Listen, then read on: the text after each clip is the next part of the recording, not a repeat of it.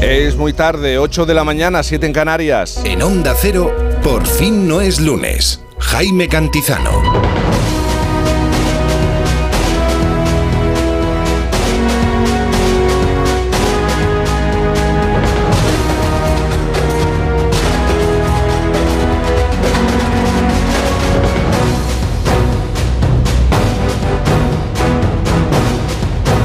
No, no, no voy a hablar del frío. Bueno, un poco, pero más tarde. ¿Qué tal? Buenos días, bienvenidos a esta mañana de domingo. Es muy tarde y no queremos, no tenemos que llegar tarde.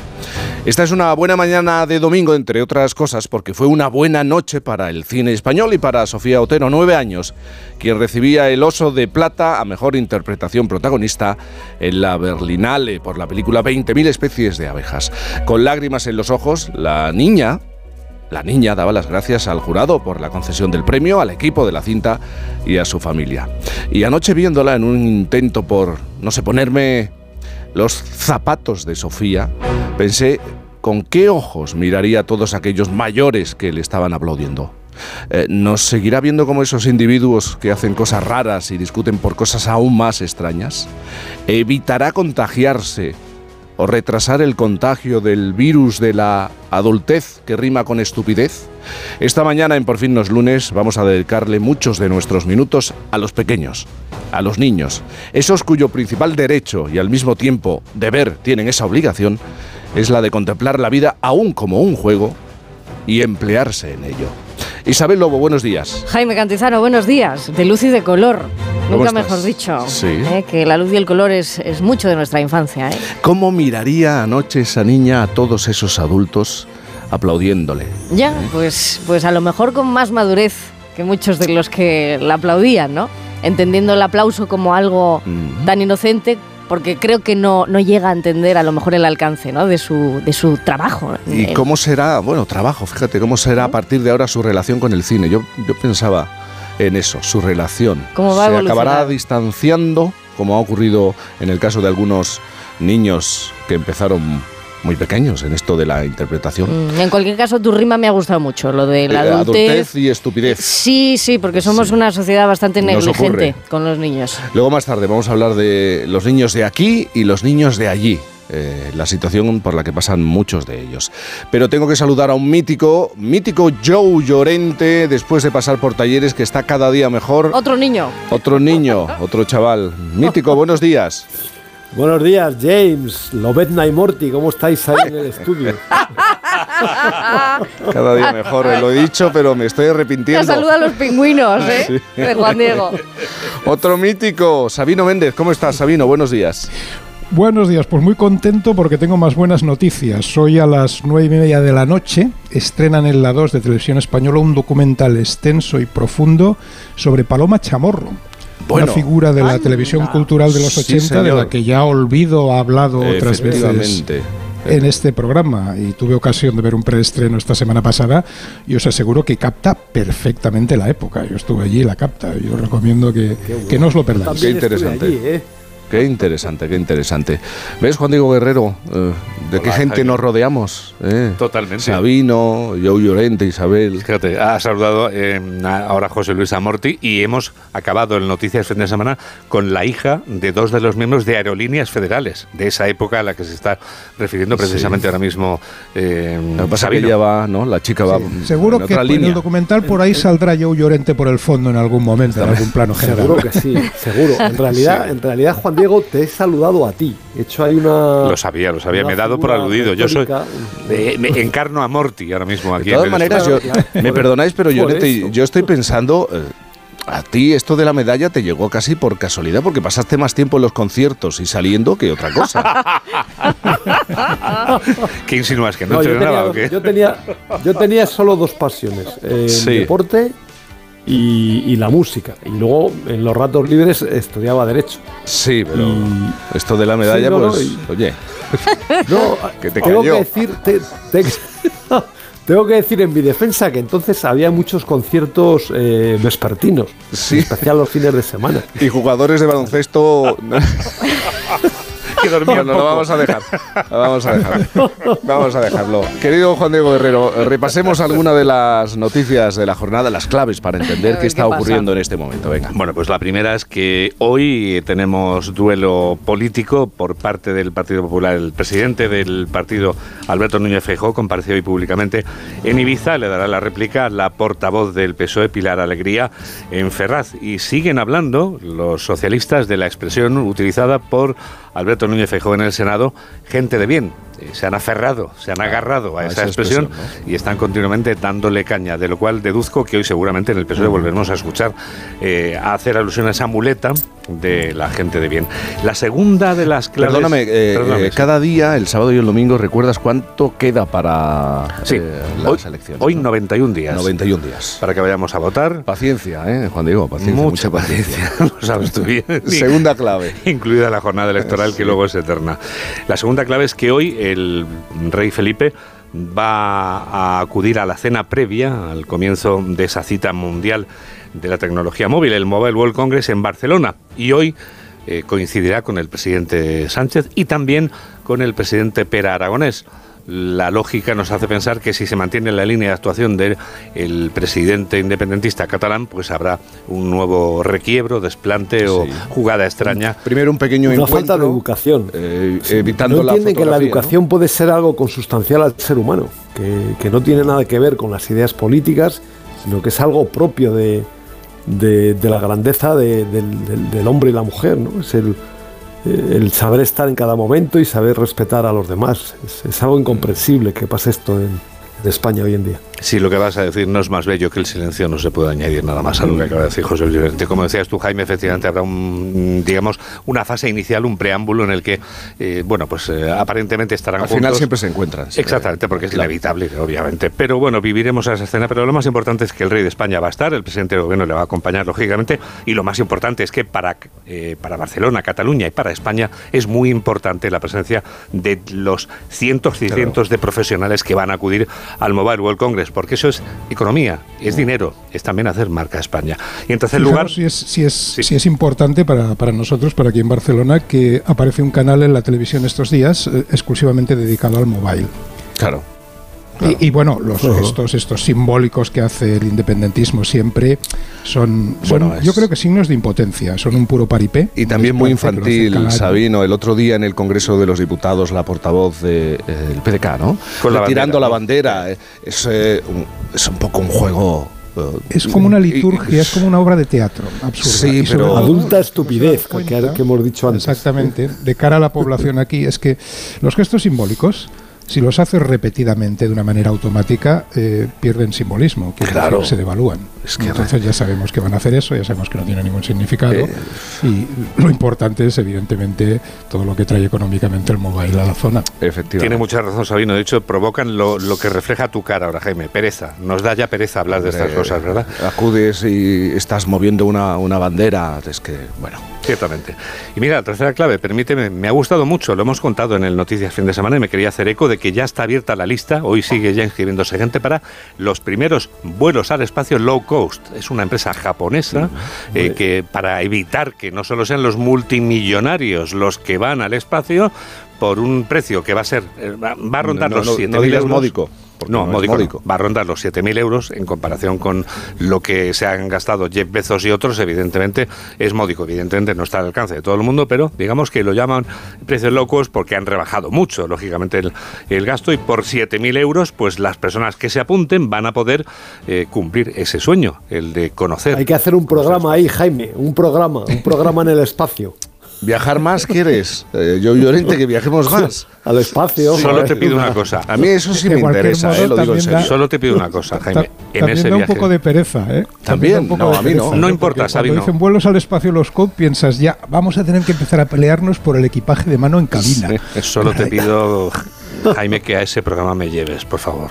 Tú también quieres viajar Al Juan Diego? espacio. Luego te acabaremos pidiendo la Luna y Marte y Júpiter. y Seguramente, hasta Plutón. pero eh, eh, no es mi negociado, así que estas y otras noticias a las 2 de la Vamos tarde. ahorrando, ¿eh? Vamos noticias fin de semana con Juan Diego Herrero, porque hoy, hoy Sí, sí. no ocurre nada, ¿no? El derby fue anoche, ya conocemos el resultado, ¿eh? el empate. O sea, Luego juega el equipo de Sabino, el Barça. Para o mí sea, muy bien, ¿eh? Un empate, un empate. Yo que soy madridista y que, y, y que tengo a mi sobrino en el Atleti, pues un empate, oye, pues es como que me quedo en paz conmigo mismo, ¿no? Porque siempre, si gana uno u otro, siempre como que tengo algún... siempre sales ganando tú. remordimiento, Siempre sales ganando Pero- tú. Es cómoda la postura de Llorente, el se te queda bien, ¿verdad? Bueno, el regalo musical, querido Juan Diego. Es un regalo fantástico porque durante muchos años hemos escuchado el- la profesión de muchas mujeres, y digo mujeres porque al igual que hay muchas enfermeras, también hay muchas mujeres a las que Mocedades ha recordado y evocado en esta canción.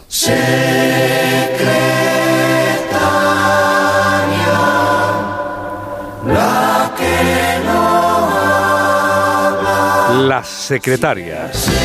Fui también la Celestina de tus citas clandestinas y aprendí a estar bien callada. Luego un guiño de malicia, una caricia de cumplido y un gentil hasta mañana. Tienes un valor, Juan Diego. Tienes un valor. Qué pena que no sigan componiendo para hacer una de mediadores. estas. Tienes una valentía.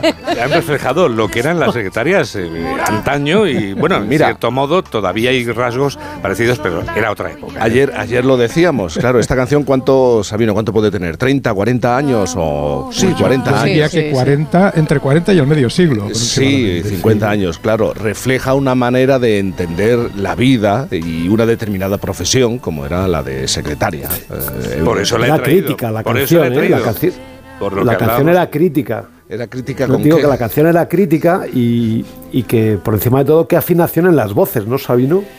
Sí, sí, sí. Aparte es lo más divertido, es lo que dice Joe. Muchas de estas canciones que en su momento, si conoces el contexto, eran críticas. Precisamente hacían la crítica de esa sociedad para llevarlo a donde hemos llegado ahora. Ahora suenan como si fueran mm, Claro. realmente in- inapropiadas, ¿no? Cuando en realidad en su momento eran críticas y hicieron avanzar la Pensemos sociedad. que es del año 1976, es Del decir, 76, estábamos sí, en plena transición democrática, recién finalizada Estaba la en COU dictadura. yo. Mira, Karina Sainz lo dice muy bien hoy. Estamos borrachos de literalidad. Me parece brillante. Es- De es- cualquier manera, también es creativo. ¿eh? Estaría bien Sí. escuchar la versión antipatriarcado de secretaria que harían ahora, igual que con los libros de Roald Dahl. Un- Unos nuevos mocedades. Eso sería muy, muy divertido. muy Por favor, no, por favor. A, a este paso acabamos revisando el Quijote, ¿eh? No, y bueno, Sancho ayer- Panza. ayer- se- ayer, eh, Bueno, Trapiello ya lo hizo. Trapiello Sí. lo hizo, pero para bien, ¿no? Claro. No, no por Sí, cosa bien, políticamente sí. correcta, Bueno. sino para, para ponerlo al día. hizo una versión moderna. Y sí, antes sí, he dicho, no voy a hablar del tiempo, del, del mal tiempo. Bueno, sí, un, po- un poco tenemos que hablar, Isabel. Sí, porque tienes buena tiempo. cara, entonces habla del mal tiempo. Sí. que así te coincide. ¿eh? Pero la previsión eh, iba bien. Nosotros la hemos contado bien y además vamos eh, muy al hilo de la Agencia Estatal de Sí. Meteorología, también en los episodios radiociclónicos de, de Mamen y de Juan Diego. Que ayer se quejó. Y Morty, y Morty. Morty. Ahmed, ayer se, por así decirlo, se quejó, señaló que no exageremos. Que no es la ola de frío del carajo, no, Sí. no es así. Hace frío porque toca que haga frío, aunque este eh, invierno ha estado como, ha sido un poco interruptus, ¿no? Hemos tenido como una pre-primavera en, en el febrerillo, luego después este frío que viene ahora, y lo que más triste me dejaba era que Morty eh, no te ha contestado a sus planes de futuro, obviamente, porque es que no va a tener más frío, Es más allá del miércoles. Se va a quedar, se va a quedar unos días, Morty, porque esto está lleno de pingüinos hasta el miércoles. Dos días, tres días como máximo. ¿eh? La ecuación a tener en cuenta es que hace más frío donde suele hacer más frío y en las zonas donde en esta época nieva, las zonas montañosas. A eso también sumamos una cosa más, que es que los días ya son más largos, hay más horas de sol, con lo que nos tenemos que quedar entonces es que habrá mucho contraste de temperaturas entre el día y la noche. Como decimos, el lunes y el martes, ¿qué entra a partir de esta tarde-noche? Pues entra un, un aire eh, polar continental, que esto también lo dijimos ayer. ¿Qué va mm, a hacer esto? Pues que se enfríen estas zonas que, que hemos dicho, sobre todo el norte, la meseta norte, la zona de Castilla y León y el centro. Hoy amanece casi toda España helada. Esto es bastante contrastable. Y el viento va a estar muy fuerte, muy fuerte e insistente de nordeste. Las máximas, para que nos hagamos la idea, pues en el Mediterráneo van a llegar a 18, en el sur a 17, Barcelona un poquito menos, 14, según nos vamos acercando a Pirineos, Canarias 22 de máxima, en el centro 11 donde más frío, frío, frío, en Ávila, que no van a pasar de 6, en Burgos, que no van a pasar de 4, y ahora mismo pues hay menos 7 en Soria. Y ojos de lobo que se fijan en, sí, claro, en el frío. Si creen que ahora mismo estamos padeciendo una ola de frío, es que no están, ¿verdad? No estamos preparados para vivir en Urano. No, no estamos preparados en absoluto porque ahí el invierno dura 21 años terrenales. Así que quien piense que hace frío, pues que piense en esos 21 años. Estados Unidos y Europa afrontan eh, precisamente por esto el reto de enviar sondas al planeta más extraño y desconocido del sistema solar antes de 2050. Hasta canciones le han dedicado muy chulas, la verdad.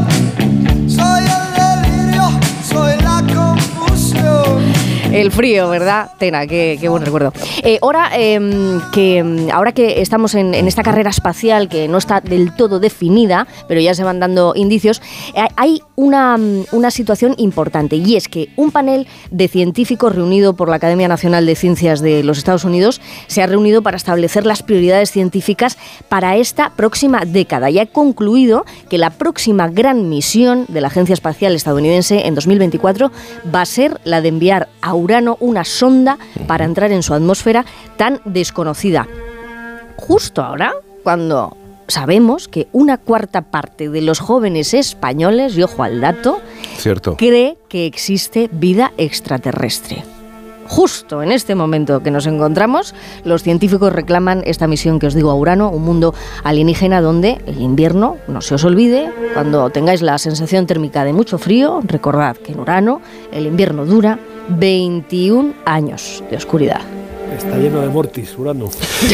Y, y volvamos a la Tierra ¿eh? y a la, nuestra historia. La gente del medievo, Isabel, dormía, di- vamos a ver, o, o diferente o no tanto como nosotros ahora. A ver qué pensáis ¿eh? en el medievo. Bueno, pues antes se dormía en dos tramos. Pensad ahora si dormís y cómo Eh, y en cuántos hago, tramos. Eso lo hago yo. Lo que pasa es que me quedo en un tramo solamente. Vale. Hoy han sido cuatro horas. Vale, y dirías esto está bien, esto está mal. Bueno, los expertos en higiene del sueño, sueño te dirían no, porque es que hay que conseguir con tales normas. Que sí, que hay que intentarlo. Sobre todo hay que intentarlo. Pero en los genes llevamos la historia escrita, esto está claro. En el pasado la gente solía dormir en dos tramos, como os digo, durante la noche y aprovechaba para rezar, para visitar a sus vecinos o para charlar en la cama y compartir confidencias. O sea, las ocho horas reglamentarias eh, que tantas eh, veces hemos, hemos visto ¿no? y que, nos, y nos eh, dicen y nos, y nos inducen, bueno, pues leo en el Confidencial que un, un científico, ECRIC se llama, ha registrado en la Edad Media y en la evolución y en la Revolución Industrial, se topó con- en varias ocasiones con las palabras primer sueño se reflejaba mucho en, en la historia eh, esto del primer sueño. Entonces así descubrió que es que en la, en la Edad Media tenían dos sueños y entre medias pues paraban. Pues igual que tú cuando te levantas, te has desvelado y te escribes un WhatsApp con alguien o bueno, o te pones lo que sea. Tus cuatro horas, Jaime, son el primer sueño. Por cierto, he dormido lo mismo que tú. Es Sí, como el claro. primer sueño lo que hemos dormido. Pero claro, nos quedamos en eso. Y- Claro. Y, yo quiero la, Tú la segunda más, parte. más. Claro, ver cómo termina la película. Claro, evidentemente. consulta a los expertos en el medievo. José Luis Llorente te puede comentar algo sobre Que también se puede hacer algo Bueno, productivo, ¿eh? se iban a por el pan y luego volvían y tal, y luego sí. Bueno, no, no era tanto así, pero sí hay personajes históricos como Leonardo da Vinci, Edison o Nikola Claro. Tesla, pues que dormían unas cuatro horas por la noche y después se echaban pues una siesta por la mañana, ¿no? Eh, ya lo dijo Goethe antes de morir, ¿eh? parece bastante claro que la invención de la luz artificial fue la que nos modificó esta costumbre tan arraigada de, la, de la sociedad de dormir en dos tramos. Así que desde entonces, por eso la cama nos llama con tanta antelación. Hay que pensar que no tenían la presión del reloj, Tampoco. de ese invento. Tampoco. O bueno, y que- marca que- nuestra jornada, Y que no nuestro sabías día y nuestra noche. si te ibas a levantar con sabañones o no. Efectivamente. Y los escarabajos que van a sacar la lengua descaradamente. Ya sé por dónde vas. Sí, sí, sí, Paul McCartney y Ringo Starr participarán en el nuevo álbum de los Rolling Stones. Live and let die. Pues Pues era muy esperado esto. Eh, a ver si alguien me cuenta bien la historia, porque los Rolling, los Beatles, em, hasta donde yo sé, eh, protagonizaron una de las rivalidades generacionales más sonadas de la música durante sus años de coexistencia. Otra cosa es que esa convivencia haya llegado a, buen puerto. ¿eh? Todavía hoy parece imposible querer con la misma intensidad a estas dos bandas convertidas en iconos musicales del siglo XX. Y también existe el debate este estéril de cuál fue mejor. Creo que es estéril porque, bueno, oye, puedes tener tu opinión, pero ahí están los dos, ¿no? Así que nada, yo eh, espero que de los yernos perfectos y, y de los rebeldes londinenses me digáis si esta combinación os gusta o no.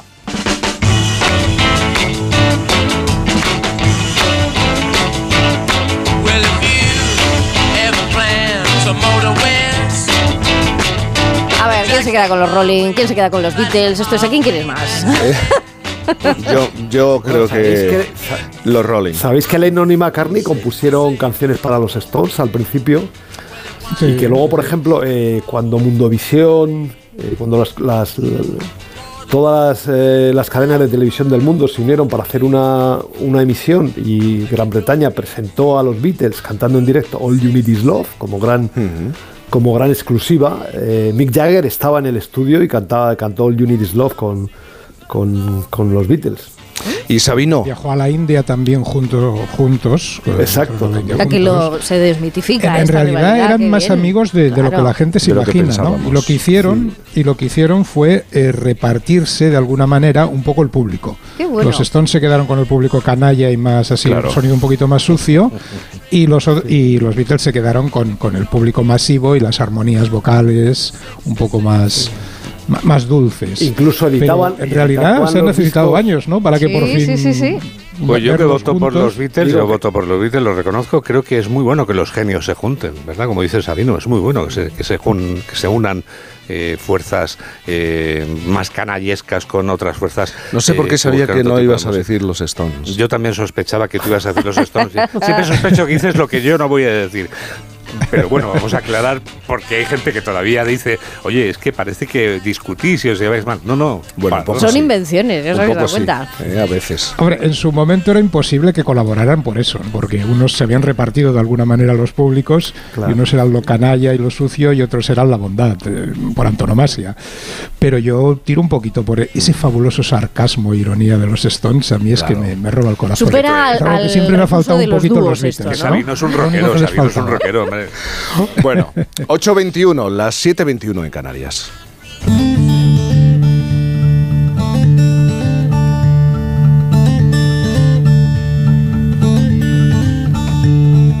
Some folks are born made to wave the flag.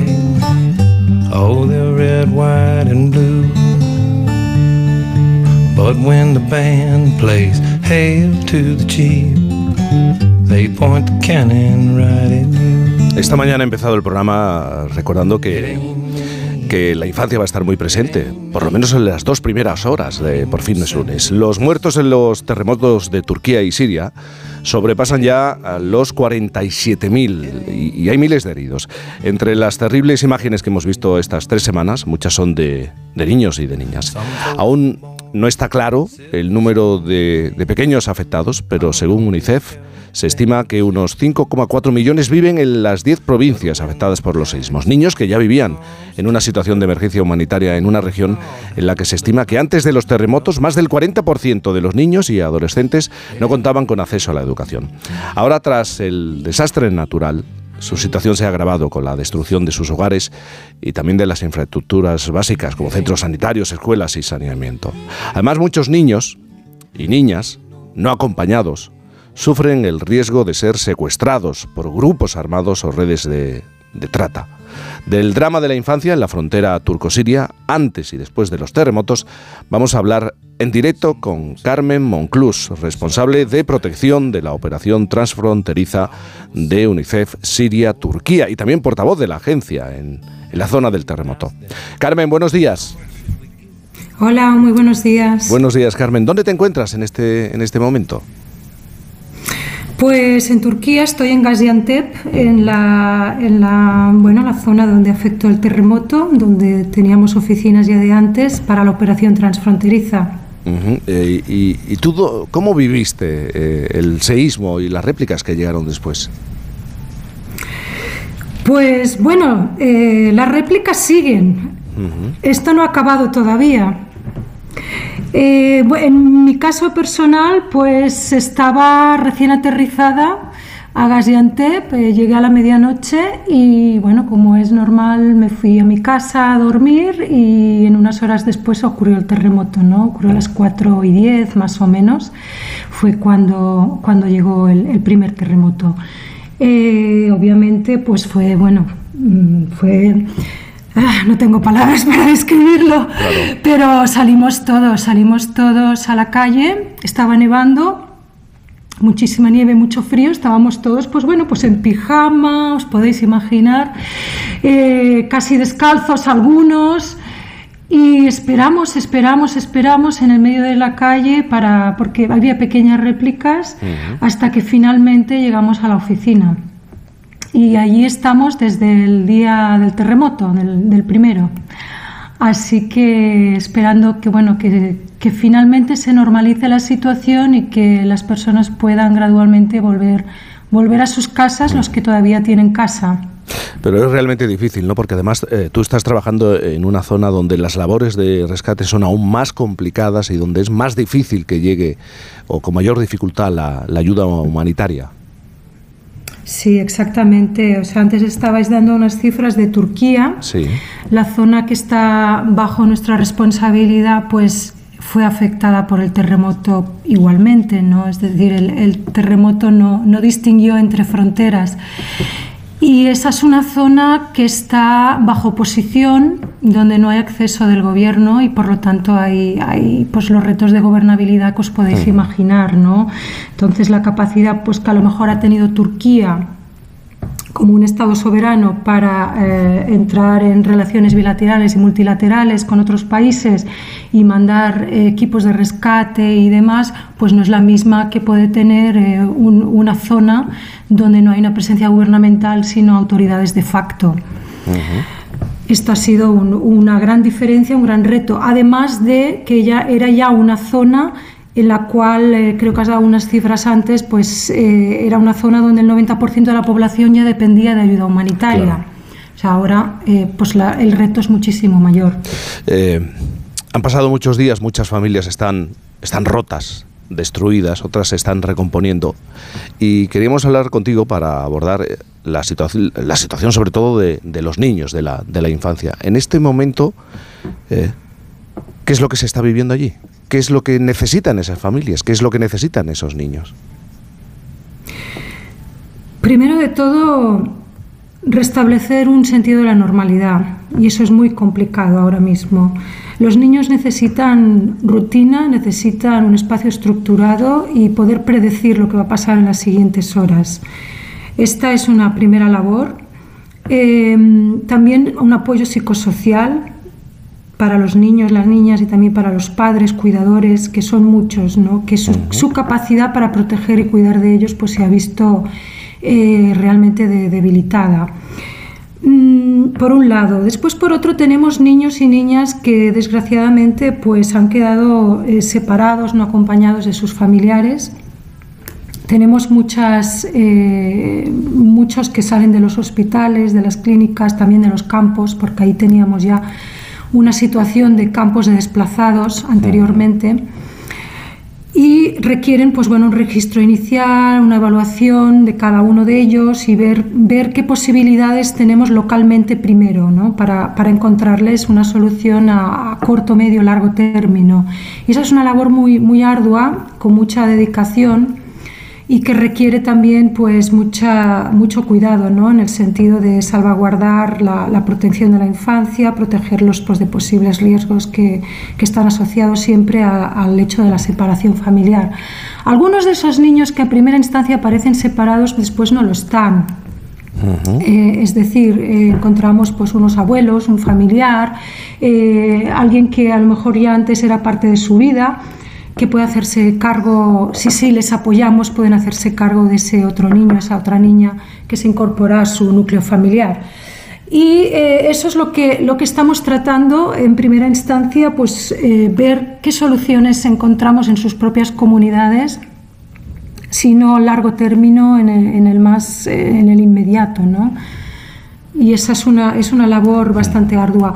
Otra, otra labor importante es el de las escuelas. Eh, muchas de ellas han sido destruidas. Ya contábamos antes con muy pocas escuelas. O sea, contábamos con algunas escuelas eh, en el sentido de que los niños podían acceder, pero muchísimos de esos niños ya no iban a la escuela. Claro, un Eh, muchísimas de 40%, esas ¿no? niñas- Más del 40% de la Sí. infancia en la zona ya antes del seísmo no, no acudía a un Sí, centro escolar. sí, es decir, casi un millón de niños Claro. Ya estaban fuera de la escuela. Entonces la labor ahora se multiplica. Eh, encontrábamos ya en ese momento muchos niños pues, que, que entraban en el mercado laboral a una edad que no tocaba, eh, haciendo tareas pues, pues peligrosas para su salud y, y demás. Y las niñas, muchas de ellas, y niños también, pero más niñas, las encontrábamos pues, pues que bueno, la familia, fuera de su desesperación, pues prefería eh, que se casaran eh, a una edad muy temprana como una fórmula, ¿no? como, como un mecanismo pues, para, para, para ayudarles a seguir como núcleo familiar. Esto eh, esperamos, pues bueno, me imaginamos la expectativa es que eso incremente en, en los próximos días y meses, sobre todo porque encontramos muchas familias que viven juntas en, en situaciones pues muy complicadas, en un espacio muy reducido y también culturalmente no es apropiado tener a tus niñas más jóvenes eh, durmiendo o compartiendo, compartiendo las instalaciones pues con Claro. otras personas. Claro. También hemos leído noticias realmente terribles, ¿no? De cómo se han intentado secuestrar a, a bebés víctimas de, del terremoto. Eh, una de ellas hacía referencia al intento, hasta en tres ocasiones, de secuestro de, de una bebé eh, nacida bajo los escombros, ¿no? Eh, ¿Estáis conociendo, tenéis detalle de, de otros casos de este tipo? No tenemos detalles, tenemos muchas anécdotas, pero no tenemos detalles eh, ciertos o verificados de algunas de estas, de estas, eh, bueno, de estas noticias que a lo mejor circulan. Es bastante normal después de un terremoto o de un, incluso cuando hay un conflicto o un desastre natural, hay, mus- hay muchísima confusión. Y no todo también lo que se dice es, es verdad, ¿no? Algunas cosas pues son, eh, digamos, eh, sujeto de verificación. Eh, no tenemos detalles mm, ni verificados que algo así haya ocurrido, lo que no significa que pueda ocurrir.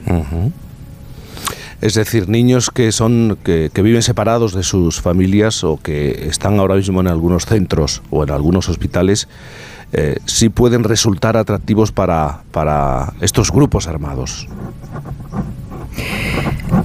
A ver, es una zona donde sí hay grupos armados, los ha habido siempre, antes y después del terremoto, y siguen ahí, son las autoridades de, de facto de- del lugar, ¿no? Y, y no hay uno solo, hay muchos.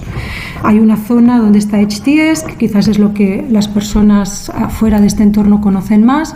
Y después hay otros, otros grupos que les llamamos el Syrian National Army, que son una congregación de, de varios grupos, que están más en la parte, en la frontera con, con Turquía. Eh, estos grupos ya de anterior eran, eh, eran grupos que eh, habíamos verificado que eh, reclutaban a, niños, es decir, eh, niños, niñas de menores de 18 años, algunos 16, algunos 12, algunos 17. O sea, esa era una dinámica que ya existía. Piensa que en el 2022, solo en el noroeste de Siria, eh, verificamos 1.290 casos. Y en el 2021, pues similar, y en el 2020, etcétera. ¿no? Es decir, estamos hablando de una zona que estaba, era un conflicto armado. Eh, las personas se, se olvidaron un poquito de Siria por fatiga internacional, quizás, pero, pero esa era una, una parte de Siria donde eh, seguía un conflicto armado latente. Pero entonces podemos entender que tras el terremoto esta situación, eh, el interés de estos grupos armados eh, puede aumentar ¿no? ante la situación que, en la que se ven muchos niños, al, al no encontrar a sus familias, al quedarse solos. Mm. Bueno, esto sería un poco especulativo, pero tenemos que pensar que, que el terremoto no ha terminado un conflicto armado. Es Claro. decir, los motivos por los cuales existía ese conflicto eh, siguen. y las, las dinámicas interiores de la región siguen. Es decir, incluso se puede pensar que eh, puedan aprovecharse de algunas de estas dinámicas del terremoto para refortalecer sus líneas. Eso es bueno especulativo ahora mismo, pero no podemos dejar de pensar que puede ocurrir también. Eh, Una cosa más, con esta situación, eh, además de la ayuda humanitaria, lo que se necesitan son fondos ¿no? para, para, esta, para este problema en, en Siria.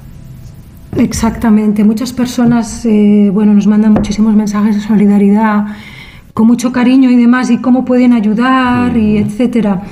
Eh, es una operación ya establecida, es decir, ya tenemos a nuestros suppliers, tenemos nuestras, nuestros canales, nuestros accesos, puertos de acceso y vías y demás.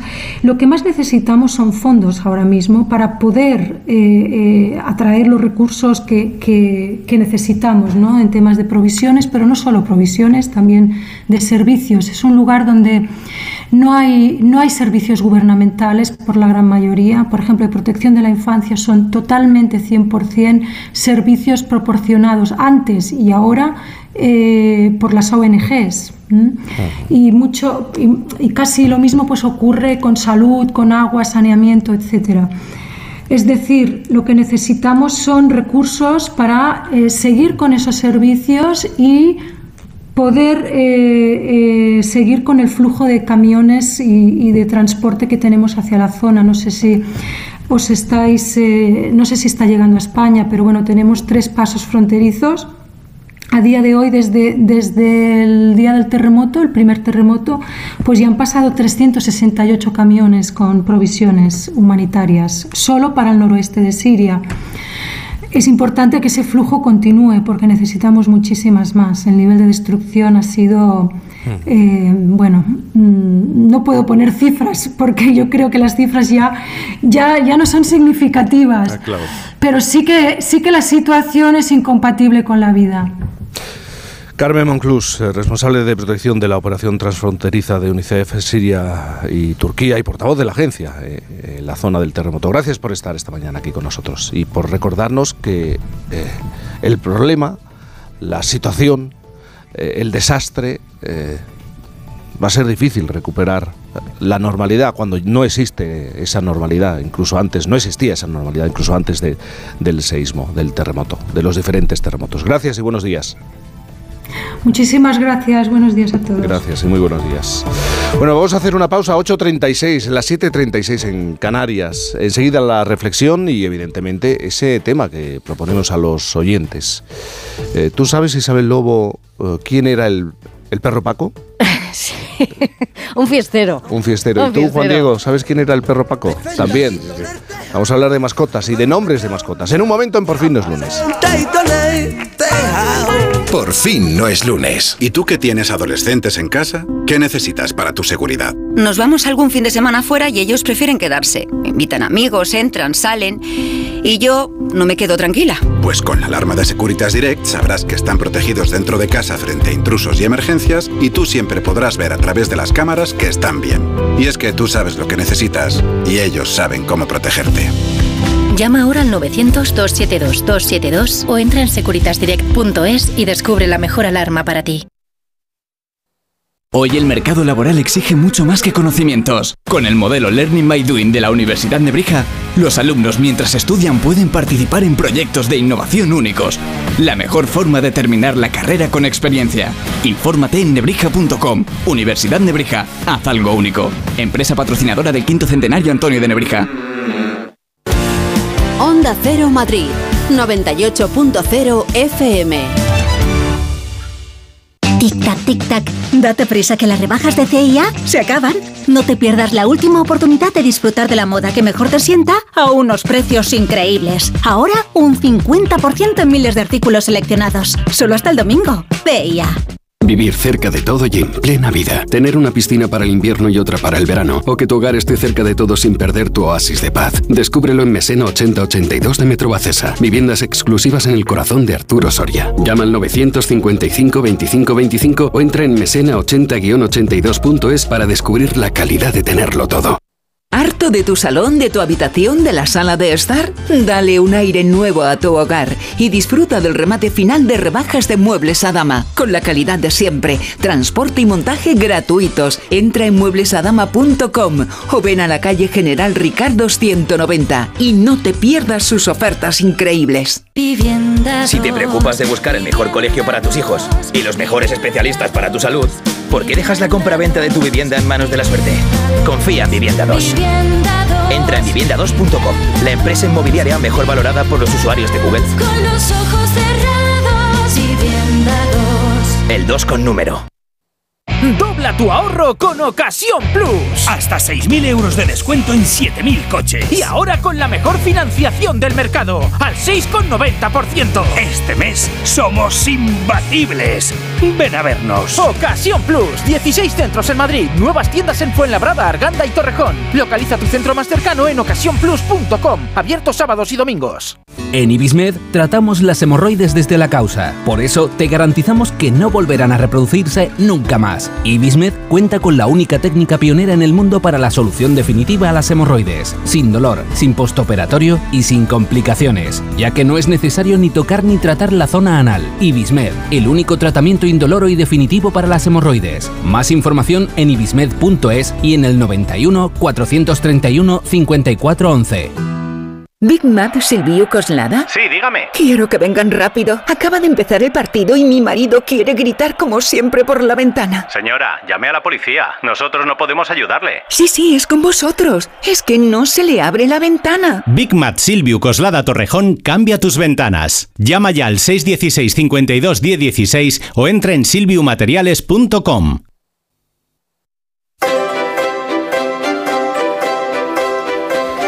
Este miércoles pasado fue miércoles de ceniza y se acabó con, con ello el carnaval. Se acabó el combate de cada año entre Don Carnal y Doña Cuaresma. Esta última impuso su ley, como siempre, después de unos días de juergas multitudinarias y, de placer. Como siempre, después de reinar varios días, a, a los placeres se les recluye en su redil para que vuelva el orden, para que nos portemos bien. Y como buenos sospechosos habituales, nosotros nos vemos en la obligación de preguntarnos por qué tiene tan mala fama, por qué tienen tan mala fama los, los placeres, si, si le gustan a todo el mundo y es una de las cosas que más nos alegra y que hace que la vida, no sé, valga la pena, ¿no? No sea aburrida. ¿eh? ¿Por qué le tenemos miedo? No les estaremos acusando por ello de cosas falsas que en realidad no le competen, eh, Sabino Méndez. Hablemos de los placeres tan necesarios. Pues sí, como los vamos a echar de menos porque empieza la cuaresma, es, bueno preguntarse por qué, por qué el placer tiene esa fama tan mala cuando en realidad nos gusta mucho a todos. Hace poco creo que era el escritor Manuel Vilas que decía que él pensaba que era porque el placer no era productivo. Pero yo la verdad no estoy tan seguro de eso, ¿no? Porque puede que sea así en parte, pero también, Jaime, hay muchos placeres que son productivos y también se les mira mal. El placer sexual, por ejemplo, está diseñado por la biología para ser productivo. bueno, incluso más que productivo, reproductivo. Y, durante generaciones los humanos, atraídos por la gratificación placentera de, de buscar el orgasmo, pues se han reproducido incluso cuando a veces no les interesaba mucho hacerlo. Hay, por tanto, placeres productivos y otros que no. El placer, lo curioso es que es una cosa muy, muy transversal y hay placeres de todo tipo, casi tantos como cerebros individuales o como personas. Ahora bien, sí que es cierto que, que- la emoción del placer sí que tiene en todos los casos unos mínimos comunes denominadores que son los mismos para, para todo el mundo. Uno de esos factores comunes principales que nos afecta a todos es que el placer siempre, siempre es sincero. Cuando algo nos da placer, Jaime, nos resulta imposible ser hipócritas con nosotros mismos sin negar que esa cosa nos gusta. Podemos ocultárselo, podemos ocultárselo a los demás si nos da vergüenza y, y ser hipócritas con ellos, con el exterior, disimulándolo. Así se crean los placeres ocultos o los placeres culpables. Pero no podemos ocultárnoslo a nosotros mismos. Eso, eso nunca funciona. Por presión social podemos intentar hacernos creer incluso a nosotros mismos que no nos gusta algo que en realidad sí que nos vuelve locos y sí que nos agrada mucho. Y también al revés, eh, cuidado, eh. nos podemos empeñar en que nos debe gustar algo una cosa, una manera de comportarse, una actividad, una moda, solo porque todos nos dicen que, que está de moda, que es sano, eh, que está bien, o por no querer pasar a veces por tonto o por anticuado. Pero ni en un caso ni en otro nunca funciona. En el primer caso, reprimir los gustos propios solo consigue que acaben aflorando un día con más fuerza y fuera de control, como muchas veces pasa en el carnaval. Aparte del riesgo, mientras tanto, de, convertirse uno en un reprimido, en, un amargado, en un insatisfecho.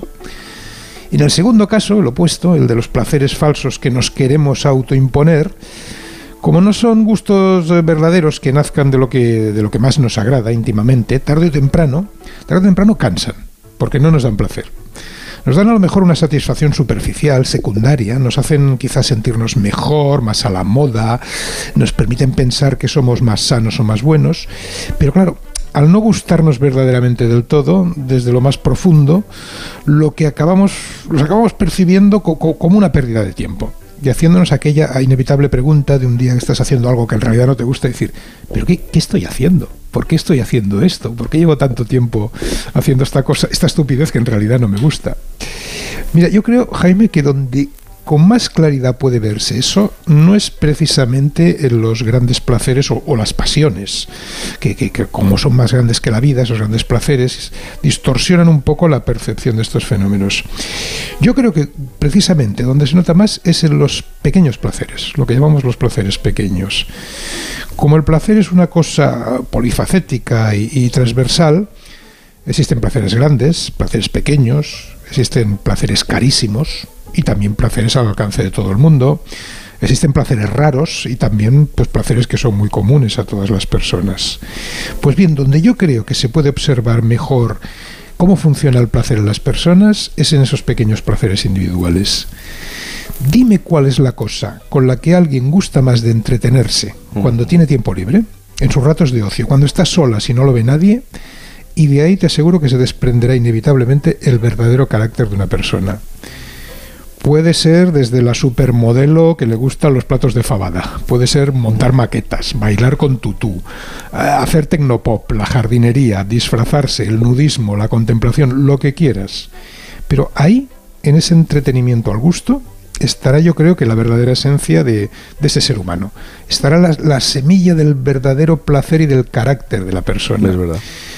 Y por eso, por eso, es por lo que yo creo que el placer está tan mal mirado cíclicamente. No por la productividad, no porque sea productivo, como decía Manuel Vilas, que a veces lo es y a veces no lo es, sino porque el placer es sincero. Y como sincero es delator, es indiscreto.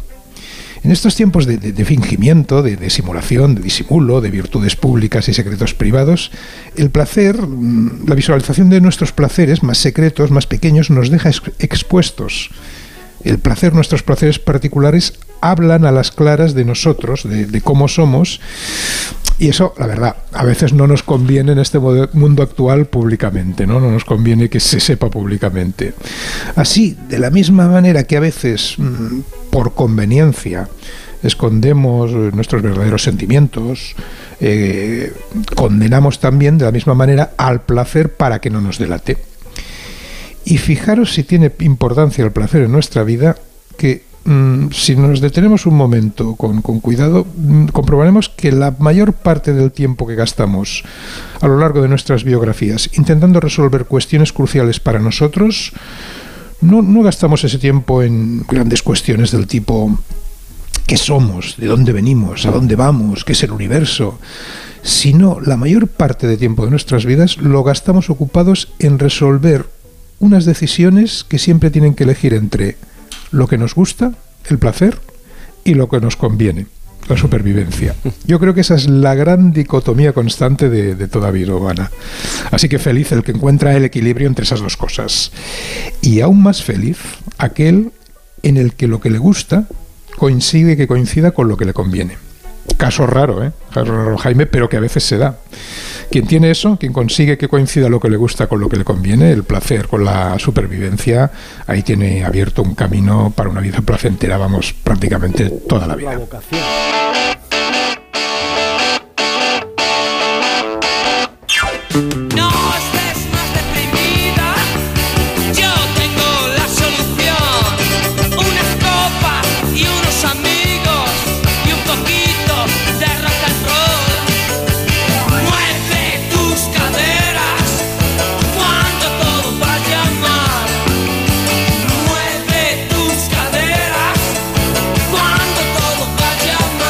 por eso has elegido esta canción, Sabino. Hombre, claro, yo creo que es la canción que para mi gusto capta de una manera más directa lo que es el placer sencillo. Mueve tus caderas. Qué a gusto se está Jaime moviendo las caderas, haciendo deporte, bailando, haciendo el amor. Y yo creo que lo capta de una manera maravillosa esta canción, de una manera simple, sencilla y directa. Unas copas, unos amigos y un poquito de rock and roll.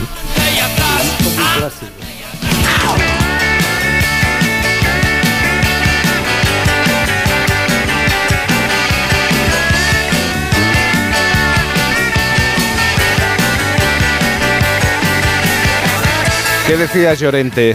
Eh, Por lo bajini, ¿qué que le- decías? ¿Estás moviendo las caderas? visto no, que lo he visto muy clásico. Sabéis que la, eh, digamos los, las enseñanzas de los siete sabios de Grecia se podían resumir en tres. Conócete Yo voy a ser más dura que tú, Llorente, así que resume bien. Huye de los, huye de los excesos, huye de los excesos y no desees lo imposible. Y el poeta Anacreonte, en relación a lo que decía Sabino, de que los placeres a veces nos desnudan, decía, huye de aquel que no bebe las dionisíacas, que no bebe vino, porque es que tiene algo que esconder. Porque claro, el, el alcohol desvela todo lo que llevamos dentro, finalmente. Bueno, tú no bebes alcohol, eh, Llorente. Tú no tomas alcohol. Bueno, de vez en cuando. Nunca será revelado el verdadero Llorente. Tú Pero yo, yo no, porque al día siguiente tengo programa de radio. Va a ser por claro, eso. no ¿Por qué decías que ibas a ser más dura? Sí, sí, me- Sabino lo todo, me han faltado los preliminares. Tanto placer, tanta historia, y te has saltado todos los preliminares y estamos viviendo en una era de los preliminares. O sea, para hacer algo que, que nos eh, genera placer, parece que hay que tener una agenda Creo que- institucional. Que, estamos en una era de ¿No? hedonismo. Yo creo que, que sí. ¿No crees que, que para irte a eso de tómate dos copas y bebe la cadera y no sé qué, está- tienes que estar con dos Yo semanas creo de que, nos hemos saltado los preliminares, ¿eh? Y, se va muy directamente, claro que se va muy Yo creo que estamos tensados, estamos Sí. radicalizados entre los que se saltan los preliminares Puede y ser. los que se quedan eternamente en ellos. En ¿no? ese Tal como está la sociedad ahora. Sí. está absolutamente radicalizada. Yo ¿no? como hedonista le doy la razón, le doy la razón a Pero si tú eres un santo. Como hedonista, un sí, pues se puede ser un santo, ser un hedonista. Eres el Beatle de, Sí, de Por fin no es lunes. Eso es Otros eh, seríamos los Stones, Tú eres pero... Mickey, tú eres Mickey. Oye, pero de verdad, Paul. de verdad, sed sinceros. ¿no, ¿No os pasa que para hacer algo que os apetece, de verdad, mucho, mucho, mucho, parece que hay que, que- que crear una, una situación casi de, de- de- como de operación especial? Bueno, pero ¿No eso porque la vida se complica y... Sí, no, hoy en día eh, hay una, un- una cosa curiosa del siglo XXI y es que hay que buscar excusa para todo. Eh, eh, eh. Es verdad. Pa- sea para lo bueno o para lo malo. Tienes que siempre tener una argumentación, una excusa, el contexto, los cambios, las modernidades. Lo... Pero aquello de hacer una cosa instintiva emocionalmente, por, por puro gusto, por, por puro placer, pues parece ser que cada día cuesta más. ¿no? O sea, hay, mover hay que las tener coartada para adelante, todo. adelante y atrás, como la canción que acabas de poner, que es perfecta, Sabino. Exactamente. Mm. 8.52, las 7.52 en Canarias. ¿Me dejáis? Antes os preguntaba, ¿conocéis al perro Paco? Es que hoy le vamos a preguntar a los oyentes por sus mascotas. Bueno, mejor dicho, por el nombre de sus mascotas. A, a mí es que la historia del, del perro Paco, que ya tiene, por cierto, su estatua en la calle Huerta 71 de, de Madrid. El perro Paco, estamos hablando de eh, finales del siglo XIX. Era un perro callejero Ay, madre. buen día entra en un café que ya no existe, el Fornos. ¿eh? Era un, un café frecuentado por intelectuales, por, por políticos del Madrid de aquel entonces. Y alguien le, bueno, alguien no, alguien muy importante, el marqués de Bogaraya, le dio un filete. El perro dijo, pues este es buen lugar para volver. Y volvía todos los días. Y los paisanos del lugar lo, iban alimentando. Y el perro Paco fue ampliando sus dominios. De pronto aparecía en el hipódromo, de pronto aparecía la Plaza Mayor, de pronto aparecía la zarzuela. Le gustaba mucho el mundo del toro, ¿eh? le gustaba mucho el mundo del, del toro. Tanto, tanto que saltaba al ruedo de vez en cuando. Y claro, los presentes ahí aplaudían y celebraban la aparición del perro Paco. Eso sí, por desgracia encontró la muerte eh, en la Plaza de Toros, mm, después de que un torero bueno, el perro saltó, el torero tropezó con el perro y no se lo tomó muy bien y le dio una estocada. Estuvo a punto de salir muerto el torero de aquella plaza porque el público se le echó encima. Bueno, finalmente el perro Paco, han tenido que pasar muchos años, tiene su estatua en, en Madrid. Y, y a mí me gusta mucho el nombre de Paco para un perro. Sí. Y me gusta O sea, los muchísimo. nombres de personas para perros. A mí me encantan los nombres de personas. Bueno, al final a, a mi perra eh, le puse el nombre de Duna, pero tiene referencias geográficas. Una duna muy conocida, si nos vamos a Valdevaqueros, eh, en Cádiz hay una duna eh, gigantesca, muy fotografiada. Bueno, pues eh, eh, era una manera de acordarme de aquel lugar. Pero yo le hubiera puesto Lola, por ejemplo. Ah. a mí me gusta mucho. Viviana, ¿no? Como O Viviana, la Juana. la- también, la Juana. Así que le vamos a preguntar a los oyentes cómo han bautizado a sus mascotas, con qué nombre y por qué. A lo mejor se acordaban de su abuelo y le ponían Eustaquio, el perro Eustaquio, o el gato o el burro Manolo. Eh, ¿Por qué? ¿Y, y qué situaciones se producen cuando llaman a Manolo y se vuelve en la calle pues el humano y no el, el perro? Bueno, en O- este equipo tenemos o el, una O variedad. el gato, claro. importante. 620-621-991, ¿eh? que nos vayan contando, eh, enviando sus mensajes de voz. 620-621-991, por favor. El perro, el perro Paco. ¿Por qué, por qué os sonreís? Me eh? sonrió. Bueno, primero porque Carlos Rodríguez siempre me recomendaba ponerle nombres bisílabos a las Sí, mascotas sí, por sí. aquello de que retienen mejor. Yo por eso le puse Duna. Duna es muy bonito. Yo le puse Leia. Claro. Leia, la claro. princesa Leia. Claro. ¡Qué hortera! ¡Qué hortera, Juan Diego, por Dios! No, pero ¿sabes qué pasa? Ponía las películas de Star Wars en casa y se escuchaba el nombre Leia. Y, y empezaba a ladrar, claro, lógicamente. Leia, Ya también me gusta. ¿eh? Maravillosa Leia. 620-621-991. Tenemos ya algunas, ¿no? Algunas historias de, sí, de perros. Sobre todo nuestras, ¿eh? porque es que aquí Yo puedo- en este yo equipo puedo hemos contar un puesto par de nombres ellas, a lo que ¿eh? más nos ha gustado, ¿no? O sea, el, el tema es que aquí cada cual elige como, como quiere. Yo tengo una gatita que se llama Aisa. La adoptamos cuando era un bebé. A ella la abandonaron junto a su hermano. Y de ahí viene un poquito la historia de su nombre, porque Aisa en árabe significa vida. Yo tengo dos gatas adoptadas y se llaman Telma y Luis. No creo que haya que explicar muy bien por qué, pero sí, se llaman así. Pues mi primer perrito se llamaba Iker porque era de color blanco, la familia de, de Móstoles y del Real Madrid, así que no podía tener otro nombre. Y ahora tengo otro que adoptamos hace poquito que se llama Chencho porque me hacía mucha gracia gritar Chencho, Chencho, como en aquella película de la gran familia cuando se perdía el niño en la Plaza Mayor. Pues yo tengo un perrete que, bueno, cuando tuvimos que ponerle el nombre, pues nos fuimos al parque con todas las opciones y empezamos a gritarlo para ver qué tal quedaba. Entonces, al final llegamos a la conclusión de que ¡Joy! Joy quedaba muy bien. era muy sonoro, era cortito, no había que desgañitarse mucho y, y además significa alegría. Así que, bueno, pues así es como se llama Joy. Y además, te diré que es que me recuerda a mi época en la que yo iba a darlo todo al Joy Slam. Es que tenemos un equipo, son voces, eh, bueno, son eh, La miembros del equipo de Por fin no es mejor. lunes. La última era la realizadora, que le tenía que haber puesto, si hubiera sido hembra, le tendría que haber puesto María La directora Gemma. técnica de Por fin La directora técnica, La María- directora, perdón. María Gemma eh. Esteban. 620-621-991. Yo no sé, Sabino, si tú le has puesto algún nombre rockero, alguna mascota, algún animal que has tenido yo- en casa. Yo, yo cuando tuvimos perro quise ponerle flauta. Para que fuera el perro flauta. Perro flauta. Pero en casa no me dejaron. Es que En casa no me dejaron. Grandioso. Y al final lo, lo bautizó mi, mi hijo y le pusieron un nombre muy anglófilo, Spike, ¿no? Pero yo creo, yo, como me gustan los juegos de palabras, yo creo que el perro flauta era una.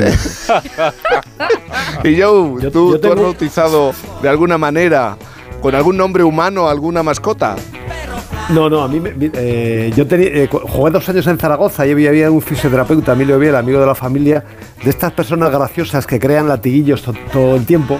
Y, y le, le- le dio por decir, Llorente, eres entrañable. Y entonces en el, en el grupillo empezó a ser todo entrañable. El bar, el camarero, las chuletas que nos estábamos comiendo. Todo era y a uno se les, se les ocurrió regalarme un perro a Gonzalo y a Gregorio y me dijeron... Viene con nombre, se llama Entrañable. Muy largo, muy largo. Sí, lo tuve que acortar. Entrañable, ven luego, aquí. Y luego tuvimos una perra en casa que, que vino, una, una labrador arquetípica, buenísima, y, y vino, vino con el euro. Entonces, eh, justo cuando se hizo el cambio de moneda, entonces la llamamos, claro, la llamamos peseta. La peseta. Para- Qué la peseta, que le, le Peseta, acordamos, los niños enseguida la empezaron a llamar la peset, crió, crió dos veces aquí en casa y tuvo un cachorro muy fuerte, muy uno de ellos muy, muy robusto Tendien- eh, con cierta tendencia a engordar un poco y mis hijos le pusieron Ronnie. Por Ronaldo, el brasileño al que, que jugaba en el Madrid, al que le llamaban que ha el- cogido algunos el- kilos, ¿no? el- Sí, sí. Sí, Podrías haberle llamado céntimo, ¿no? A los Claro, céntimo. por Duro, cadena. duro, Duro. el duro. Eso estaría bien. 620 621 991. Bueno, ¿y tú? Mira, os voy a contar Claro, una anécdota Isabel, muy claro. bonita, muy bonita. En mi caso, mira, eh, una de, de nuestras perritas maravillosas se llamaba Mariuca por unos cuentos de Ferrandiz, Mariuca la castañera, a alguien le sonará por ahí, bueno, pues así se llamaba.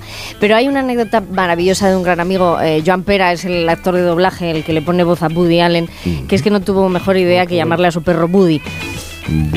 Claro, entonces eh, Woody Allen se enteró de esto. Bueno, el descacharre fue monumental. O sea, la, la historia es muy bonita. Woody. ¿Tú tienes el permiso de ponerle voz? Bueno, pues también le llamas así a tu perro. Bueno, pues que los oyentes, cierto, seguro que los Digo, que le- Gemma casi, Gemma casi le ha puesto Joe a su perro. Joe, casi. Pues casi. ándate con ojo. Espérate a ver si A ver si te saca a pasear. 620 621 991. Nos tenemos que ir, míticos. Un abrazo muy grande. ¿eh? A cuidarse. Cuidaos mucho. Disfrutar de. Hay que disfrutar del domingo. Y también, eh, querido Juan Diego, un abrazo muy grande. Gracias, Jaime, gracias. Son las 9 de la mañana a las 8 en Canarias.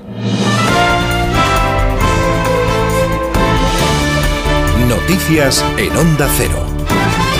Buenos días. Entrevista que recogemos aquí en Onda Cero del líder popular Alberto Núñez Feijó esta mañana en el diario digital de Objective. Asegura el líder popular que su partido hará una auditoría de cómo está gastando el gobierno, la deuda del país y los fondos europeos. Vamos a auditar, vamos a saber cuáles están comprometidos, vamos a saber qué proyectos hay sin atender y hablar con los sectores estratégicos de nuestro país. La única cosa positiva que tiene España en este momento es que tiene una posibilidad de ejecución de fondos y todo lo demás desde el punto de vista de política económica es deuda, es paro, es déficit y es un incremento masivo de impuestos y una pérdida de poder adquisitivo de la familia española. Las encuestas sitúan a Feijó como claro favorito para los comicios generales que deberían celebrarse en España en diciembre. En esa entrevista, en ese diario digital de Objective, Feijó dice además que entre las reformas que se necesitan realizar en nuestro país, cree que se necesita actualizar el sistema educativo, hacer un enorme esfuerzo por la formación, por la formación dual y por la formación profesional. Necesitamos además, dice, derogar la ley de universidades y volver otra vez a una universidad basada en la calidad, el mérito y la capacidad. Desde el Partido Socialista se exige al Partido Popular que vote en contra de la moción de censura de Vox, una moción que va a ser presentada mañana en el Congreso. La ministra de Hacienda, María Jesús Montero, pide que no se den alas a la extrema derecha. Señala que la abstención de los populares se marcaría en una política de tirar la piedra y esconder la mano y advierte de que la ultraderecha está envalentonada gracias a la política de los populares. Una política, una oposición de tierra quemada, lo decía Paco del cuanto peor mejor, de ruido, de bronca, y hacen ruido porque cabalgamos, y hacen ruido porque no quiere que se escuchen las políticas, hacen ruido porque quieren que la política esté todo el día en una maraña donde la gente no le preste atención. Nos hacemos eco además en el exterior de nuestras fronteras de al menos 12 personas que han muerto al naufragar un barco con migrantes a bordo cerca de la costa de la región italiana de Calabria, en el sur del país, según han informado fuentes de guardacostas al diario La República. El barco iba completamente sobrecargado. Los servicios de salvamento siguen trabajando en la búsqueda de supervivientes, mientras los guardacostas prosiguen con la investigación del naufragio. En Ucrania, los combates continúan, entran en su segundo año sin una paz a la vista. Rusia se centra en sus intentos de capturar la ciudad de Bakhmut, un importante nudo de comunicaciones en la región de Donetsk, cuyos alrededores son desde hace meses escenarios de violentos combates. Corresponsal en Rusia, Xavi Colás. Situación difícil en Bakhmut. El asedio prolongado ruso ha llevado a los analistas ucranianos a considerar abiertamente la posibilidad de que sus tropas deban valorar abandonar la defensa de esta ciudad en el este de Ucrania. Rusia parece que prosigue su avance lento. El líder de los mercenarios rusos, Yevgeny Prigozhin, asegura que las fuerzas de su grupo Wagner ya han capturado la aldea de Yahdine justo al norte de Bakhmut. Pero los informes militares ucranianos emitidos un día después del primer aniversario de la invasión rusa de Ucrania sugerían que las aldeas cercanas a esta ciudad clave permanecen bajo el control de Kiev. Wagner parece que entierra el hacha de guerra con su propio gobierno. Esta semana incluso acusó a los altos mandos del ejército ruso de traición por no proporcionar a sus hombres municiones suficientes. Finalmente, Parece que la situación se ha remediado. De hecho, hasta hoy las fuerzas rusas han bombardeado 18 localidades de la zona, incluidas áreas en los accesos sur y oeste de Bakhmut. En las últimas horas Podemos ha pedido admitir el error de haber contribuido a la escalada bélica. La líder de la formación considera que el gobierno debe reorientar su posición porque a su juicio el apoyo militar no ha servido para ayudar al pueblo ucraniano, sino solo para dejar ver a Estados Unidos que somos sus aliados preferentes. Yone Belarra reconoce que el alto el fuego es hoy más difícil que hace un año, pero al mismo tiempo más urgente lograrlo. Creo que es el momento de reconocer que haber contribuido a la escalada bélica en, estos, en este año ha sido un error, que no ha servido para ayudar al pueblo ucraniano. Quizás sí ha servido para decirles a los Estados Unidos que somos sus aliados preferentes. Por eso, apostar por una negociación y por un alto al fuego es la vía fundamental y la más importante para acabar de una vez por todas con la pérdida de vidas humanas y en cuanto al tiempo, copiamos hoy el patrón del sábado con mucho frío que se agudiza mañana lunes. Mamen Rodríguez Astre. El domingo llega más frío, sobre todo a última hora del día, y atención porque las temperaturas no tocan fondo. Mañana hará todavía más frío. Hoy por lo pronto vuelve a bajar el termómetro en el tercio norte, donde continúa nevando. A esta hora hiela en prácticamente toda España y lo peor en la meseta norte y en zonas de montaña del centro y del norte del país. El viento sigue animado, soplará del norte en la mitad norte y en Baleares con rachas muy fuertes de cierzo en el Valle del Ebro. Así terminamos. Más información en Onda Cero dentro de una hora a las 10, las 9 en Canarias y en nuestra página web ondacero.es. Continúan con Cantizano en Por fin no es lunes. Como el perro y el gato. Es lo que tiene ir al veterinario, que vean lo que le pasa. El veterinario ha valorado que esa tos requiere un tratamiento con corticoides y el animal está mejorando. Los gatos que viven en un recinto cerrado y que no salen al exterior, evidentemente en algún momento Tienen la curiosidad. tienen el interés, esa curiosidad. Y si ven una puerta abierta dicen, "Pues a ver qué hay ahí al fondo. Pues tiran. Aquí está, como el perro y el gato, para pasar ese buen rato. Todo sobre las mascotas con Carlos Rodríguez. Como el perro y el gato. Sábados a las 3, domingos a las 2 y media de la tarde y siempre que quieras en la app y en la web de Onda Cero. Patrocinado por Menforsan, los especialistas en cuidados, higiene y cosmética natural para las mascotas. Te mereces esta radio. Onda Cero, tu radio.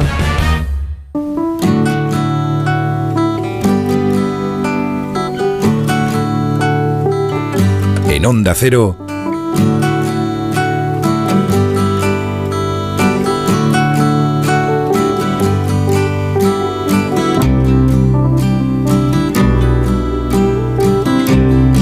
por fin.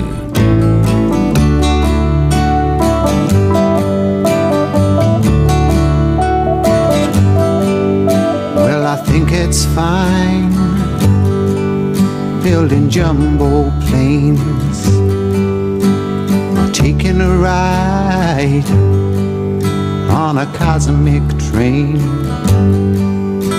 Switch on summer from a slot machine. Just get what you want to if you want, as you can get anything. I know we've come a long way. We're changing day to day. Tell me, where do the children play? Mira que como adultos, como padres, nos, nos cuesta abordar la cuestión, hablar de la, de la cuestión y reconocer que tenemos un, un serio problema. ¿eh? Según un estudio reciente de la Universidad de Baleares, más del 90% de los jóvenes consume porno, pero menos del 15% de los padres reconoce que sus hijos lo ven. Su primer acercamiento a la sexualidad se produce en muchos eh, casos a través del móvil, ay, el móvil y, a edades muy tempranas. Hablamos de niños y niñas que con 6 años ya podrían toparse con la pornografía. Y con 12 la mitad de ellos la consume. Sin embargo, una cuarta parte de los jóvenes no cree que exista esa violencia y parece que los comportamientos machistas se, se actualizan con las nuevas tecnologías. El control y las relaciones abusivas entre nuestros hijos son, son más frecuentes de lo que pensamos, pero los adultos, los padres, ¿qué pasa? Que sentimos vergüenza, que no queremos reconocerlo, que no queremos hablar del asunto. El sexo sigue siendo un tema tabú y ha provocado que nuestros niños y niñas no tengan referentes positivos. Es que puedo añadir, hay un informe de Save the Children, la mayoría de adolescentes, un 53,8%, vieron contenidos sexuales por primera vez a través de Internet antes de los 13 años. El 51,2% de los jóvenes encuestados accedió por primera vez a la pornografía mediante el intercambio de fotos o vídeos por redes sociales. Y podría seguir podríamos seguir. Esta mañana me gustaría hablar con José Luis García, es doctor en psicología clínica y sexólogo eh, durante 36 años del gobierno de Navarra. Está trabajando ahora como director del primer curso universitario que, se hace en el mundo sobre pornografía y educación sexual organizado este año por la Universidad Rey Juan Carlos de Madrid. Lleva más de 40 años estudiando este asunto. Ha escrito 16 libros. José Luis García, buenos días.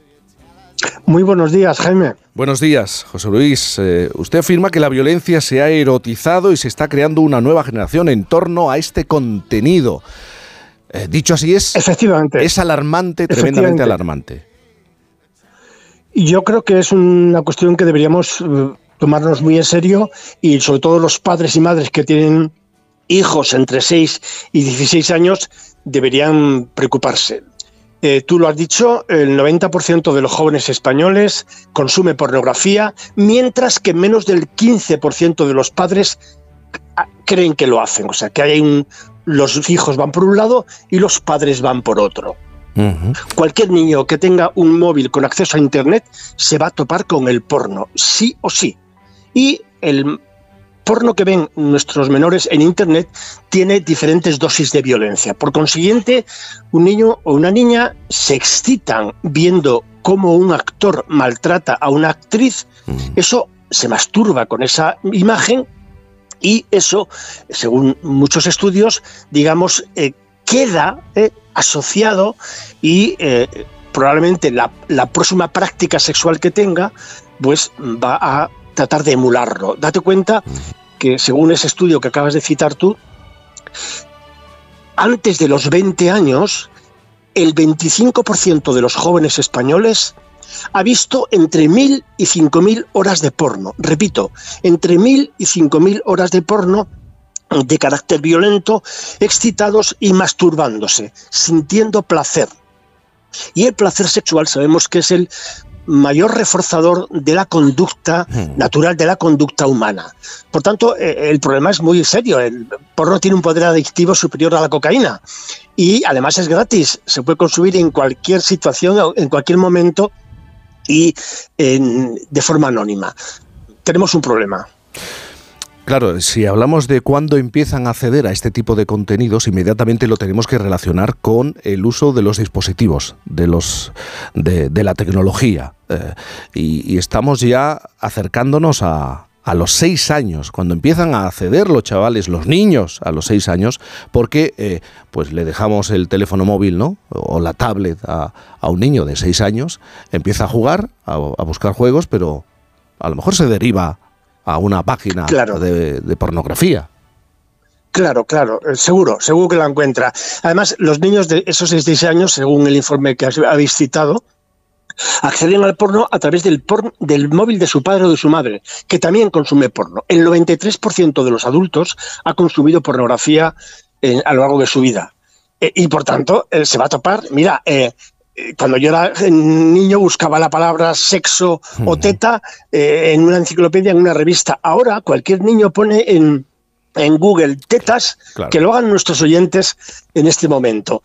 Y le salen millones de películas de porno de carácter violento, muchas de ellas. el último informe del Senado francés nos decía el 90% de las películas que se consumen en Internet son violentas. Y no es una violencia ficticia, no, no, es una violencia real. Y estamos, lamentablemente, estamos eh, dejando que nuestros niños y nuestras niñas se eduquen en el porno de un aspecto de su vida fundamental que va a tener mucha importancia en su futuro afectivo y sexual. Porque no hemos aprendido. En manos del porno la educación sexual de nuestros niños y niñas. Y eso eh, tiene muchos costes. Yo hablo de una generación de niños y niñas pornográficos que se han educado en el porno sin educación sexual y eso tiene muchas consecuencias. Por ejemplo, la adicción. Vamos a tener niños y niñas con un comportamiento adictivo, muy activos sexualmente. Sin importar la orientación sexual, violentos en sus prácticas sexuales, sin utilizar condones, porque el condón no existe en las películas pornográficas, teniendo problemas con su pareja, porque un chico que consuma mucho porno no le va a pedir a su novia hablando de la pornografía heterosexual, ¿eh? ciertas prácticas porque a lo mejor le dice que no. Y entonces, ¿qué hace? Pues va a buscar eh, esa práctica con una prostituta. Eh, es también una forma de una manera de fomentar la prostitución. Por consiguiente, eh, esto que estamos comentando tiene unas implicaciones extraordinarias y repito, los padres y los educadores tienen que decidir en este momento eh, quién educa a tus hijos, el porno o tú. No hay otra. No hay otra, porque el, el, contenido sexual interesa a todos los niños y a todas las niñas. Y más tarde o más temprano van a buscar esas respuestas necesarias e inevitables que se hacen todos los niños y todas las niñas. Pero José Luis, una cosa, por- porque eh, el panorama que estás dibujando, entonces esta generación de padres a la que yo pertenezco, tampoco hemos avanzado ni evolucionado tanto como pensábamos, porque nos seguimos resistiendo a hablar de sexo con nuestros hijos. Incluso seguimos sintiendo vergüenza, eh, como la, la- la sentían nuestros padres, ahora abuelos de 80 o, o 70 años. Sí, sí, clarísimamente. Es decir, de generación en generación, desde hace miles de años, lamentablemente seguimos transmitiendo a nuestros hijos que de ese tema no hay que hablar. Y es un error, porque la sexualidad es un, interesa a todo el mundo.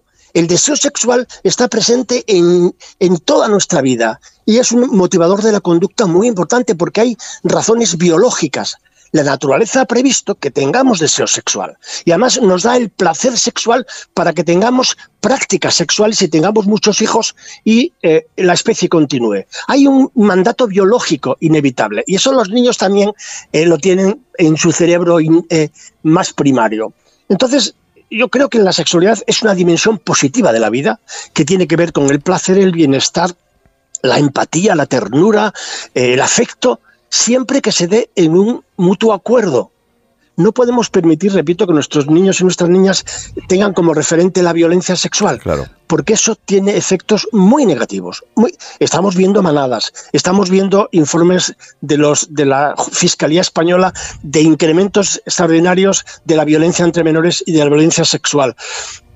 Señores, mm, tendríamos que reflexionar muy seriamente qué futuro sexual y afectivo queremos para nuestros menores. Claro. O el porno o tú. No hay otra, no hay otra. Es que una cuestión fundamental, eh, la violencia se ha erotizado, ¿no? Se, se ha convertido en algo atractivo, o que puede ser atractivo para estos chavales. Efectivamente, ahí está, eh, ahí está el peligro. Eh, si, repito, un chico está viendo mil, dos mil, cinco mil horas de porno donde un actor maltrata, excitado a una mujer excitada y el que está viendo eso se excita y tiene placer masturbándose, bueno, eso es un refuerzo eh, eh, natural muy importante. Y va a intentar repetir luego, porque los neurocientíficos hablan de neuroplasticidad cerebral. Cuanto más eh, contenidos de esa naturaleza tenemos, más importancia le damos y más queremos repetirlo. Vamos a tender a repetir eso que nos excita. Y, bueno, estamos viendo niñas de 13, 14 años con lesiones anales muy importantes porque él, el chico, obsesionado en tener una penetración anal porque en el porno es lo normal, lo habitual y las, la actriz disfruta mucho. Pero Fíjate, es una José Luis. barbaridad tener, tener una, mm, un comportamiento sexual a los 12, 13, 14 años porque hay que estar preparados, hay que tener con- conocimientos, hay que tener... Y y no, no se puede eh, repetir y copiar lo que ven. Isabel. Hay dos Por tanto, si no hay una formación específica en este tema, los chavales y las chavalas van a hacer lo que ven. ¿Y qué es lo que ven? Lo que ven en las películas porno. No hay otra. Desde luego. Eh, de hecho, el, el 012 en la Comunidad de Madrid ya, ya ha denunciado el hecho de que cada vez reciben más llamadas de, de violencia de género en adolescentes. O sea, que el dato se contrasta. Eh, José Luis, has dicho una cosa que a mí me parece clave. Es que ellos quieren eh, transmitir, etcétera, etcétera. Es verdad que, que en, en estas generaciones, como, como tú la llamas, todavía existe esta creencia de que hay que delegar en él el hecho del el comienzo de la relación sexual? Es decir, el peso del de, el hombre en este caso, o, de- o de- o del chico, o el adolescente, eh, ellas siguen pensando que ellos saben hacerlo, es decir, que ellas Sí, no, sí. no, no tienen la, la- la autoridad sobre su cuerpo. Y que ellos deben dar el primer paso. Claro, cómo empezar una Sí. relación sexual. Es decir, no, ellos, ellos ya saben, entonces yo me dejo que... eh, esto no se educa, no se cuenta, no se dice. Claro, eh, el porno lo que hace es recoger los mitos y los estereotipos culturales. Y el mito cultural más importante es que el hombre tiene más ganas que la mujer, más deseo sexual, y la mujer debe estar sometida al hombre. Sí, no, y Entonces, me refiero al saber, hace- o sea, el hecho de saber. No, no, no, del- eh, él sabe lo que tiene que hacer. O sea, como si eh, tú como mujer no supieras lo que, lo que hay que hacer o, o qué significa el, el sentir placer a través de la, de la exploración, ¿no? Claro, pero si una mujer nadie le ha explicado eso, pues, pues no lo sabe. Se va a fiar de lo que le diga su novio, eh, o su compañero, o su pareja. Entonces, hay unos valores culturales que efectivamente suponen que el hombre tiene más ganas y es el que sabe, es el que tiene que tomar la iniciativa y es el que eh, tiene, digamos, el privilegio del placer. En las películas porno, repito, estos valores están amplificados a, al máximo. Y entonces eh, esta, la chica debe estar sometida al varón. De hecho, mira, las, las mujeres ven porno más que nada por aprender y por conocer. Por Los chicos ven porno todavía. más por la descarga, digamos, orgásmica, ¿no? Entonces, ahí, ahí sí hay una diferencia que las chicas les gustaría aprender porque no saben, porque la presión del grupo es fundamental, es, es brutal, la presión del grupo, sobre todo en redes sociales, que, está, que estamos teniendo mm, problemas muy serios, pues por ejemplo con el abuso sexual, que os sugiero que un día lo abordéis, porque es un tema realmente preocupante, el abuso sexual a menores, eh, y que tiene que ver con, evidentemente, el porno. Una, mm, un género muy importante de pornografía son las, el incesto pero uh, millones de películas eh, mm, que tienen que ver con las relaciones sexuales en la familia y con unos títulos absolutamente brutales y terribles. ¿no? Entonces, ver también películas de esa naturaleza tiene pues, sus, sus consecuencias, es decir, erotizamos la relación sexual con los niños. Eso no se puede sostener. ¿no? José Luis, eh, al final estamos hablando de una actualización de, de ciertos valores machistas eh, y, de otro tipo, ¿no? Se, est- se están actualizando en las nuevas generaciones. Evidentemente, es decir, eh, la, película porno, la mayoría de las películas que, las que, he visto yo, hay millones, por supuesto, pero los informes que conocemos, que hay muchos informes e investigaciones, sugieren eso. Es decir, el, el modelo de relaciones sexuales que ofrece el porno es un modelo machista. Todo está centrado en el placer del varón y la mujer está sometida al placer del varón. Es más, el hombre es el que toma la iniciativa. Es decir, en, las películas porno. Yo no he visto ninguna película porno en la cual el hombre no consiga su objetivo, que es penetrar a la mujer por la boca, por el ano y por la vagina. Ese es el objetivo que, mm, digamos, obsesionado en ello y la mujer al final se presta a ese juego. Y eso se propone como modelo. Y los chavales lo repiten, lo tratan de imitar con consecuencias brutales también. Entonces, deberíamos ofrecerle un modelo alternativo. Señores, o le informamos a nuestros hijos o ellos buscarán la información fuera. Que cada padre y cada madre que me está escuchando ahora recuerde cómo aprendió sexo él o ella y cómo lo aprenden ahora. El cambio es brutal. Internet ha cambiado las reglas del juego. Eh, El acceso a estos contenidos es gratis. Eh, Cualquier niño, cualquier niña puede acceder a ello. Y se va a sentir excitado porque tenemos un mecanismo biológico genéticamente programado. Y ante películas, repito, brutales, yo he visto, eh, mm, bueno, violaciones, las, las películas que más se ven son las violaciones a menores las que más vi- visitas tienen. ¿no? Entonces, estamos fomentando una cultura de la violencia sexual y una erotización de la violencia, y eso, en mi opinión, tiene unos riesgos muy importantes de cara al futuro sexual y afectivo de nuestros hijos, de los eh, adultos futuros. Al futuro y al presente, porque el año, el, año se está registrando ya, claro. Es que eh, el futuro y, y el Sí, presente, sin duda, eh, sí, el pero ahora de estos, los- de estos niños. Las consecuencias las veremos Claro. en los próximos años. En las consultas de psicólogos y de psiquiatras, en los problemas de pareja, aumento de prostitución. Mira, el incremento de infecciones sexuales que estamos experimentando es en España sí, es es cierto. espectacular, espectacular. ¿Por qué? Bueno, por muchas razones, pero entre otras porque los modelos educativos de nuestros menores no, in- no incluyen el, el condón. Es decir, en películas porno excepcionales hay el condón, el resto ninguno. Entonces, ¿qué le estamos diciendo a nuestros chavales? Que es muy normal tener placer y disfrutar mucho sin condón. Por tanto, eh, es un comportamiento muy irresponsable.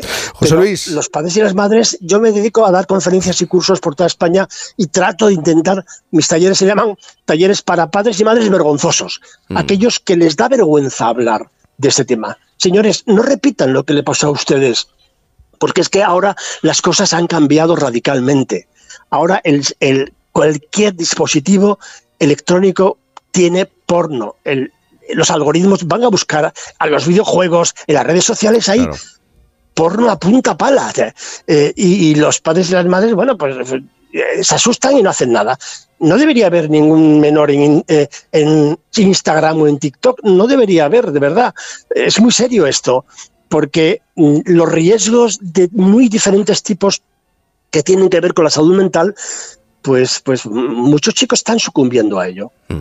Debemos tomarnos muy en serio esto, repito, porque el sexo le interesa a todo el mundo. Y- Y, más tarde o más temprano, el, torno, el porno se topará con nuestros menores. Y no, se no te- me cabe ninguna vergüenza eh, y hablar de la cuestión. José Luis García, doctor en psicología clínica y sexólogo del Gobierno de Navarra eh, durante 36 años. En este momento está eh, impartiendo, es director del primer curso universitario que se hace en el mundo sobre pornografía y educación sexual, organizado este año por la Universidad Rey Juan Carlos de, de Madrid. Lleva más de 40 años estudiando este asunto. Gracias por estar esta mañana.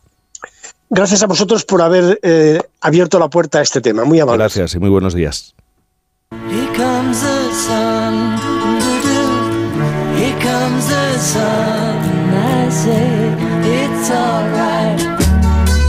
Por fin no es lunes.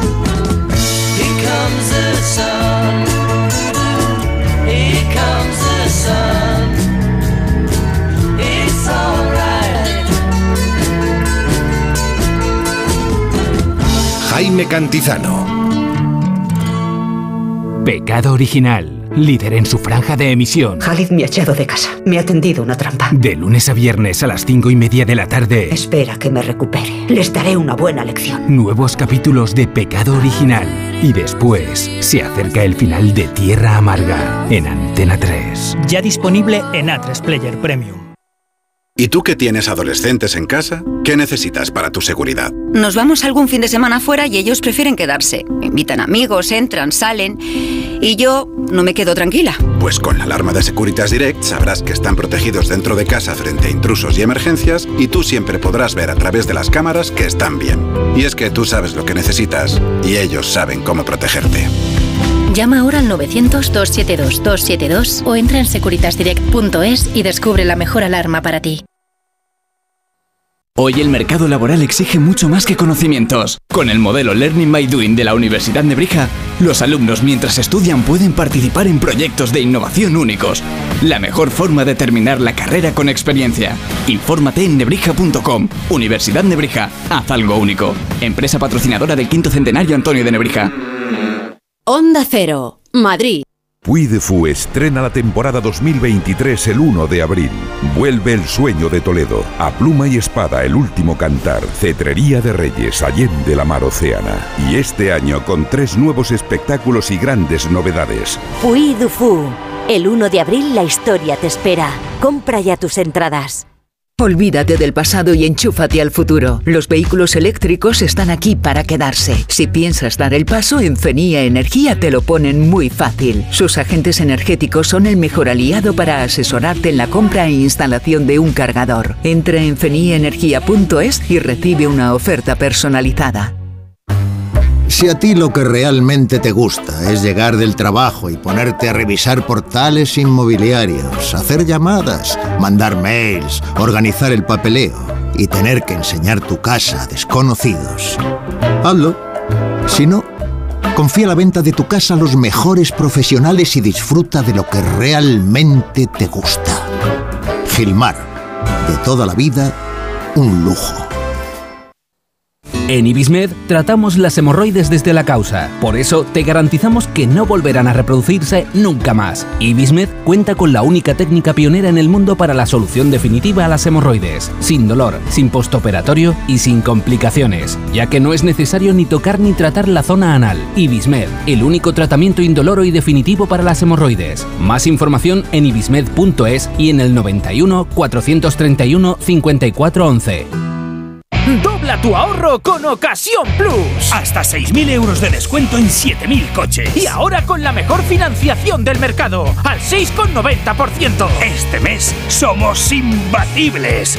Ven a vernos. Ocasión Plus. 16 centros en Madrid. Nuevas tiendas en Fuenlabrada, Arganda y Torrejón. Localiza tu centro más cercano en ocasiónplus.com. Abierto sábados y domingos. Las vacas Angus y Wagyu del Ganadería Organic comen pastos naturales reforzados con una mezcla de higos secos y pasta de aceite de oliva virgen extra. Es una carne increíble. Y como queremos que la pruebes, te llevamos del campo a tu casa dos solomillacos de 300 gramos, un chuletón de un kilo y cuatro hamburguesas de 150 gramos por solo 69 euros. Todo Angus Eco de Organic. Haz tu pedido 910 2010 910 2010 o en carneorganic.com. Organic, la mejor carne del mundo.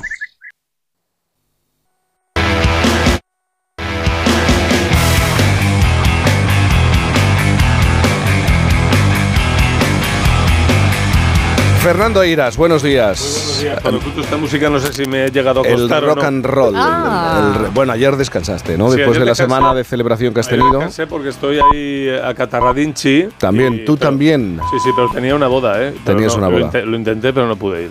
No pu- Ay, qué raro, ¿no? No pude ir, Qué sí, sí, raro. sí, no pude ir porque dije, yo tengo una responsabilidad. No, es que no me encontraba bien, ¿eh? No te Ayer por la noche, bien. no, no.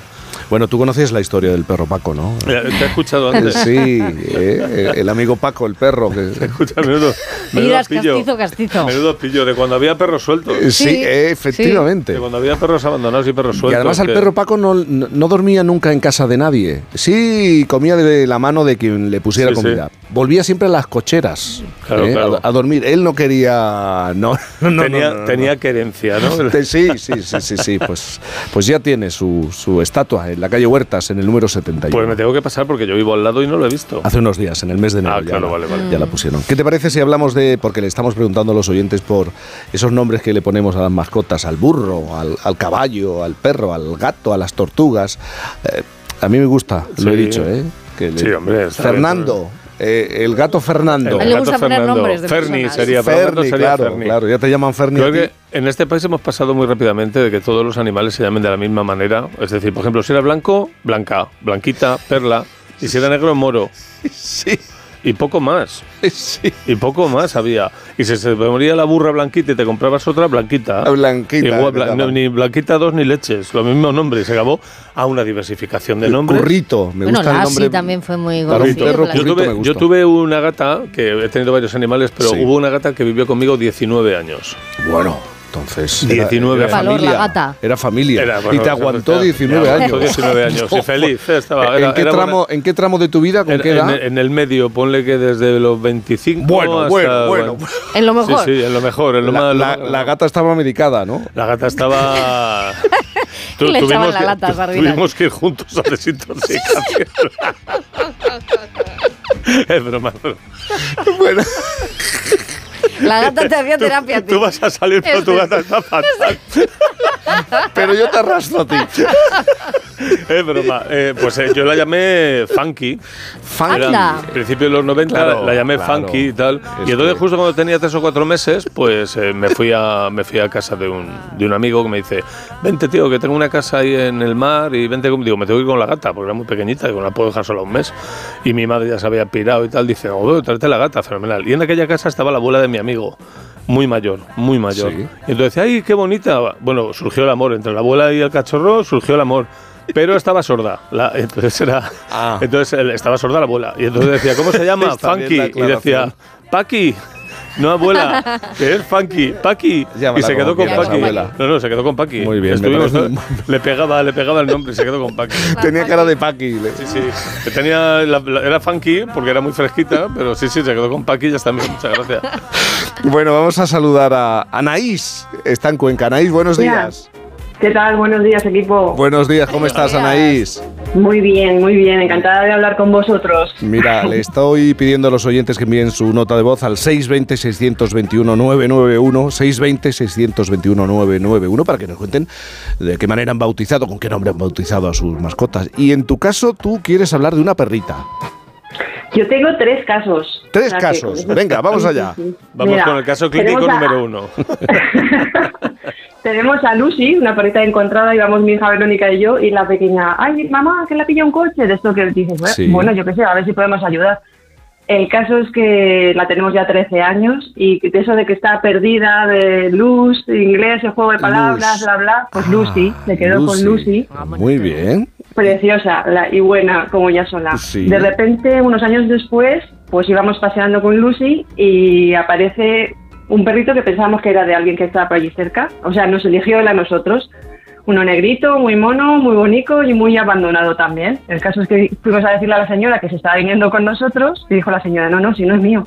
Así que ya tenemos a Blackie, porque es negrito, Blackie. Ah, asociación de ideas, vale. Exacto. Vale. Luz, Y Lu- ya- bueno, Lucy y Blackie. ¿Y el tercero? Sí, sí. Y el tercero es Dobre, que con la marcha de, bueno, mi hija eh, Verónica se fue a estudiar fuera y al poquito a poquito, pues eh, mi hijo mayor también eh, se fue a Eslovaquia, que es jugador de balonmano, y se fue a estudiar, a- o sea, a jugar allí. Sí. Y en, con pleno síndrome del nido vacío, pues la verdad es que mm, oí una vez eso de que un gato llega a tu vida cuando, cuando es necesario, ¿no? Sí. Apareció Dobre. ¿Por qué se llama Dobre? Porque es un gato buenísimo y, y en eslovaco significa Dobre, significa bueno. Y aquí tenemos a Lucy, Dobre a Blackie y a Dobre. Dobre. Dobre. Me gusta ese nombre. Dobre nido vacío. Pero no Dobre, le cambia. Dobre no invita a cambiar Dobe. eh, Dore, ¿no le cambian el nombre? No. la verdad es que al principio te dice, ¿cómo? Eh, Dobre, ah, doble, doble. De hecho, es- tiene doble nombre, ¿eh? porque como, como decía Miu, le llamamos Dobre Miu. O sea, Dobre mío. doble con- Dobre mío. Tiene personalidad. Bueno, Anaí, pues muchísimas gracias por contarnos eh, tu historia. Y Maripaz, de Guadalajara. Maripaz, buenos días. Buenos días. Buenos días, ¿cómo estás, Maripaz? Pues bien, mira, paseando. Paseando, pero ¿estás paseando con él? No. No. Eh, ahora le recojo. Es que primero me voy a andar, luego ya le saco a él. Porque Vale. si no, vamos parados por todos los sitios. Todo le interesa. Todas las Vale. esquinas, todos los Todo le interesa. ¿Cómo se llama tu perro? Becan. Beckham, ¿Y por qué le pusiste Beckham? Cuéntame. Porque es un galgo Pues- afgano. Porque, a ver, él es de una, no es de una protectora, era de un criadero. Sí. Y entonces ese criadero se disolvió y mi hijo se enteró por medio de un amigo que quedaban los perros. Él era un semen- es un semental de Borden Collie, pero como Y es guapo, ¿no? Y es guapo. Guapísimo, guapísimo. Tiene una postura increíble. A ver, eso es legal. Y claro, pues nos enteramos y fuimos a recogerle y como no tenían mucha empatía con los animales porque era un criadero y eso era como Ya. criar y fuera, criar y fuera, sí, sí. Eh, no, no atendía por nombres. Y yo cuando le vi, pregunté que cómo se llamaba, me dijeron que bueno, que, que no había nombre, que era lo que había. Ya. Yo dije, es Becan. O sea, es precioso, Claro. es, Es- Becan. Y así se llama, Becan. Porque es como rubio, ¿no? Tendrá, ¿De qué color tiene el pelo? No, es, Ah. no, no, es blanco y negro. Blanco y Es negro. anillado Bueno, en el bueno. cuello, pues Sí. un borde collie. Pero Las patitas blancas, Y tiene pose, vamos, ¿no? Tiene, po- tiene muchísima pose. Es Tiene rollo. precioso. Sí. Muchísimo. Y además es muy, muy interesado en todas las hembras. Es muy interesante. todas le gustan. Las que huelen a ajo también. Y claro, es un problema pasear con él, ¿no? Porque está Mucho, lanzando la caña permanentemente, ¿no? Constantemente. Es mm, como muy obsesivo con eso. Muy obses- y te hace algún regate de vez en cuando como Beckham, ¿no? A lo mejor. Mm, totalmente. ¿Baila o sea, Spice Girls? De hecho, ya un día me pilló con un traspiés y me tiró porque vio una hembra y a él le pareció que eso era Y dijo lo que, más bonito que del aquí mundo. voy a marcar gol, que aquí voy Sí. a jugar yo. Bueno, pues, pues nada, Beckham, me gusta también ese, ese nombre. Maripaz, Guadalajara, muchísimas gracias por contarnos tu, mm. historia. Un beso. Un placer. Bueno, 620-621-991. Qué curioso cómo funciona el cerebro a la hora de asociar a una mascota con un nombre. Pero en esto Es del rebautice, perdón, en el, en el Sí. rebautice, los, los animales al final no tienen motes, solo el de Iras, o sea, Sí. de Funky Packy. Sí. Pero el resto no, ¿no les cambian el nombre o qué? No lo sé, eh, habrá de todo porque luego Ay. tienen apocopes, ¿no? O sea, para no decir el nombre tan largo. A mí me hace, me hace mucha gracia cuando se pone de moda el nombre de un perro famoso en televisión. Por ejemplo, ahora Sí. el Border Collie, imagínate, Lassie. Claro, Lassie, Vale, ¿No habéis conocido a un chucho de patas cortas de 20 leches que se llamaba decía, Lassie, Lassie, que de estos que le suenan las uñas cuando van por el pasillo. que le suenan las uñas. Hay Y calcetines. le sale, para le sale un colmillo para arriba y le llamaban Lassie. ¿Sabes qué de puta madre? ¿sabes? Y nunca es posible peinarlo. Rex, un, un perro Ah. salchicha que es incapaz de subirse a ningún lado y le llamaban Rex, de un policía diferente. Y dices, ¿perdona? Que era un pastor alemán, ese era muy grande. Y luego no estamos hablando de tortugas y tal, ¿eh? Que también tiene lo suyo. Yo tenía un colega que tenía un galápago de tierra, le llamaba Renfe porque iba muy lento. Bueno, en la estación hubo una buena con las tortugas también. Ah, bueno, sí, sí. Renfe, me gusta. Era, era galápago Renfe, en aquel momento iba muy lento, ¿sabes? Era la tortuga Renfe y veías al otro. Bueno, 620 Bueno, no. 621 991. No acudía por Renfe, es decir que no, la- el galápago no acudía por Renfe. Ya llegará. Oye, vamos a contar una historia en carretera secundaria. Tiene que ver con la música. Esta mañana hemos hablado de los Stones y, Los de los Beatles. Beatles. Sí, sí. Vale. Pues vamos a hablar de otro grande, de la música, y lo vamos a relacionar con un pequeño pueblo. Enseguida con Eva García. ¿Quieres participar? Mándanos una nota de voz al 620-621-991. Las mejores ficciones ahora se escuchan. ¿Qué pasó en Marte? ¿Por qué hicimos lo que hicimos? Retornados. Y lo más importante, ¿para qué volvimos? Han subido las persianas y hay un policía que está asomado mirando. Malas decisiones. Dios, me cago viva. Mira, me voy a quitar el chip, ¿vale? Nosotros 2036. No quiero seguir compartiendo sueños contigo. Solo en Sonora. Hace 70 años que Coca-Cola es la chispa de la vida en España. 70 años de la distribución de la primera Coca-Cola en nuestro país. Y para celebrarlo, el programa Más de Uno se hará en directo desde la planta de Coca-Cola en Barcelona. De allí salió la primera botella con la que comenzó un largo recorrido que continúa en el presente y se proyecta hacia el futuro. El lunes 27, Más de Uno desde la planta de Coca-Cola en Barcelona, con Carlos Alsina. Te mereces esta radio. Onda Cero, tu radio.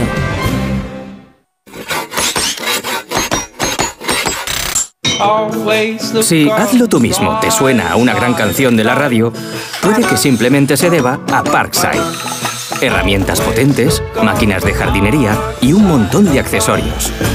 Descubre toda la gama de Parkside en parkside-diy.com. Tú puedes. Parkside.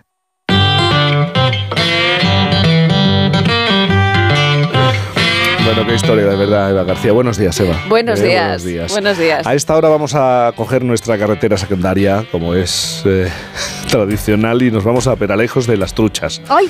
Es un pueblo de Guadalajara, Fernando, de apenas 150 habitantes, pero atención. Era, No. era entre Guadalajara y Montana. eh, atención, porque se ha convertido en la meca del boss. Es un historión, ¿eh? Lo vais a ver. Es, es un historión porque es que Emocionada estoy. todos los vecinos del pueblo están locos por el boss, pero son auténticos fanáticos de Bruce Springsteen, no de ahora, ¿eh? Que esto viene de lejos, porque la admiración que sienten por su música les viene del año 1981. ¿Vosotros os acordáis que ocurrió aquel año? No, no. Pues, Ni idea. pues pasaron hechos históricos. Intento del golpe, claro. Ah, Muchas cosas. Bueno, en, en principio esta canción, que fue un auténtico boom de Mecano, hoy no me puedo levantar, ¿eh? que empezamos a Como escucharla. Fernando. Seguimos igual, ¿eh? Igual. Los domingos. Con Fernando y su gata. Bueno, pues ese mismo año en el que escuchábamos a Mecano, los españoles asistíamos a la dimisión del primer presidente de la democracia. Hoy tengo la responsabilidad de explicarles, desde la confianza y la legitimidad con la que me invistieron como presidente constitucional, las razones por las cuales presento irrevocablemente mi dimisión como presidente del gobierno y mi decisión de dejar la presidencia de la Unión de Centro Democrático.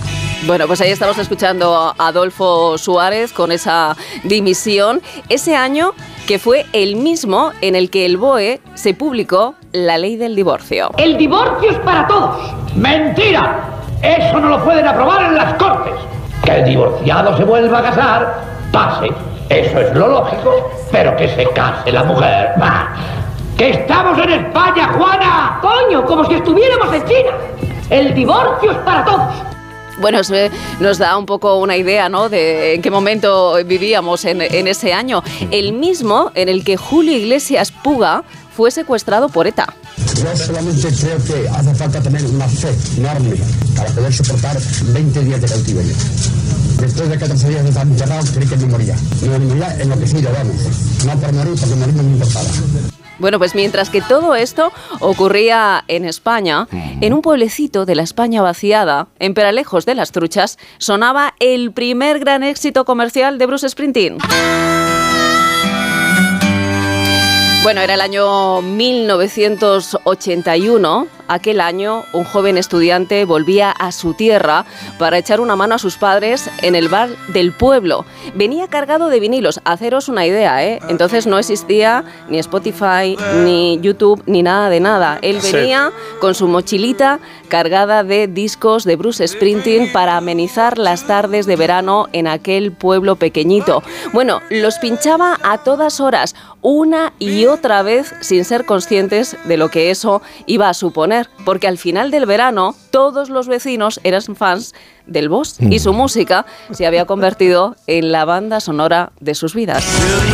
Claro, Eva, pero estoy pensando, eh, el, el boss ha pasado por España en 40 años. Muchas veces. Muchas veces, ¿no? Incluso hemos visto imágenes de él en San Sebastián pasando unos días con la, con la familia, es decir, es la habitual del, la turra la del lugar, aquí, ¿no? sí, sí. Nunca ha estado en Peralejos de las Truchas. Esto hay que solucionarlo, Esto hay que Jaime. arreglarlo. No Sí, puede sí, ser. sí. Mira que lo han intentado una y otra vez. Mira que estos vecinos tienen empeño, son constantes, son obstinados, diría yo. Fíjate si sienten devoción por su ídolo, que en el año 2014 el cantante fue nombrado hijo adoptivo del pueblo y desde el año 2015 le rinden un tributo anual a través de un festival que, Jaime, esto es único en España porque no hay otro festival mm, único, exclusivo para, para el Boss. Bueno, pero por si esto fuera poco, este año, y ya es el tercero consecutivo, han presentado su candidatura al Premio Princesa de Asturias de las Artes. No me dirás que no tienen empeño, ¿eh? Sí, o sea, y- Tenemos que conseguir el que, tercer año insistiendo, que ¿no? Bruce, Que, sí. que el Bruce sea...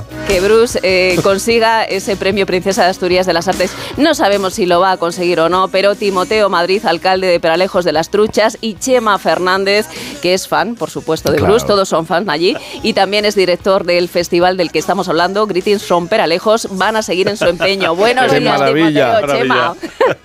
Buenos días. Timoteo, buenos días. Y, y Chema, buenos días. Buenos días. Buenos días a todos. Buenos días. Vamos a ver, alcalde, ¿en qué momento eh, eh, el boss se fijó en, en el nombre, en Peralejos? Eh, ¿Cuándo ocurrió? Bueno, eso fue en el concierto del Bernabéu, allá por el año 2012, y, y bueno, eh, se fijó la pancarta allí en las pantallas gigantes del estadio y cuando tuvo bastante tiempo, entonces llegó a preguntar qué era aquello y claro, lógicamente al día siguiente pues los medios de comunicación no parasteis de estar llamando que, qué tal con la noticia y, y bueno, de ahí surgió un poco la idea de, bueno, pues nos está haciendo tanta publicidad que, que vamos a nombrarlo hijo adoptivo. Claro, es que, empezó un poco. es que eh, unos vecinos de Peralejos estaban en primera fila, iban con un cartel, Peralejos, Peralejos, las cámaras empezaron a enfocar, aparecían en las, gran- en las pantallas eh, Peralejos y, y todo el estadio empezó Peralejos, Peralejos y el jefe dijo, el boss dijo, pero, pero ¿qué están cantando? ¿Qué No están tiene, no tiene que ser fácil pronunciar Peralejos Peralejos. a una persona de los Estados Unidos. Bueno, alcalde, ¿y cómo se os ocurrió nombrarle hijo adoptivo del pueblo? Bueno, pues fue pre- pre- precisamente por eso, Por la publicidad y tal, y, y dijimos, bueno, pues ya que eso vamos a seguir con él. Entonces, eh, pues eh, quisimos hacerle, eh, nombrarlo hijo adoptivo y, y- y, bueno, pero queríamos nombrarlo hijo adoptivo también y que, que por lo menos él se enterara y lo supiera, no nombrarlo hijo adoptivo y ya está, ¿no? Entonces también nos pusimos en contacto con la discográfica y, y en, y en un principio nos dijeron que no, que no era una buena idea y tal, pero luego nos dijeron que sí, que adelante, que era una idea fantástica. Entonces, pues ya ah, seguimos con el tema y Sí. lo nombramos hijo adoptivo y pues Dos años después, alcalde, del nombramiento, en 2016, eh, decide eh, entregarle este reconocimiento en persona, ¿no? Y, y se marcha a Madrid, porque el boss estaba en Madrid. ¿Cuántas horas estuvo esperando en el hotel en el que se alojaba eh, el artista? Bueno, pues allí estuvimos unas 12 horas esperando a que llegara. Qué paciencia. Llega- 12 llegamos horas por la esper- mañana. Sí, sí, sí. Llegamos por la mañana a primera hora y bueno, reservamos comida allí en el, en el hotel y para poder estar, porque si no es que tampoco podías estar. Si no, claro, echan a... Claro. Que los, los de Peralejos cuando se os mete algo en la cabeza los perseguís, ¿eh? Y allí, bueno, al principio, fíjate, nos decían que allí no se alojaba, que no, que no, que allí no se alojaba, no, no, no, no querían decir absolutamente nada. Bueno, pues comimos tranquilamente, nos salimos a tomarnos una copa allí mientras en el hall del hotel, que, que había el sitio allí para, para tomar una Sí. copa, y ya empezamos a ver, sobre las 5 de la tarde por ahí empezamos a ver cómo bajaban los músicos de la banda por allí, por el hall del hotel y tal. Y dijimos, bueno, pues mientras viene vamos a pues a hablar con los músicos y hacernos una foto y que nos firmen Sí. y tal y cual. Y bueno, pues estuvimos allí ya, estuvimos por lo menos entretenidos con ellos. Sí, hombre, 12 Pero- horas, había que buscar entretenimiento, Sí, 12 sí, había horas. que ahí. buscar entretenimiento, porque si no, digo, si estamos de copas hasta que venga, no sé cómo vamos a salir de aquí. ¿En qué estado vamos a estar cuando venga Bruce? Bueno, pero, pero vamos a ver, alcalde, hasta tal punto ha llegado la, la historia que existe mayor vínculo con, con Bruce porque eh, os habéis hermanado con su pueblo natal. Sí, sí, también, ¿no? Nosotros seguimos ahí, como estamos empeñados en que venga por aquí, pues intentamos por todos los medios lo que haga falta para, que haga falta, para, ¿no? para conseguir que venga. Vale, pues en New entonces con Jersey. Freehold, y muy bien, muy bien. Con el mayor de Freehold, pues muy bien. Y le pareció una idea genial. Le pareció una el mayor genial de-. El mayor de frijol. Oye, Chema, eh, tú que eres un fanático de, de Bruce, claro, al final resulta que vosotros eh, estáis volcados con el, con el artista, pero es que la gente cuando se enteró de, de todo el tema que vosotros habéis organizado, de que le habéis hecho hijo adoptivo y además eh, le hicisteis entrega de, de la placa y tal, claro, todos los fans de fuera de allí del pueblo eh, pensaron que, que allí organizar algo que fuera especial, ¿no, Chema? ¿Cómo surge el, el que creaseis ese, ese festival eh, único dedicado al artista? Sí, pues bueno, pues como, bien dices, a ver, el nombre de Peralejos se pone un poco en circulación a, a través de la, de la bonita anécdota que ha comentado Teo del concierto de Bernabéu, cuando las dos chicas estas del pueblo levantaron el cartel del Peralejos en mitad de la canción de Spirits in the Night, que, Bruce suele hacer una pausa de cinco segundos para retomarla, y quiso la coincidencia de que ellas levantaran el cartel, que normalmente los, los que ya conocéis un poco Bruce, pues sabéis que los fans llevamos cartulinas con nombres de canciones y él, eh, va- si le gusta un tema, te coge la cartulina y canta esa canción, va cambiando el repertorio. Y ellas, en vez de poner el, el nombre de una canción, pusieron lo de Peralejos, pues Eso no me la silencio, sé. Peralejos, y entonces el, el- ya, el- nombre de Peralejos empezó a circular. Y, y, pues, no, pues a, a raíz, a raíz de eso, pues para, para explicarle que era Peralejos y, y para agradecerle su trayectoria eh, como, como artista que es y, y todo lo que había aportado en nuestras vidas, porque sus canciones ya son la banda sonora de, de los que hemos crecido desde el año 81 escuchándole, pues eh, hicimos el nombramiento de hijo adoptivo. Esto lo, lo distribuimos a través de las redes sociales y claro, enseguida se montó un gran revuelo, sobre todo a, a nivel de los grupos de fans de aquí de España que dijeron, hombre, pues, oye, que tenéis pensado hacer alguna cosa porque nos gustaría conocer este pueblo que es tan fan de Bruce, porque con 150 habitantes y tal y cual. Y entonces lo hablamos Teo y yo, dijimos, oye, mira, pues mm, el nombramiento de Bruce del 2014, que fue en, en octubre, dijimos, oye, pues mira, si te parece hacemos como un broche de oro a lo que era el nombramiento y creamos una convención, pues para que venga la gente a, nuestro pueblo, conozca también un poco lo que es el, el- el entorno del Alto Tajo, nuestra gastronomía, y, y que podamos hacer una jornada de convivencia que será el broche de oro al, al nombramiento de Bruce. Y, y dicho y hecho, pues montamos lo que fue la primera convención nacional de fans de Bruce Springsteen, eh, que duró, pues era un sábado durante la mañana hasta la noche, que hicimos concursos de tapas basadas en, en letras de, o nombres de canciones de Bruce, exposiciones fotográficas, etcétera. Y bueno, eh, luego por la noche hubo un concierto con la banda tributo y eso debía ser el broche de oro porque no, teníamos intención de continuar. Lo que pasa es que hubo gran afluencia de fans, vino gente de Canarias, de Sevilla, de Bilbao, Valencia, País Vasco, Cataluña. eh, y, bueno, se pasaron también que, cuando terminó el, acto al día siguiente, el domingo, pues todos antes de marcharse, pues nos felicitaron y nos propusieron a TV a mí que a ver si podíamos continuar con, con este encuentro porque no había en España ningún, ningún festival dedicado exclusivamente a Bruce. Y entonces, pues bueno, mm, dijimos, oye, pues mira, pues ¿por qué no? Dentro de, de las pocas posibilidades que tenemos, al ser un pequeño pueblo situado dentro del Alto Tajo, ahí en la montaña, que no tienes acceso a grandes marcas que te puedan patrocinar, pues con, con más ilusión que otra cosa, pues llevamos, como habían explicado antes, desde 2015 pues celebrándolo cada año. El salvo festival. los dos Por-. Por insistir, perdóname, Chema, en este también empeño, tres años, ¿no? Presentando la candidatura a Princesa de Asturias al premio. eh, eh, y habéis conseguido cosas tan increíbles. Es que insistís bastante. Habéis reunido más de 300.000 Sí. firmas de grandes personalidades en apoyo a la candidatura de Bruce. Es que estoy leyendo Pedro Almodóvar, Antonio de la Torre, Javier Gutiérrez, Juanjo Artero, Coque Maya, Leiva, Ana Berembi, Víctor Manuel, Bertín Osborne, Belén Rueda, Carlos Olaya. Y suma y sigue, Jaime. y suma y- A ver, a Dylan se lo dimos en el 2007, ¿no? Efectivamente. Oye, Bueno, y la gran pregunta, vamos a ¿Quién ver, alcalde? Fernando, tú Sí, sí, querías. no, yo quiero, quiero saber si yo creo que si contáis con la fuerza de uno de los grandes mediadores y embajadores de Bruce Springsteen en este país, que es Manel Fuentes. Desde luego. Porque claro, lo Él mejor- es nuestro claro, voz. Manel Fuentes yo creo que, que ha estado en contacto con ese hombre y eh, yo, me parece un Tiene una power, de las un poder. que bandas Más, más eh, importantes. Sí, Ma- no, no, y Manel hace una gira por España Sí. eh, Yo creo que eso canciones. impulsaría un poquito, ¿eh? No sé Sí. si habéis contado ya con él. Buena pero- idea. ¿Habéis contado con él? Eh, bueno, eh, la sí, verdad estamos es que... trabajando en... Bueno, Teo, explícalo. No, no, sigue, sí.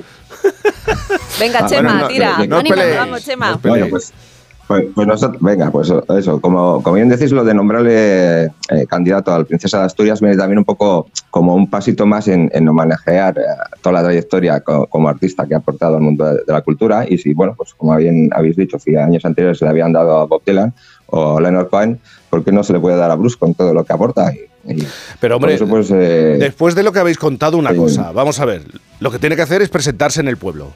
¿eh? Eso es lo que hay no, que... claro. Eh, Tú, tú fíjate, yo, yo lo voy a dejar caer. Habéis visto que está de gira, ¿no? Sí. Y, y Sí, a partir de. eh, empieza la gira aquí en Barcelona en abril, luego se va para Estados Unidos. Y curiosamente, durante el mes de octubre mm, no, no, no hay, no hay conciertos. Pues ya está, No sé, le ponemos eh, igual- fecha. igual- Pues tiene el hueco. igual- está que hacerle la agenda. Ya tiene el hueco pe- eh, en la agenda, aparece un nombre, Peralejos de las Truchas. Es que me estoy imaginando a Bruce en, Ma- porque en Madrid en el concierto y la 30 gente, Peralejos, Peralejos. Yo me estoy Sí, imaginando sí. una camiseta, la camiseta, ¿no? Múnich, Zurich, París, Sí. Londres, Manchester, Barcelona, Milán, Roma, Madrid, Peralejo de las Truchas. Por supuesto. Atenas, bueno, Timoteo Madrid, alcalde de Peralejos de las Truchas, y Chema Fernández, eh, fan eh, y un hombre que también ha ayudado, ha eh, las diferentes iniciativas. De verdad, eh, invita a la sonrisa, pero es que el empeño eh, es un empeño que merece. Y van a seguir, Jaime, van a y van a seguir. seguir, claro, eso lo tengo muy claro. sí. Gracias de verdad a los dos. Bueno, muchas gracias a vosotros Gracias, por, gracias. por la entrevista y por darnos el apoyo. Claro que sí. Un abrazo. Pues mira, si pasa por San Sebastián, que si le da igual, unos kilómetros más, pero a lejos de las truchas. Y lo, hombre. y, y lo bien que va a comer ahí. Y lo bien que va a comer, de verdad. Si lo quieren tanto, si lo quieren tanto. ¿Sabes lo que le gustaría hacer al alcalde, Jaime? Sí. Eh, poner, Sorpréndeme. Te sorprendo. Quiere poner a las calles del pueblo nombres de canciones de Bruce. ¿Qué me dices? Dice que le gustaría, que claro, eso, eso lleva su proceso y no es tan fácil, pero que le encantaría, que van a ver si pueden hacerlo. Que están en ello, Eva. Pues Oye, menuda historia nos has traído hoy. bonito. Gracias, Eva García. Un beso. Qué cosa.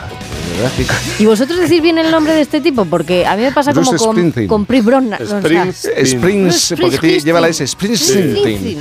Bueno, Springsteen. Springsteen. Springsteen. Hacemos una pausa. Por fin, no es lunes. Te vamos a dar los dos mejores consejos para estar siempre en forma. Uno y dos, uno y dos, uno y dos. Apúntate al mejor gimnasio del mundo. Caminar por tu ciudad con Callahan Adaptation. El primer zapato que se adapta al pie y a tu forma de caminar. Fabricados en España por expertos artesanos y a la venta en las mejores zapaterías y en callahan.es. Callahan Adaptation. Se adapta al pie. Se adapta a ti. Si buscas coche sin caer en el derroche, ¿Qué coche me compro.com? Trentino nuevo sin dejarlo para luego. ¿Qué coche me compro.com? Usados, 100% garantizados. ¿Qué coche me compro? .com. Una guitarra eléctrica bajo una tormenta eléctrica suena así. Y un coche eléctrico asegurado por línea directa, así. En línea directa tienes un todo riesgo para eléctricos e híbridos enchufables por un precio definitivo de 249 euros y tu moto eléctrica por solo 119 euros. Ven directo a lineadirecta.com o llama al 917-700-700. El valor de ser directo. Consulta condiciones. Las mejores ficciones ahora se escuchan. ¿Qué pasó en Marte? ¿Por qué hicimos lo que hicimos? Retornados. Y lo más importante, ¿para qué volvimos? Han subido las persianas y hay un policía que está asomado mirando. Malas decisiones. Dios, me cago viva. Mira, me voy a quitar el chip, ¿vale? Nosotros 2036. No quiero seguir compartiendo sueños contigo. Solo en Sonora. Pecado Original, líder en su franja de emisión. Khalid me ha echado de casa. Me ha tendido una trampa. De lunes a viernes a las cinco y media de la tarde. Espera que me recupere. Les daré una buena lección. Nuevos capítulos de Pecado Original. Y después se acerca el final de Tierra Amarga en Antena 3. Ya disponible en A3 Player Premium. ¿Qué tengo que hacer si presencio un caso de violencia de género? Lo primero, siempre llamar al 091. Y mientras llega la policía, ¿es mejor intervenir o no? Si actuando no se agrava la situación, hay que ayudar a la víctima, pero nunca hay que intervenir si el agresor está armado.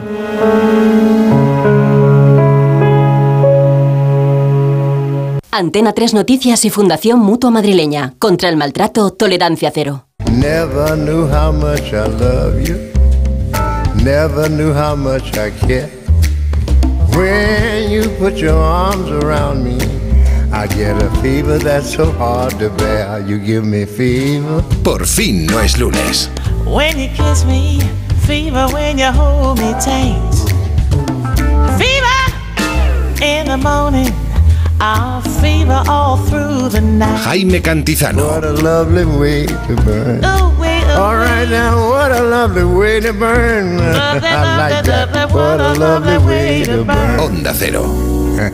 You ain't right, Ray. Son las 10 de la mañana, las 9 en Canarias.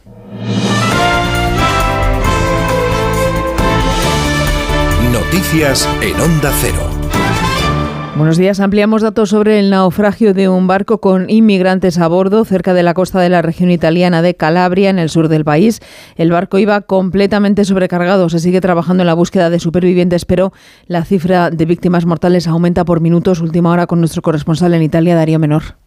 La última tragedia migratoria del Mediterráneo se ha descubierto esta mañana en una playa de Cutro, una localidad de la región de Reggio Calabria, en el sur de Italia. Entre la arena han sido encontrados los cuerpos sin vida de 30 personas que se habrían ahogado cuando intentaban desembarcar tras haber zarpado desde las costas norteafricanas. Al parecer, todavía quedan otros cadáveres flotando en el mar por lo que se teme que aumente el balance final de esta tragedia. En la zona ya hay varios grupos de agentes de los carabineros y de la policía para recuperar los cuerpos. En lo que llevamos de 2023 habían fallecido o desaparecido hasta ahora 143 migrantes tratando de llegar a Europa, según los datos de la ONU. En Israel se agudizan las protestas contra la reforma judicial impulsada por el gobierno ultraderechista del primer ministro Netanyahu, que a juicio de los manifestantes debilita la independencia de la justicia, limita la capacidad del Supremo de supervisar la constitucionalidad de leyes y de decisiones gubernamentales. Corresponsal en Jerusalén, Hanna Beris.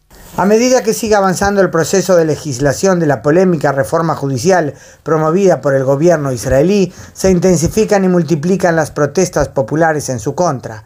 Más de 130.000 personas se dieron cita anoche en la manifestación central en Tel Aviv, pero no estaban solas. Muchas decenas de miles más de israelíes protestaron en diferentes puntos del país, de norte a sur, no solo contra el contenido de la nueva legislación, sino también contra la forma en que figuras del gobierno se refieren a los manifestantes. No somos anarquistas sino patriotas, aseguran israelíes decididos a que la protesta logre frenar una legislación que consideran peligrosa para el país, asegurando que esta amenaza con convertirlo en algo distinto de la democracia liberal que siempre fue. En crónica de sucesos, la Policía Nacional ha detenido a un menor que se dedicaba a estafar a clientes de banca online. El menor llegó a estafar 350.000 euros. Se trata de una investigación pionera de la policía contra un entramado de ciberdelincuentes que operaba desde España. Ampliamos datos, Mame Rodríguez Astre. Obtenían los datos de sus víctimas mediante técnicas ya conocidas como phishing, smishing o vishing. Los miembros de la organización enviaban masivamente mensajes de texto haciéndose pasar por una entidad bancaria y les decían a las víctimas que habían detectado una intromisión ilegítima en su banca online. Mediante SMS estafaron a 200 personas. La policía insiste. Si recibes mensajes a través del correo electrónico o SMS en los que te piden que pulses un link para realizar un pago o actualizar tus datos, ignora el mensaje, bloquea a su destinatario y ponlo en la bandeja de correo no deseado. Suplantaron la imagen de 18 entidades bancarias y obtuvieron los datos y claves de acceso de más de 100.000 clientes. Y además la Guardia Civil investiga a dos conductores por grabarse a más de 200 kilómetros hora en la M45 de Madrid y publicarlo en redes en Valladolid. Se ha detenido además a otro conductor que circulaba sin rueda delantera derecha y sin neumático trasero derecho. Contamos además que la niña de 8 años, Sofía Otero, ha recibido el oso de plata de la Berlinale por la mejor interpretación en su papel en la película 20.000 especies de abejas. El oso de oro ha sido para un documental francés. Corresponsal en Berlín, Paola Álvarez. Un oso de oro para un documental sobre la salud mental en una Berlinale que ha premiado sin complejos un cine sobre temáticas que agitan a la sociedad actual. Nicolas Philibert se lleva el oso de oro con sus Ladamant y los premios del jurado son para Christian Petzold por Rotter Himmel y el portugués Joao Canillo por Malviver. Pero ante todo la Berlinale vuelve también a premiar el talento español. El oso de plata, la mejor actuación, fue para Sofía Otero por la ópera prima de Estíbaliz Urresola, 20.000 especies de abejas. Otero interpreta una inolvidable niña trans de 8 años en su proceso de adaptación interna y de su entorno. También en la sección Encounters, la sección oficial de las nuevas miradas, encontramos premios a producciones o autores españoles. El premio especial del jurado se lo reparten Luis Patiño con Samsara y Paul. Preciado con Orlando, mi biografía política, una obra sobre el fin del binarismo que se ha llevado además una mención especial y el Teddy Huerta al mejor documental. Deportes, Raúl Granado. La polémica arbitral envolvió ayer el derby madrileño entre Real Madrid y Atlético de Madrid. Los goles de Jiménez y Álvaro Rodríguez no fueron protagonistas de un partido sin mucho fútbol. Lo fue la expulsión de Gil Manzano a Correa y así hablaba sobre esta acción el entrenador del conjunto rojo y blanco, Diego Pablo Simeone. Tenemos la posibilidad de tener el VAR y lo podrían haber llamado. No lo sabemos si lo llamó, si no lo llamó, si es decisión del árbitro. Pero claro, bueno, es decisiones. Nos tocó una vez más eh, no, no, tener a favor nuestra este tipo de jugadas. Necesitamos estar mejor todos porque mm, te da más tranquilidad. Yo creo que es mejor para todos. Ustedes, ustedes lo ven, hay cosas que son muy claras. Pero bueno, yo sigo diciendo menos mal que está el bar, menos mal. Una jornada 23 de Liga que continúa hoy con cuatro partidos. A las 2 de la tarde, Athletic Club de Bilbao Girona. A las 4 y cuarto, Celta de Vigo Valladolid. A las 6 y media, Almería Barcelona. Y a las 9 de la noche, Sevilla Osasuna. En segunda división, hoy se juegan cinco partidos de la jornada 29. Destaca el partido del líder, la Unión Deportiva Las Palmas, que se enfrenta a la Ponferradina a las 6 y media de la tarde en el Estadio Insular. Y en tenis, Carlos Alcaraz gana en semifinales del torneo de Río de Janeiro al chileno Nicolás Harry. Disputará esta noche la final ante el inglés Cameron Norrie. Terminamos más información en Onda Cero a las 11, las 10 en Canarias en nuestra página web Onda Cero.es. Continúan con Cantizano en Por fin no es lunes. Este domingo, la liga se juega en Radio Estadio. Con el partido del líder, el Barcelona, que busca tres puntos más en su visita a un equipo que suma tres derrotas consecutivas, el Almería, con lo más destacado del partido de San Mamés entre Athletic y Girona. El Sevilla pone en juego su mejor ante Osasuna y un partido entre dos equipos igualados en la tabla, Celta Valladolid, con las paradas habituales en los estadios de Segunda División. Y en baloncesto, último partido de la fase de clasificación para el Mundial con el objetivo ya cumplido. Desde Cáceres, España, Italia. Este domingo a partir de las 3 de la tarde, vive el deporte en Radio Estadio con Edu García. Te mereces esta radio. Onda Cero, tu radio.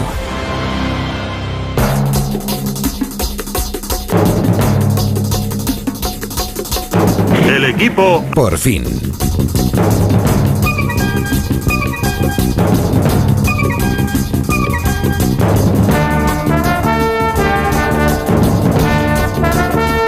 Es la hora del equipo por fin. Sale de la furgoneta Mario Viciosa. Buenos días, Mario. En Jaime Castellón. ¿En. Castellón me habéis dicho? En Castellón sí. buenos sí, días. Sí, sí, sí, sí, Jaime Cantizano, buenos días. Bajo corriendo. Oye, además espero llevaros un poquito de, entre comillas, el buen tiempo que hace aquí, porque aquí todavía no ha llegado ese frío Claro, polar, ¿eh? Todavía no, pero Claro. ¿qué Sí, temperatura? ¿Estamos hablando de qué? ¿De qué temperatura? Venga, déjamelo ver para que 18 no grados. sea- déjame ver. No, déjame 18 ver es demasiado. No puede ser 18 grados en Castellón. Te lo voy a decir, no, voy a. Espera, Google. eh, Castellón. Venga, información el en tiempo, directo. porque no, no quiero real. dar una información falsa, porque. mira, 10 grados. 10. 10 grados. 10 para las 10 de la mañana no está mal. No está mal. No, no está mal. ¿Tú te llevas bien con el frío, uh, Mario? Fatal.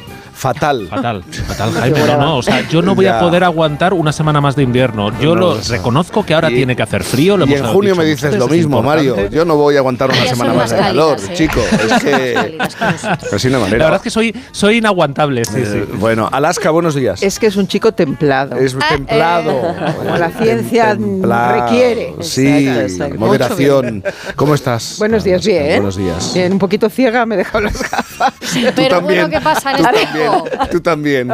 Qué mal lo pasé ayer. Claro. Olvido, qué mal lo pasé. Me dejé las gafas. Ese dolor de cabeza. El dolor de cabeza, de ojos, te duele el alma, te duele el alma. De, de verdad. Rebeca Marín, buenos días. Eh, buenos días, Jaime Cantizano, ¿cómo buenos estás? días. Muy bien, tú muy atareada, claro. Yo, Des- yo también un poquito ciega, pero no por las Lo ve- gafas. Lo ve todo con más claridad. Sí, sí, sí. Su Claro, es claridad. una semana tan intensa en el mundo del arte. Exacto. Mira, ayer muy mal por parte de Fernando Eiras y Boris Izaguirre porque yo les pregunté, bueno, ¿y esto del postureo en arco? Que hay mucho.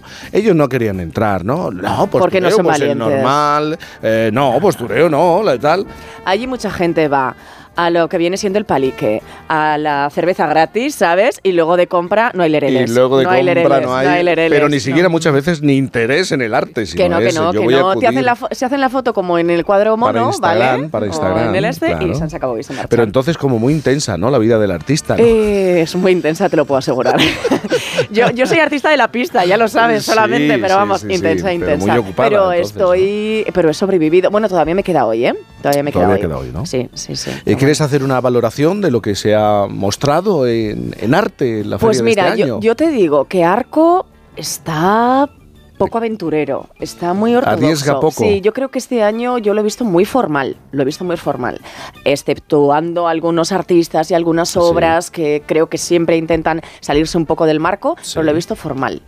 Y luego hay un montón de ferias alternativas Sí. que son maravillosas, ¿vale? Una que se llama Jazzmat y que creo que hacen una buena labor porque Ah. Sí. sabéis que Arco es de artistas eh, consolidados. Abrirse a otros Claro, y artistas entonces que- este, este de dar espacios a los emergentes, no, que luego son la cantera de los que van a Arco, me parece que es algo importante.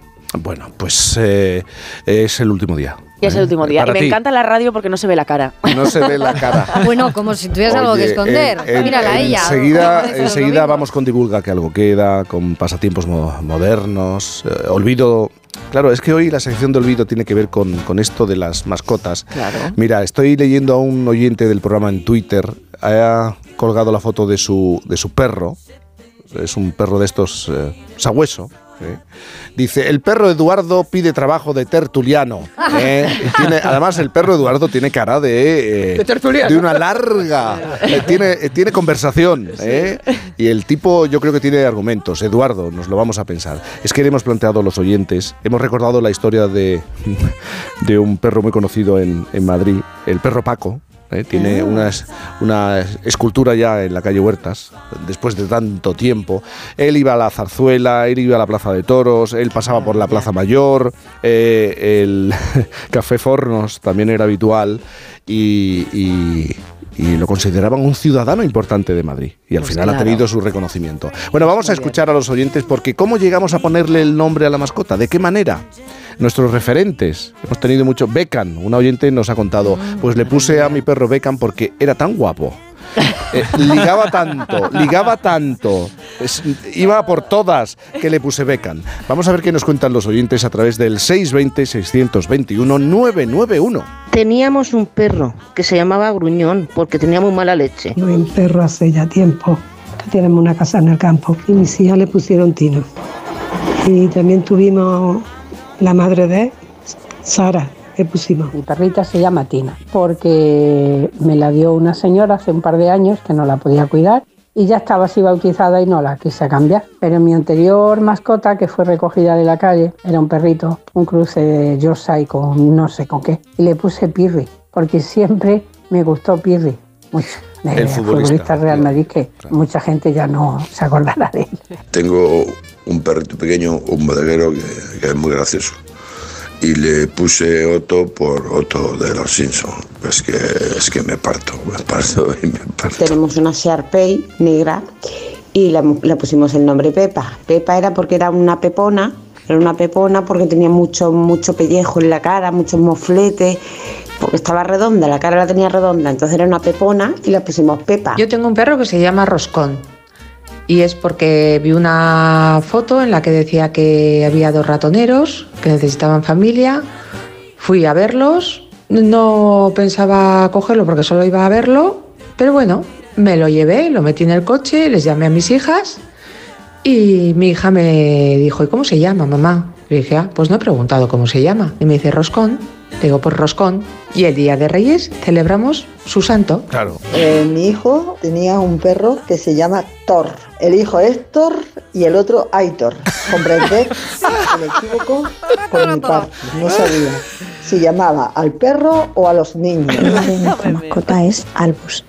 Cuando nos lo regalaron no sabíamos realmente qué nombre ponerle, pero sí teníamos claro que sería algo relacionado con Harry Potter. Al final no te cantamos por Albus y efectivamente ha hecho su magia y nos ha hechizado a todos. Mi abuelo tenía un perro y ese perro lo llamó como tú. Y entonces la gente le preguntaban a mi abuelo, ¿y cómo se llama tu perro? Y él decía, como tú. Y la gente le decía, ¿le has puesto Antonio? ¿Le has puesto Luis? ¿Le has puesto Antonia? Claro, eh, pero el perro se llamaba como tú. El abuelo era un cachondo. Sí, El un abuelo- chiste de hace mil años, más A- bueno. A mí me encantan eh, los nombres eh, de perros tipo curro, Paco, eh, un currito, una cosita así. Nombre de persona, De persona, en- pero- en una mascota. Y, Sí. y a veces el perro manda. Ah. Claro, claro. Yo tuve antes de mis alergias, eh, muchos, tuve, tenía siete animales cuando empezaron las alergias. Eh, tenía un West Highland, que es el perrito blanco escocés Sí. tan mono, y yo estaba imbuida de leyendas artúricas y le puse Tristán. Tristán tuvo ciertos problemas porque los testículos no bajaban nunca. Ah, No bajaban. El huevo no subido, bajaban, huevo ascensor, No bajaban y tardó mucho en bajar Sí. bajar. Y resulta que luego él caminaba de una forma peculiar moviendo el culo. Y un día en le televisión molestaba. española había una señora maravillosa en, en Camerinos, que era la que nos Sí. abría las puertas de los Camerinos, que se llamaba Paquita. Y Paquita era pues chiquitita, recia, y de repente la vi caminar y dije, camina como Tristán. y Tristán pasó a ser Paquita. Pero cuando mi madre heredó a Tristán, a Paquita, porque yo ya con la alergia No me podías, moría, no dijo que qué era eso de ponerle Paquita al perro y le puso Paquito. Así que el perro... mm, tres- Era una crisis de identidad, claramente. Ha tenido una historia, bueno, la historia de los nombres. Tú. Eh, yo tengo una perrita, bueno, es de mi hermana y se llama Noah. Y mi hermana, y bueno, y es, o sea, la llamó Noah porque es que no puede ser Ryan- No, no, ¿os acordáis de la película esta del diario de Noah, Sí, de Ryan Gosling? sí. O sea, hermana rechifla, que no puede ser la ñoñada más Eh, grande sí, del mundo. es un poco, ¿eh? Así que decidió llamarle No. Noah por Ryan Gosling. Pero y no estoy- se parece a él. Estoy ¿eh? pensando, también la gente le pone nombre de, de cantantes. y Sí, de yo el, primer perro que tuve se llamaba Abo porque era el cantante de un grupo punk que me gustaba. Y seguro que hay alguna perrita que se llame Alaska. Y gatitas. Y gatitas. Sí, sí, tengo unas cuantas que, la- que me mandan de repente las fotitos eso, y son muy monas. Claro, 620-621-991. 620-621-991. Tristán movía, es que claro, movía el culo porque le apretaba, no bajaba aquello. No, no, no, tenía una... Pero es verdad que se... Mire que, que, que- que- que cómo era, ¿eh? Con nosotros se comportó de una forma que dio a ponerle Paquita. Y con mi madre se Claro, comportó claro. de una forma que, se, Era que era más ponerle Paquito. Paquito. O sea, que yo ahí no tengo muy claro... Bueno, y tú quieres hablar de, de- Yo quiero hablar de esos nombres, de, mascotas. mascotas. de nuestros famosos y las historias a las que han dado lugar y las canciones a las que han dado lugar. Vamos a empezar, os voy a poner un, un trocito de canción de Miley Cyrus, a ver si adivináis, luego traduzco la letra, a ver si adivináis de qué mascota estamos hablando. How can I love someone I never touched? You lived under the water But I love you so much. You've never been on land, and you've never seen the sky. You don't know what a cloud is. Why did everything I love have to die? A ver, traduzco. ¿Cómo, ¿Cómo puedo amar tanto a alguien a quien nunca he tocado? Has vivido bajo el agua, eh, pero te quiero tanto. Nunca has visto la tierra, nunca has visto el cielo, no sabes lo que es una nube. ¿Por qué todo lo que amo debe morir? Vale, pues eh, no sé, ¿qué pensáis que es? Muy profundo, ¿no? Pues un pececillo, un, Un pececito. pececillo. ¿Y cómo se llama el pececito? Vamos a escucharlo. And Pablo, the blowfish, I miss you so much.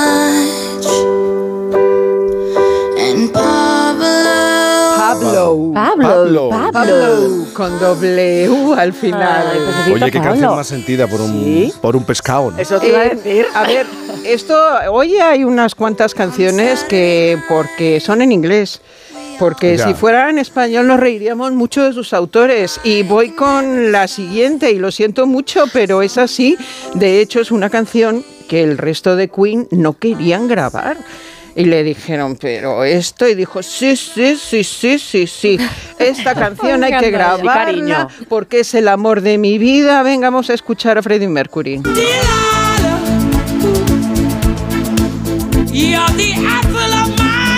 A ver si sabéis qué es. Escuchad. Un gato, ¿no? Y Brian May con la guitarra contestando. Madre mía. Y esto me está recordando un momento Concha Velasco con. Miau, Con, con- Caballé. con Caballé. Miau. Miau. Bueno, pues es que esto no Yo me es- imagino llegando al estudio con la canción No, no, y el resto de la banda como... La, let- la letra es ¿Qué te has como, tomado? la letra es como de redacción de bueno cuando tu hijo Sí. escriba Sí, sí, un poco sí. más Sí, sí. cuadernillo el rubio tuyo. Ahí, ahí, ¿no? llegarán a hacer una redacción sobre tu mascota y era la redacción y, y bueno pues lo grabaron la canción estaba dedicada a Delilah así se llama que era una de las muchas gatas que tuvo y gatos que tuvo Freddie Mercury Tiffany Delilah Goliath Oscar Jerry Tom Mike Lily y Romeo Ah. son algunos de los que adoptó y consintió hasta su muerte como dice Google Bueno, de todas formas hay que reconocer que los perros se llevan la palma. Tenemos perros en Elvis Presley, perros que se llaman Elvis como el de Neil Young. eh, no encuentro a Samuel de Quique González.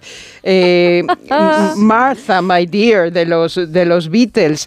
Pero bueno, vamos a poner una que está de rabiosa actualidad porque ha salido hace muy poquito. Se llama Ojitos Lindos y si no veis el vídeo no os dais cuenta de por qué. Nadie me pone como tú me pones.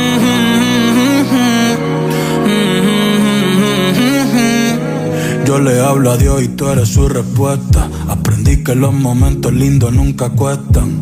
Como cuando me regalas tu mirada y el sol supuesta. Y el sol supuesta. Cuando estoy encima de ti, de ti. Bueno, pues es, eh, mm, a ver, Bad Bunny, que tiene el típico vídeo de Bad Bunny donde todas las mujeres se lo rifan, pero él no es feliz. Y entonces Pobre. está, sale de la discoteca con tres y no es feliz. Se Vaya. levanta de la cama con cuatro y no es feliz. Qué pobre. ¿Por qué? Porque el amor se lo da, pues, su perrito, Sansa. Anda. Y entonces se ve en el vídeo, en el vídeo se ve a Sansa con esos ojitos que como dice en la letra, pues esto es lo que Dios me ha mandado para hacerme feliz. Anda. Dije, Qué maravilla. Moraleja, los perritos los manda Dios para hacernos feliz, yo no lo dudo. Y quiero dedicar una última canción a Dani Rovira, porque Sí, esta es semana ha vuelto, ha muerto Carapapa, Sí. que es uno de, uno de sus perritos. Eh, Dani es una persona muy implicada con todo lo que es el, bienestar animal. Y quiero dedicarle una canción de Dani Martín, pero que llama a equívoco. La canción se llama El cielo de los perros. Vamos a escuchar. Para mí eres un trozo de mi vida que me arrancaron deprisa.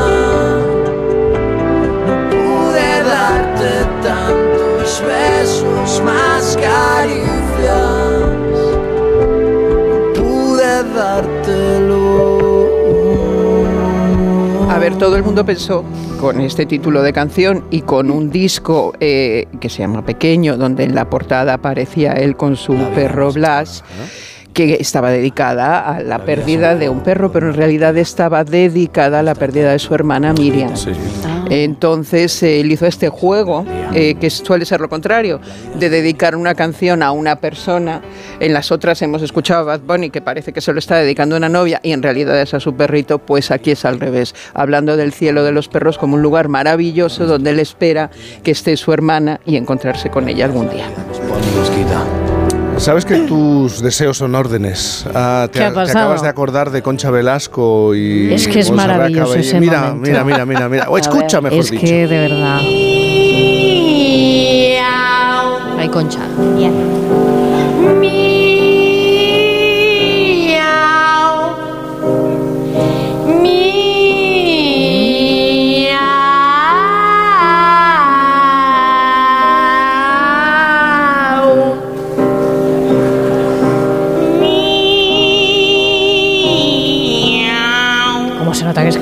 caballé? eh? Guau, guau, guau, guau, miau. Ah,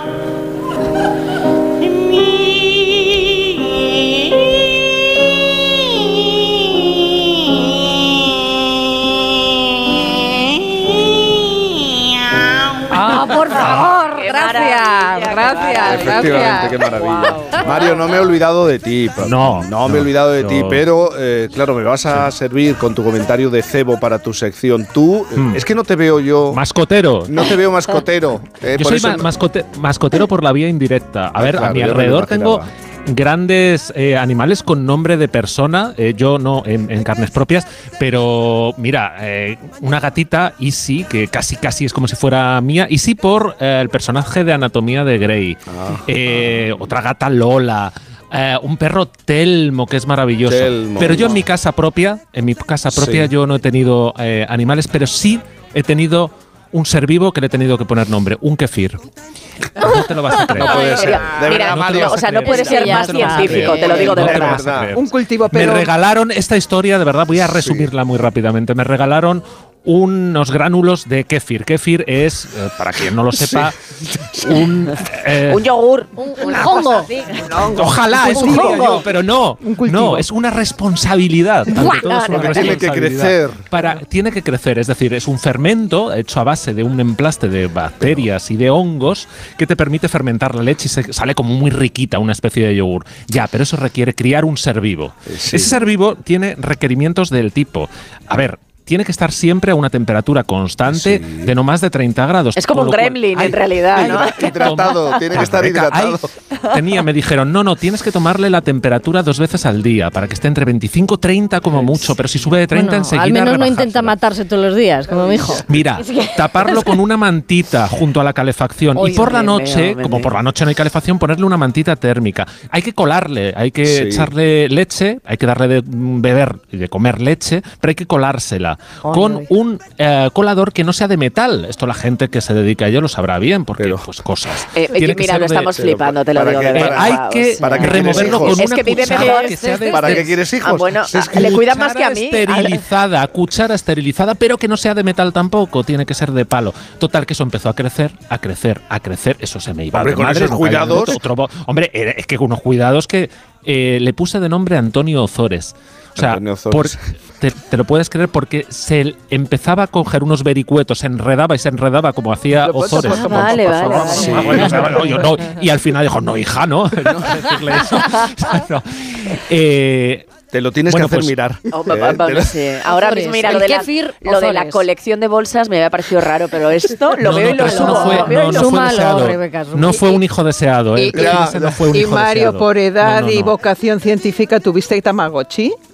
No, no, no, no. Oh, es Mira. verdad. No, no, no, tuve. No, podría haberlo tenido, lo tenían a mi alrededor. No, yo paso. O sea, es que no soy bueno en los cuidados, no os Oye, equivoquéis. no, mira ese kefir. Oye, era un drama, ¿eh? Que se muriera el Tamagotchi Ese era un kefir auténtico ha tenido drama. mejor adolescencia Lo que yo, ese kefir, te lo digo. matar, Lo intenté matar, lo reconozco. No, no, intenté matarlo. Mario, Que Mario. sepa la audiencia que es imposible matar un kefir, por más que os digan que hay que cuidarlo con No, tanto mimo. no, Llegó un no. punto en que digo, voy a dejarlo morir. Es imposible. No, Sigue Mario, viviendo. Mario, Sigue. tú no, por favor. Vamos a hacer hacer una pausa, por favor. Dramas así, no, por favor, una pausa.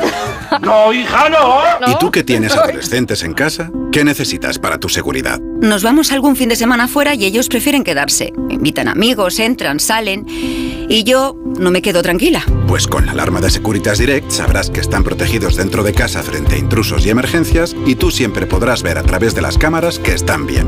Y es que tú sabes lo que necesitas y ellos saben cómo protegerte. Llama ahora al 900-272-272 o entra en securitasdirect.es y descubre la mejor alarma para ti.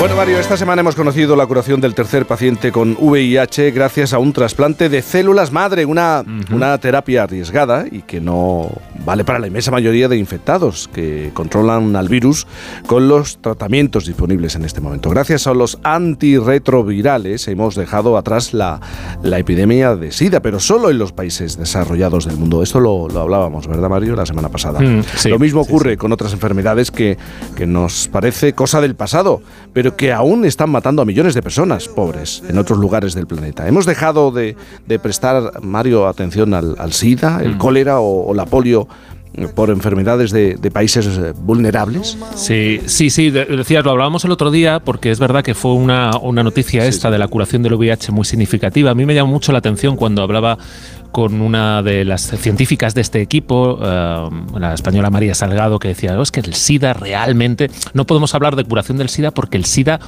en realidad hoy en día en estos países es una nuestros países desarrollados por así decirlos entre comillas es casi una una cosa eh, anecdótica siempre dentro del drama de esta enfermedad no pero pero bueno es verdad que la Organización Mundial de la Salud no- nos eh, recuerda en sus informes periódicos también las ONGs que trabajan sobre el terreno este problema no de, de una mitad del mundo para la que bueno pues no no hay una respuesta todavía. Esta investigadora me contaba que, desde luego no podemos hablar de, de curación del, del SIDA en estos pacientes. El SIDA es la etapa final, ¿no? Vamos a recordar, es la mortífera etapa de la infección por el virus de la inmunodeficiencia humana. Pero estos pacientes en concreto, que se curan de VIH, no llegan a desarrollar la enfermedad. Ni ellos, ni como decía prácticamente nadie en el primer mundo. El SIDA pues es- casi se ha erradicado ¿no? en esta mitad del planeta que tiene acceso a, a tratamientos, más aún en un, en un país como España con sanidad pública, universal, gratuita, tanto que, que un poco me decían, ¿sabes quién muere todavía de SIDA en el primer mundo? Pues me decían, los negacionistas del virus o del tratamiento. Por supuesto, no se trata ¿eh? de estigmatizar doblemente a esta, a esta población, por muy negacionista que sea, porque esto es un poco como con lo de la vacuna, ¿no? Habrá gente, pues hay gente con esto de la vacuna necia y con el SIDA también, pero también hay personas que se niegan a tratar por estar en riesgo de exclusión o en riesgo de expulsión incluso del, del país, por Claro. escasa formación, por escasa información o directamente por presión de su entorno, un entorno ante el que a veces eh, tiene que ocultar que tiene un virus del que, bueno, hasta hace no mucho, acordaos, huíamos de él como de la peste, pensábamos que se podía contagiar con un beso, bueno, todo aquello, ¿no? Y sé, claro, hay conspiranoicos, pero en general a nadie le mola demasiado, ¿no? Que, le vean tomar mm, a diario un cóctel de, medicamentos. Por eso, más que en encontrar una cura para el SIDA, los esfuerzos de la ciencia, de las compañías farmacéuticas, las universidades, se centran en una terapia inyectable que no implique tener que tomar pastillas todos los días, que sea algo eh, como un par de pinchazos al año o incluso menos. ¿no? Eh, otra cosa es la de si los precios finales de estos productos, de estos medicamentos, son justos o no, como, como pasó con las vacunas. ¿no? Este es otro melón que por cierto con el VIH se saldó con victorias parciales de los países desfavorecidos con el tema de las patentes. Pero bueno, dicho esto, la gran asignatura pendiente del SIDA está en países como los del centro y del sur de África y te doy un dato. Eh, cada cinco minutos fallece un niño por causas relacionadas con el SIDA. Apenas la mitad de ellos eh, tiene acceso a un tratamiento que le permitiría convivir con, con ese virus con el que nacen. ¿no? Casi 40 millones de personas conviven con el VIH en el mundo. Entonces, eh, está claro, ¿no? Los esfuerzos se tienen que centrar en, en- en la prevención y el acceso a los tratamientos de VIH, más que la cura del SIDA. Sí, obviamente también es, es importante, pero digamos que con estos eh, ejes eh, se mueven las campañas internacionales. eh, pero con VIH y con, con otras infecciones, ¿no? Lo ideal primero es la prevención y después eh, no llegar a un estadio av- avanzado de, de la enfermedad. Y en este sentido, los tres pacientes que hasta la fecha se han presentado como libres del virus suponen mucho, insisto, científicamente, pero terapéuticamente son insignificantes. Y me explico. Ninguno de ellos había desarrollado el SIDA, pero todos tenían cánceres de sangre con muy mal pronóstico. Es decir, VIH más un linfoma, por ejemplo. Entonces se tienen que someter, claro, a un trasplante de células madre, de médula o de, cordón umbilical, ha habido un caso, pero no, no vale un donante cualquiera. Tiene que ser de un donante que tenga una extraña mutación que lo protege del VIH. La idea es que le dona no solo las células que combatirán su cáncer, sino también ese superpoder ¿no? contra el VIH. Claro, no es una terapia para cualquier infectado, es, es decir, que el trasplante de células madre es para curar el cáncer, no el VIH. Exactamente, eso es. E- Esa terapia de último recurso se usa cuando ya ha fallado todo antes contra el linfoma, pero ya que tienes que hacer el trasplante, y la mitad de las veces sale mal, por cierto, se intenta que se beneficien también de esa rara mutación de la naturaleza y que se libren del VIH. Más que nada porque aparte del beneficio para el paciente, con esas cosas la ciencia avanza. Se trata de, de ver cómo funcionan los sistemas inmunes que están tocados y cómo las defensas naturales de un individuo con cierta genética pueden lidiar mejor contra ciertos patógenos. Pero definitivamente aquí no se está persiguiendo una cura para el SIDA. El SIDA se podría, como digo, prácticamente, no sé si erradicar es la palabra, ¿no? Pero, pero eh, bueno, dejar de lado con las herramientas que tenemos ya en este, como digo, primer mundo. Eh, entonces, ¿qué otras enfermedades se podrían haber eh, erradicado ya de este planeta? Pues mira, eh, la polio. Eh, en polio. tu tierra, ahí en Jerez, como Mm. sabes, se han estado buscando virus de restos del virus de la poliomielitis en las aguas residuales, también en otras ciudades de Andalucía, de Aragón, Canarias, eh, Cataluña, Madrid, en Euskadi. Es un proyecto piloto de la Unión Europea que quiere tener un sistema de alerta en caso de que se vea que el virus reaparece. En España se dio por erradicado en 2002, aunque el último eh, caso local fue en 1988. El problema es que de vez en cuando oímos de algún caso eh, como que da positivo en aguas residuales. Por ejemplo, ocurrió el año pasado en Londres. Aquí lo que se ve no es la cepa original, por así decirlo, es una versión atenuada del virus que es la que estaba en la vacuna. ¿Qué significa eso? Que gente a la que pusieron una versión muy antigua de esa vacuna sin reforzar, una vacuna que no era perfecta, que ya no se usa de hecho esa tecnología, pero que en su momento salvó muchas vidas, bueno, pues aparece. Y aunque ese virus vacunal difícilmente puede provocar daño, se corre el riesgo de que empezase a circular y con el tiempo mute y mute y vuelva a hacer daño a los humanos. De ahí lo de monitorizar. Y dicho esto, aquí la polio nos parece lejana en el tiempo, pero la, la poliomielitis sigue siendo endémica en Pakistán y Afganistán y han aparecido brotes eh, tanto del virus salvaje como el de los de la vacuna en países no endémicos. Malawi, Mozambique también han, han tenido brotes mientras estábamos lidiando con la crisis de la COVID. Estas son eh, enfermedades que podríamos erradicar del todo si, si hubiera vacunas universales, ¿no? Sí, sí, porque además en el caso de la polio, las vacunas actuales mejoradas ya no tienen ese riesgo que, que- que nos daba el que pudiera replicar el virus, aunque sea flojito. ¿no? La- las vacunas han sido la respuesta a las grandes epidemias del primer mundo. Pensemos en la viruela, que el año pasado, por cierto, nos, nos dio también un susto. Eh, cuando empezó a circular la del mono, quien estaba mejor protegido era quien ya tenía unos añitos, porque todavía en su momento, pues de joven se puso a lo mejor la vacuna, ¿no? Y este es uno de los poquitos casos de éxito a nivel global porque la viruela, la viruela mala, la humana, fue la primera infección erradicada de verdad gracias a las vacunas. Pero no ocurre lo mismo con el sarampión. Por ejemplo, más de 22 millones de bebés eh, no han recibido su primera dosis de la vacuna contra el sarampión. Estos son 3 millones más que antes de la pandemia. Esto es una bomba de relojería en países con escasos recursos. Y por desgracias, eh, eh, ahí sí, entre familias antivacunas del primer mundo. De vez en cuando hay brotes eh, por este lado del planeta, pero no es una situación especialmente preocupante. Pero en cuanto miramos al sur global, mira, en 2021 murieron, tengo aquí el dato, 180.000 niños a causa de esta dolencia, con 9 millones de personas infectadas. Y un poco como con el sarampión, otras erradicables son la rubeola o las paperas, o sea, estas típicas de vacuna de que nos ponen de pequeños, ¿no? Eh, la rubeola no preocupa tanto en países como España, las paperas un poco más. ¿eh? En los últimos años ha, ha habido un repunte, la inmunidad de las vacunas además eh, cae, sobre sobre todo a partir de los 30 años. La paradoja de la pandemia de COVID es que mientras que las vacunas contra la propia COVID se desarrollaron en tiempo récord y se desplegaron en lo que fue yo creo la mayor campaña de vacunación de la historia, los programas de inmunización rutinarios se han visto muy tocados, especialmente en países menos favorecidos. Así que nos toca, ahora que decimos adiós a la pandemia, remangarse para retomar esas campañas y aplicar todas esas lecciones aprendidas, porque las herramientas para la erradicación, por fortuna, las tenemos. Muy bien, vamos a, a resolver la duda de la semana. No tiene que ver con las vacunas. Tiene No. que ver con. Yo esta me la sé, ¿eh? porque he seguido atentamente el caso. ¿Cuál es el animal por el que no pasan los años ni las enfermedades? eh? Ah, Esto es casi un acertijo. Sí, ciencia, sí. ciencia acertijo. Ha levantado la ceja. eh, Ah, ahí estamos. Sí, sí, vamos, sí. o sea, lo de la. que, que no, no pasa el tiempo, la edad, no pasa por él. No, no, no, no pasa. No pasa por él. Es un animal sin Como un pelo de tonto. es como Cher. Como- Sí, sí, sí, sí. Es un animal sin un pelo de tonto. Estoy haciendo como Rebeca, ¿eh? Mira, mira, mira. Cher tenía mucho pelo. A ver, este a no tiene un de tonto.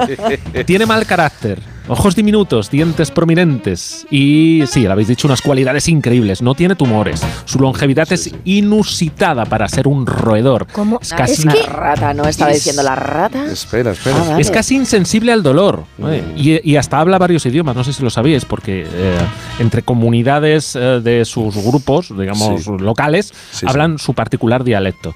Eh, bueno, eh, ¿quién no querría ser con todas estas cualidades un ratopín rasurado? Ya, pero No, Bueno, mira, seguramente este nadie no, querría, ha pero sido es- No, no, eh, y encima, encima va rasurado. Espérate. Es un Espera, rato sí, pin sí. rasurado. y es feo, es, Es que es feo, feo, feo, feo y raro, raro, raro, raro, raro, raro. A ver, es que no lo puede tener sacar, todo. No lo puedes sacar a la calle. No, No, no, lo no. puedes sacar. a la calle. Es una especie de rata topo sin pelo que además decía tiene vocalizaciones para comunicarse con su colonia específicamente, su idioma. Se organizan en colonias como las abejas ¿eh?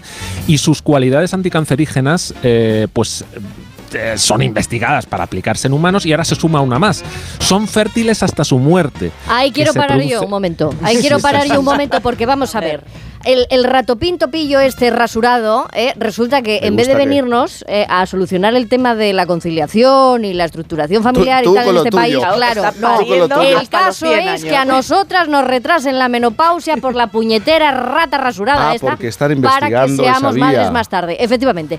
Entonces, a mí esto el ratopín me tiene Pero pobre, pero, mala del hígado. pero no, no, no tiene culpa de nada. me el ratopín algo en el hígado la ratopina Bastante esta. tiene con lo feo que es, te lo voy a decir. Oye, viven, viven hasta 32 años y Claro. pueden estar ahí criando todo, toda su vida. Bueno, 65 eh, años la- y pariendo. Es que de verdad que no lo entiendo. Tienen que mirarlo mal, ¿no? El resto de animales, ¿no? Lo tienen que mirar como con desprecio. Y este, este que se ha creído. Este que se ha creído. y, en- y encima hablando raro, feo y raro, Bueno, raro, sabe raro. idiomas, perdóname, querida, Sa- idiomas, querida, ¿sabes? Querida. Qué cosa de Bueno, verdad. Sí. pues en eso estamos, en investigar eh, a ver si podemos sacar de ahí una cura para el cáncer y también tratamientos para fertilidad. Mira, eh, de verdad le voy a invitar a los oyentes a que busquen en Google eh, una imagen del ratopín este rasurado, porque es que no dan ganas ni de ponerle nombre. No, ni ni no, Paco, no, ni, hombre, Pepe, vamos. ni. Es Es, una cosa horrorosa. Pero ya sabes, ¿eh? como Cher. Es Vamos a sacar. Os recuerdo aquella famosa película donde la rata se llamaba Ben y la canción era del pequeño Michael Jackson en Es- aquel momento. es- Las 10.40, las 9.40 en Canarias, nosotros, esta sintonía lo dice todo. Es el momento de pasar la página en este la dominical. rata, la sí, rata, vamos a dejar la rata Soy ya. un poquito más mona que Ratopín, ¿eh? No sé idiomas, pero... Con moño. Pasatiempos modernos, Rebeca Marín, con esa adivinanza al principio para los oyentes. Voy a recordar el número: 91 426 25 99. 91 426 25 99. Venga, para los ¿Has oyentes... tenido tiempo esta semana? Porque He tenido, Poco. bueno, a ver, pues te digo una cosa. Pedí, pedí el comodín del público y le dije a Isabel, digo, oye, me das un poquito de tregua y lo puedo entregar a las Ah. 9 el viernes. Y lo entrego un poco más tarde, eso hay que decirlo, Venga. pero aquí está Es todo enterito, enterito, ¿vale? A ver, venga, tiene mote y lo comparte con el resto del lote. Arrocet, Hitler, Aznar, Stalin, Gable, Chaplin, Murphy, Zapata, Dalí, Cantinflas, Einstein, Nietzsche, Roosevelt, Reynolds, Prince, Mercury, Borat, incluso Frida Kahlo o Marx. Bueno, y tantos y tantos Max. Repítelo. Bueno, venga, venga, venga, venga, venga. Repítelo. ¿Eh? Eh, tiene mote y lo comparte con el resto del lote. Hitler, Aznar, Stalin, Gable, Chaplin, Murphy, Zapata, Dalí, Cantinflas, Einstein, Nietzsche, Roosevelt, Reynolds, Prince, Mercury, Borat, incluso Frida Kahlo o Marx. Bueno, y tantos otros Max. Eh, es que no me he enterado. No te... Me estás poniendo a prueba, veo, No, ¿no? no me he enterado. Bueno, 91, 426, 25, 99. Es fácil, pero Bueno, pero tienes aquel, ¿eh? Que Eh, no está sí, mal. tiene- tiene ya verás, ya verás, No mal. mientras tanto el Venga, horóscopo. Venga, venga. miremos a los cielos. Venga, vamos a mirar a los cielos. Esta semana le ha tocado el turno a Libra. ¿Y por qué? Pues porque es el signo zodiacal de Putin. Y esta semana ya sabéis que se ha cumplido un año de su invasión a Ucrania. Que manda narices también, estaba pensando yo, que la balanza de la justicia, Libra, no, sea el signo de este hijo de Putin. Pero ya veis las ironías del universo y los astros que son muy caprichosos. Oye, hablando de aniversarios, también se ha cumplido otro. Los 40 del que te pego leche. ¿Os acordáis, Oh. no? El caso Madre mía, Rumasa. 40. 40 años, ¿no? Ese señor vestido de Superman, de abeja, de domador de circo, de abuelo en bata. Vamos, que Ruiz Mateos pues podría Su haber imperio montado. nace en mi tierra, en Jerez. Ah, es verdad, Claro, es verdad, es claro, verdad. Eh, pero luego ya lo extendió. Bueno, es- me estuve viendo el otro día vídeos de, bueno, concretamente ese, y era una fantasía. Bueno, en fin, que podría haber montado una chirigota de carnaval como las de estos días en Cádiz.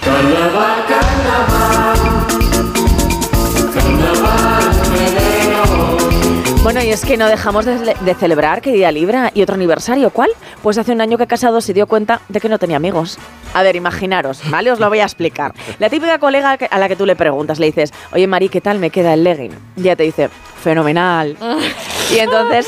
Y sales a la Claro, calle. Claro, claro. Y te voy a decir una cosa, es que un legging, como un tanga, nunca te queda bien, a no ser que sea Giselle Bunchen. Y pero ella insiste y te dice, Cookie, que te queda ideal. Y tú vas y te lo crees y sales como una mamarracha a la calle. Pues eso es lo que le pasó a Casado hace un año. Lo que pasa que, chica, pues tú te vuelves a casa y te quitas el legging. Y él se fue a casa y ahí le dejaron en casa, ¿vale? Pues eso, que mucho casado y al final divorcio. Oye, seguimos celebrando y esta vez por todo lo alto. Tiene mi amor, le gusta tanto. Y este sí que lo celebro yo porque el AVE Madrid-Barcelona ha cumplido 15 años esta semana. Y ya sabéis que es el AVE que a mí me deja en una hora en mi pueblo comiendo con la Tere y con el Rafa, ¿vale? Que ahora me dirá mi madre, bueno, pues para mm, tardar una hora poco vienes. Pues tiene toda la razón. Así que yo particularmente pues estoy entusiasmada porque yo soy muy de tren. Pero eso sí, de los que entran por los túneles, llámame rara, ¿eh? Eh, oye, Libra, ¿y qué pensabas? ¿Que aquí se acababa lo de celebrar? Pues no, cariño. Eso es que no eres amiga de, de Froilán, que él celebra muchísimo. o no has pasado por Tarragona, porque de la saga de Me pego cinco días de rave en la Peza Granada, ¿os acordáis de esa rave infinita? Ha llegado esta semana la segunda entrega en el Sarral Tarragona. Otra rave de 72 horas donde yo no estaba, ¿vale? Y Froilán tampoco, ¿vale? que él no es tan campechano, es más de reservado, pero que estoy con él, ¿eh? os lo digo, que el fresquito de las, eh, bueno, pues de estos días, pues, pues no está para hacer un botellón, ¿vale? Os lo digo. Eh, oye, ¿y qué os pensabais que no seguíamos celebrando? Pues ¿sabes qué? Que...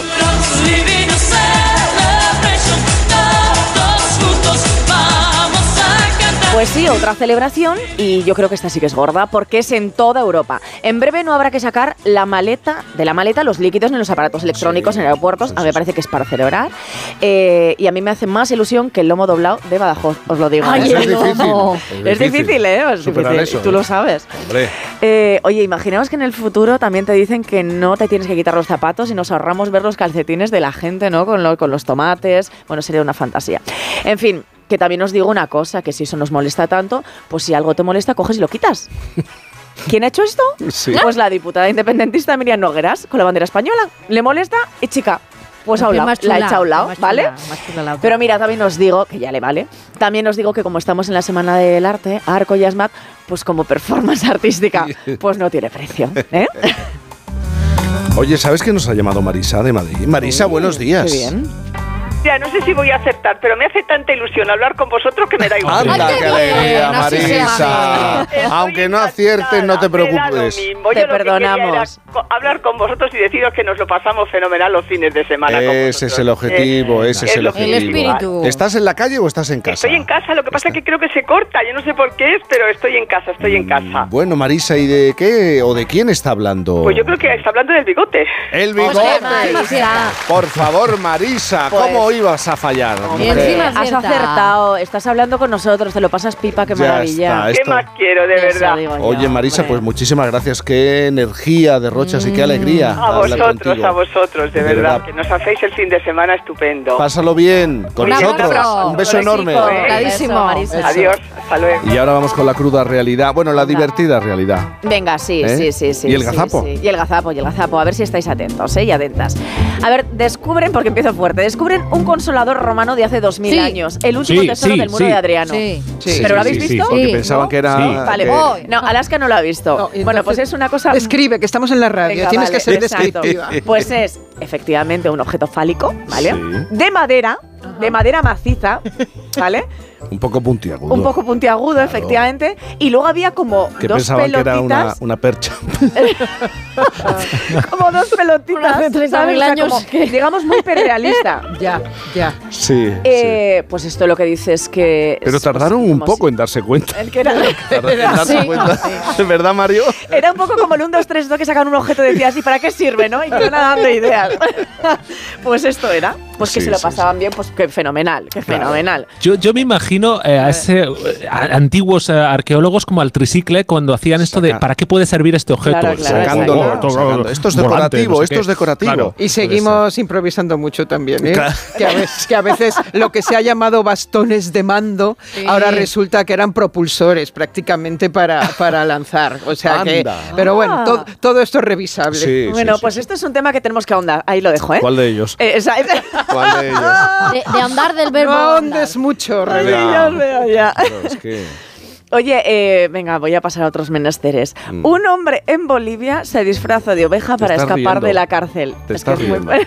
Y lo consiguió. La pregunta O es, sea, ¿lo consiguió? Pero la, pero la fotografía no tiene precios mejor que la del consolador. O sea, el señor está en un césped, se le ve tumbado y se echa como una manta de oveja, pero que le cubre solo hasta los riñones. Entonces, Ay, ay, es ay, como ay. una oveja con pantalones vaqueros. O sea, quiero decir, una cosa, una cosa.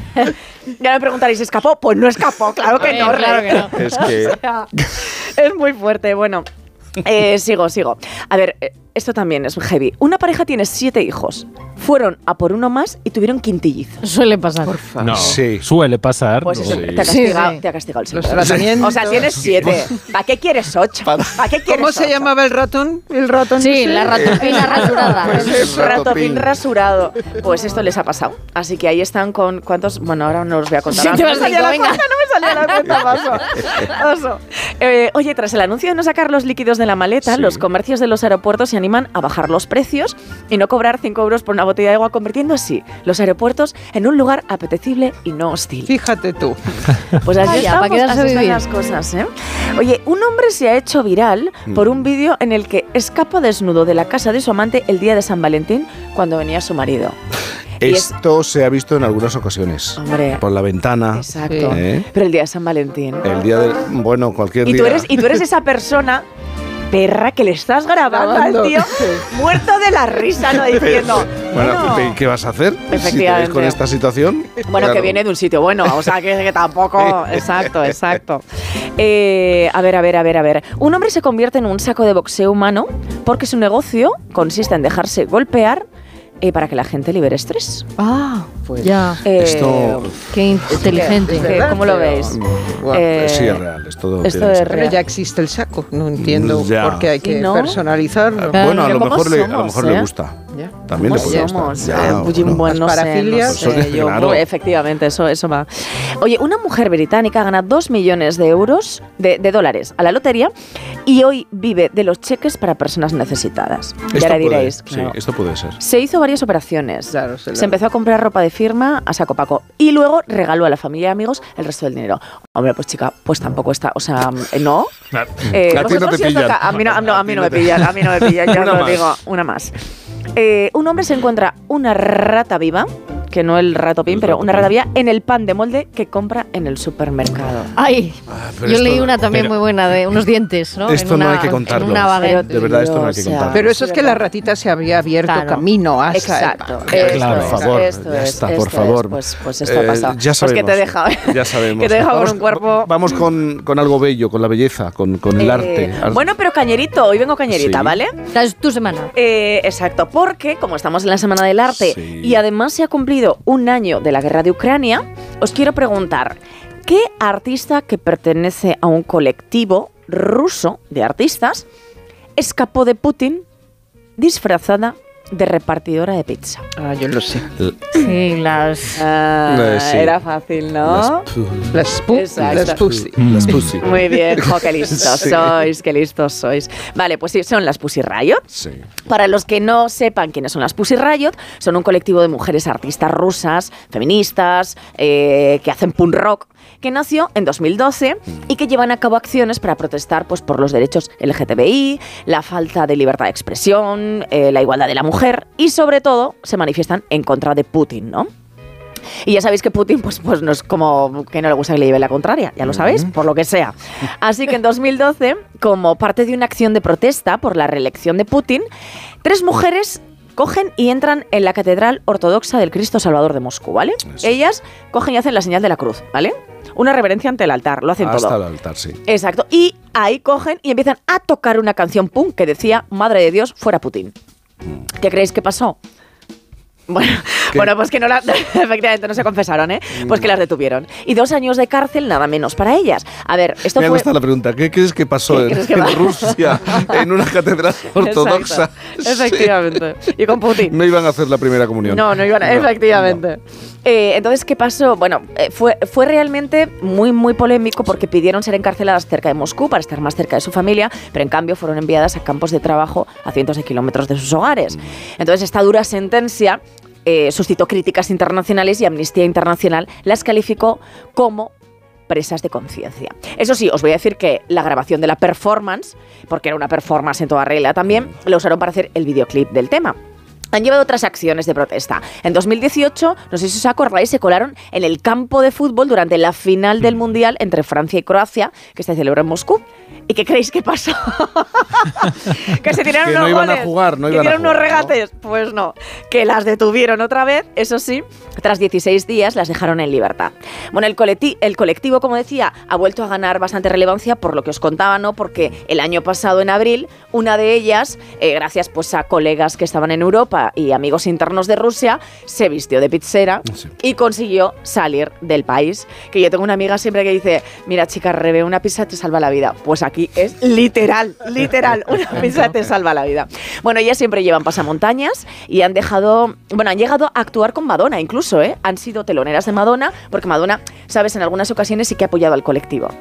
Bueno, aquí en España han dado varios conciertos que yo quise ir eh, a Tenerife en junio este año a uno, pero bueno, bueno, pues ya te no- fuiste no a. Boston. Ya Efectivamente, no puede ser, no puede. Claro. Tienes, tienes toda la razón que estoy, que es que, que es que de verdad.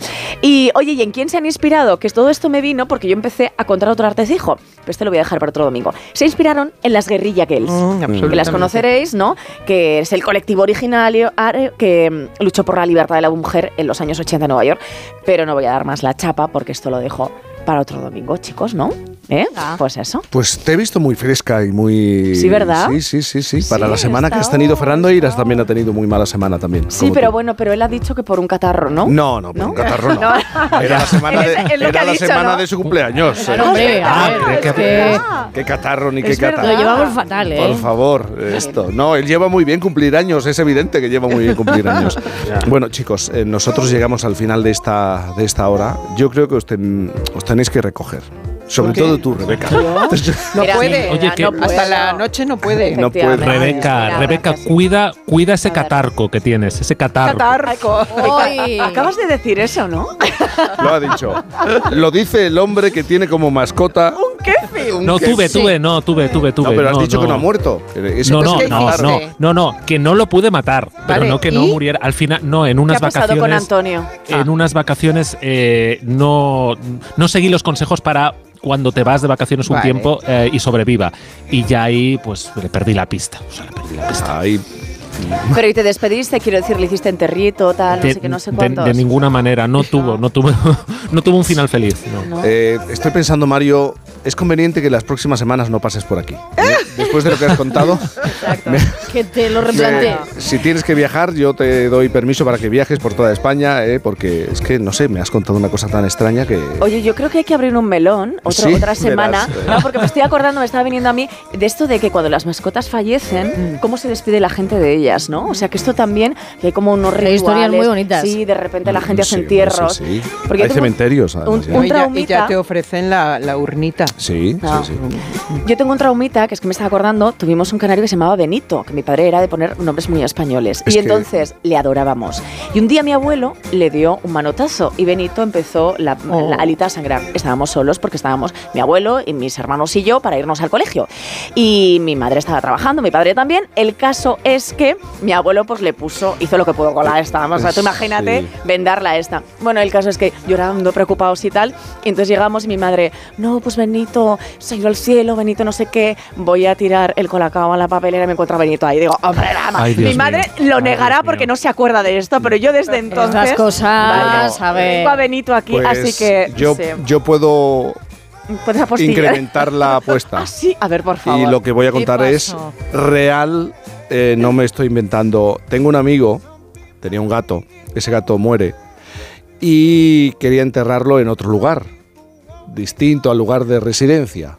El gato eh, es introducido en el congelador de casa, Ahí vale. fallecido. Mira, Olvido está moviendo la cabeza. Conozco. Es introducido. Alarcón. Otro- Alarcón. Otro caso, en el, en el frigorífico, no, Arcón no, No, no. un frigorífico Ah, de cocina normal. luego es introducido en el frigorífico, luego, cuando ya han organizado el viaje a un lugar mm, de costa, lo meten en una nevera de estas de la playa, ¿eh?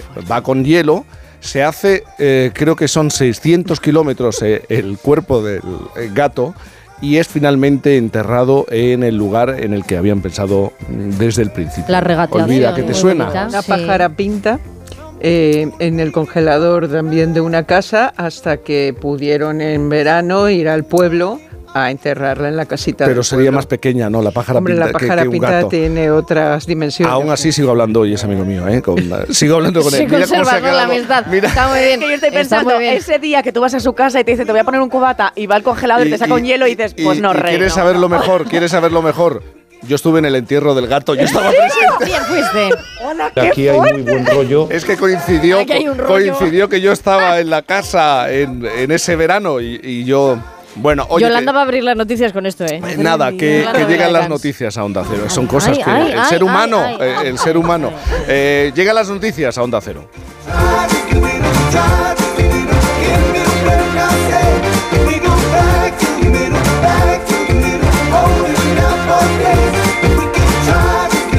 Por fin, no es lunes.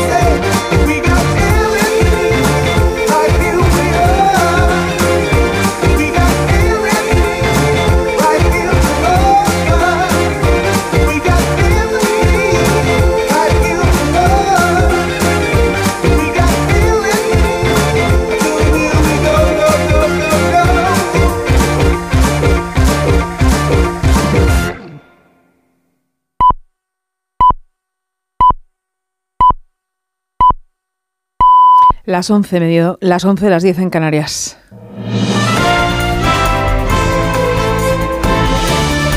Noticias en Onda Cero. Buenos días. Dos días después del aniversario del inicio de la guerra en Ucrania, Vladimir Putin ha asegurado que Rusia no tiene más remedio que tener en cuenta la capacidad nuclear de la OTAN, ya que la alianza militar liderada por Estados Unidos busca la derrota de su país, al tiempo que ha acusado a Occidente de querer liquidarles y ha afirmado que los socios occidentales son cómplices de los crímenes cometidos por Ucrania. En las últimas horas, el ejército ucraniano ha asegurado que Rusia ha llevado a cabo nuevas ofensivas infructuosas cerca de Yaidin, después de que el grupo mercenario ruso Wagner haya afirmado haber capturado la aldea en el este de Ucrania, cerca del foco de intensos combates. En una entrevista que hoy publica el diario La Vanguardia, la ministra de Defensa, Margarita Robles, ha asegurado que nunca habrá tropas españolas en la guerra. Nunca, nunca. Ningunas tropas de un país perteneciente a la OTAN y por tanto españolas van a participar en Ucrania. Nunca. Es, una- un escenario absolutamente imposible, absolutamente inexistente. La posición de OTAN es una posición muy clara y OTAN y por tanto España y los soldados españoles eh, solo intervendrían si hubiera una agresión a un país de la OTAN. Entrevista además este domingo con el líder popular Alberto Núñez Feijó en el diario digital de Objective. Asegura el presidente del PP que su partido hará una auditoría de cómo está gastando el gobierno los fondos europeos y también la deuda del país. Feijó asegura además que el Ejecutivo está intentando controlar la economía y está bordeando lo que un Estado occidental europeo puede hacer y que derogará el decreto que acaba de prorrogar el gobierno que permite vetar cualquier inversión extranjera en sectores estratégicos. Nosotros vamos a captar inversión extranjera, vamos a captar eh, crecimiento económico obsesivamente, vamos a hacer una política fiscal en la que no se persiga las personas que quieren invertir en España y por supuesto ese decreto lo vamos, no sé si le puedo decir que lo voy a derogar en los 100 primeros días, lo que sí le puedo asegurar es que va a tener una respuesta en los 100 primeros días. Nos vamos a Barcelona, a la localidad de Sallent, porque hasta ahora y en la intimidad se celebra el entierro de la niña de 12 años fallecida tras precipitarse el pasado martes por un balcón junto a su hermana gemela, que permanece en estado crítico. La investigación sigue abierta, pero ya se ha confirmado que sufrían bullying. Onda Cero Barcelona, Albert Postils. En estos momentos está previsto que empiece la ceremonia para enterrar a la niña fallecida Sallent tras tirarse por un balcón. Los investigadores trabajan con la hipótesis de que podría haber un cúmulo de circunstancias que llevaron a las gemelas a esta situación límite. De hecho, la Consellería de Educación, que en un primer momento descartó el acoso escolar como causa del suicidio, dio marcha atrás el jueves y reconoció que todas las posibilidades siguen abiertas. La hermana gemela de la fallecida, trasladada al Hospital Parc Taulí de Sabadell, continúa en estado crítico. Y en Oviedo se ha convocado en media hora una manifestación que tomará el centro de la ciudad en defensa de una sanidad pública de calidad, en esta ocasión para mejorar las condiciones retributivas de los profesionales. Onda Cero Arturo Tellez. El colectivo SOS Trabajadores Hospital Central, asociaciones de usuarios y sindicatos participarán en esta marcha que terminará en el centro de Oviedo, en la sede del Servicio Asturiano de Salud. Cecilia Fernández, portavoz de los convocantes, señala que es una protesta de distintas categorías profesionales por bajos sueldos y elevada temporalidad. Porque las condiciones laborales cada vez son peores para todos los profesionales que trabajamos en sanidad. Eh, médicos, enfermeros, técnicos de laboratorio, rayos, eh, celadores. UGT considera que es una necesidad absoluta la actitud del SESPA. Dicen que no tienen los planteamientos en lo referente a concesión de permisos, reducciones de jornada, cambios organizativos o exenciones de guardias. Es noticia además que la Organización Mundial de la Salud asegura que está trabajando para contener un brote de la enfermedad del virus de Marburgo, similar a la del ébola, que ha dejado al menos nueve muertos en Guinea Ecuatorial, si bien no descarta que la cifra real de fallecidos sea mayor. Este brote se declaró el pasado día 13 en este país africano. En las últimas horas, el Ministerio de Sanidad ha informado de que el test genético para este virus realizado por los científicos del Instituto de Salud Carlos III ha descartado su presencia en la muestra remitida de un paciente sospechoso de padecer esta enfermedad y que está ingresado en Valencia. Deporte, Raúl Granado. El empate a uno en el derby madrileño entre Real y Atlético de Madrid abre hoy la posibilidad de que el Fútbol Club Barcelona amplíe su ventaja como líder de la liga. Para eso, el conjunto azulgrana tendrá que ganar hoy al Almería en el Juegos del Mediterráneo a partir de las seis y media de la tarde. Xavi Hernández sale al paso de las críticas que ha recibido el equipo tras caer eliminado de la Europa League. Sí, no, no, he leído casi nada o nada. Sea, en este sentido no me cambia, es lo que le he dicho a tu compañero. Si hubiésemos pasado haciendo el, el mismo partido, se diría, se diría que el Barça ha vuelto en Europa y, tampoco es así. No le damos más vueltas a las críticas, aceptarlas, porque al final esto va de, de ganar en un club tan grande y a partir de ahí trabajar para, para girar otra vez la tortilla. Esto es así. Entonces el, el Barça estar en un club grande significa esto.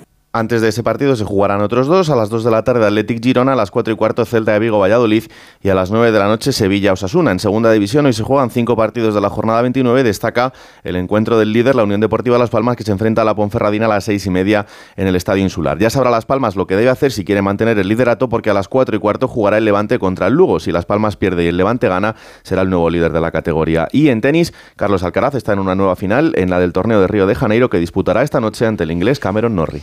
Esto volvemos con más información a las 12, las 11 en Canarias y en nuestra página web ondacero.es. Continúan con Cantizano en Por fin no es lunes. Como el perro y el gato. ¿Necesitan las eh, mascotas, los perros, los gatos, higiene dental? ¿Creéis que es importante y que conviene hacerle una ecografía y descartar que sea cualquier otra patología? ¿Le puedo dar medicinas de persona a mi perra? Todas las respuestas los fines de semana con Carlos Rodríguez. como El perro y el gato. Sábados a las 3, domingos a las 2 y media de la tarde y siempre que quieras en la app y en la web de Onda Cero. Patrocinado por Menforsan, los especialistas en cuidados, higiene y cosmética natural para las mascotas. Te mereces esta radio. Onda Cero, tu radio.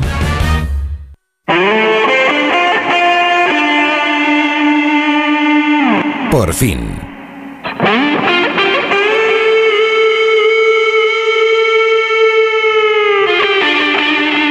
Con Cantizano.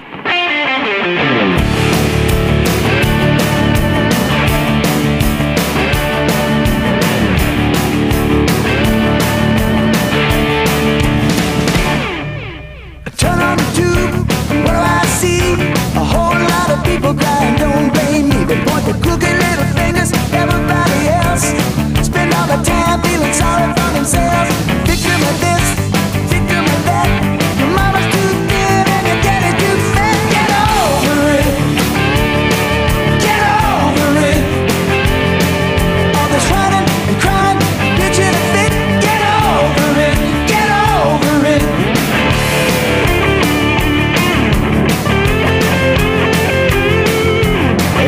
Reloj marca las 11.07, las 10.07 en Canarias. Esto significa no que estemos pensando en el aperitivo. Que no, señor. bueno. No que estemos pensando en dormir. No, señor. No que estemos pensando en abrigarnos. Tampoco. Esto significa que es la hora brava.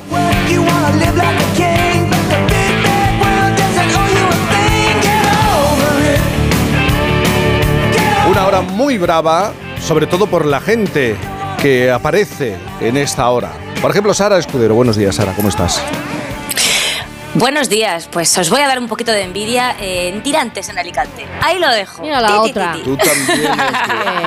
en Tirantes, en Alicante. Y a Hace Mario le he preguntado buenísimo. por la temperatura en Castellón. Nos ha dicho que 10 grados. ¿Me vas a decir que en Alicante, en Alicante puedes Eh. ir, en Alicante, en Tirante, ¿eh? en Tirantes? Sí, sí. Sí, sí, con ese. Pero, Las dos manos, los dos brazos en tirantes. pero ¿sabes qué temperatura hace en Alicante? Eh, Pues, eh, sin- sinceramente no, pero por... Así saco el dedo, como, como en los dibujos. Así Estoy viendo un señor caminando en 13 camisa grados, fuera del hotel. 13 grados, no, yo te lo digo, 13 grados. 13, 14. 13, Maravilloso, 14 ¿ves? grados. Pues muy bien. Sprint oye, total. Muy bien, de verdad. Y Jaime de los Santos, no sé si está en camiseta de tirantes. Jaime, buenos días. En camiseta de tirantes no, pero no pensando en el aperitivo porque me acabo de desayunar unas migas del pastor Mira. en el monasterio Oh. cisterciense de San Bernardo de Toledo. Pues Por, favor. ¡Wala! ¡Wala! 8 grados eh, en, en ese Además. lugar, pero cu- cuéntame cómo es el monasterio, por favor. Estamos de ruta Una maravilla. por. España, gracias a vosotros, a Mario Viciosa, de viaje, a, Pues es Sara, a ti. Sí. Eh, en mitad de, de- de las- del campo toledano Sí. y que además eh, lo primero que sorprende nada más a cruzar la verja que da a la carretera y atravesar Sí. un viñedo, que esto suena como muy Falcon Crest todo, pero para rematar, el acceso principal tiene dos leones más pequeños, pero que recuerdan un poco a estos que están protegiendo la entrada del Congreso. de los Adaoiz y Diputados. Velarde. ¿Cómo no, barre para casa? ¿Cómo barre por para detrás- casa? Y por detrás, eh, monjes cistercienses y las mejores migas del pastor. Vamos, que no estoy a 10 grados, pero después del desayuno yo creo que estoy a 35, una cosa Bueno, así. oye, pues otro lugar que tenemos que descubrir. En las ¿eh? migas en Tona, Va de oye. adelantado Jaime de los Santos. ¿eh? Pablo Pombo, buenos días. Buenos días. Buenos días.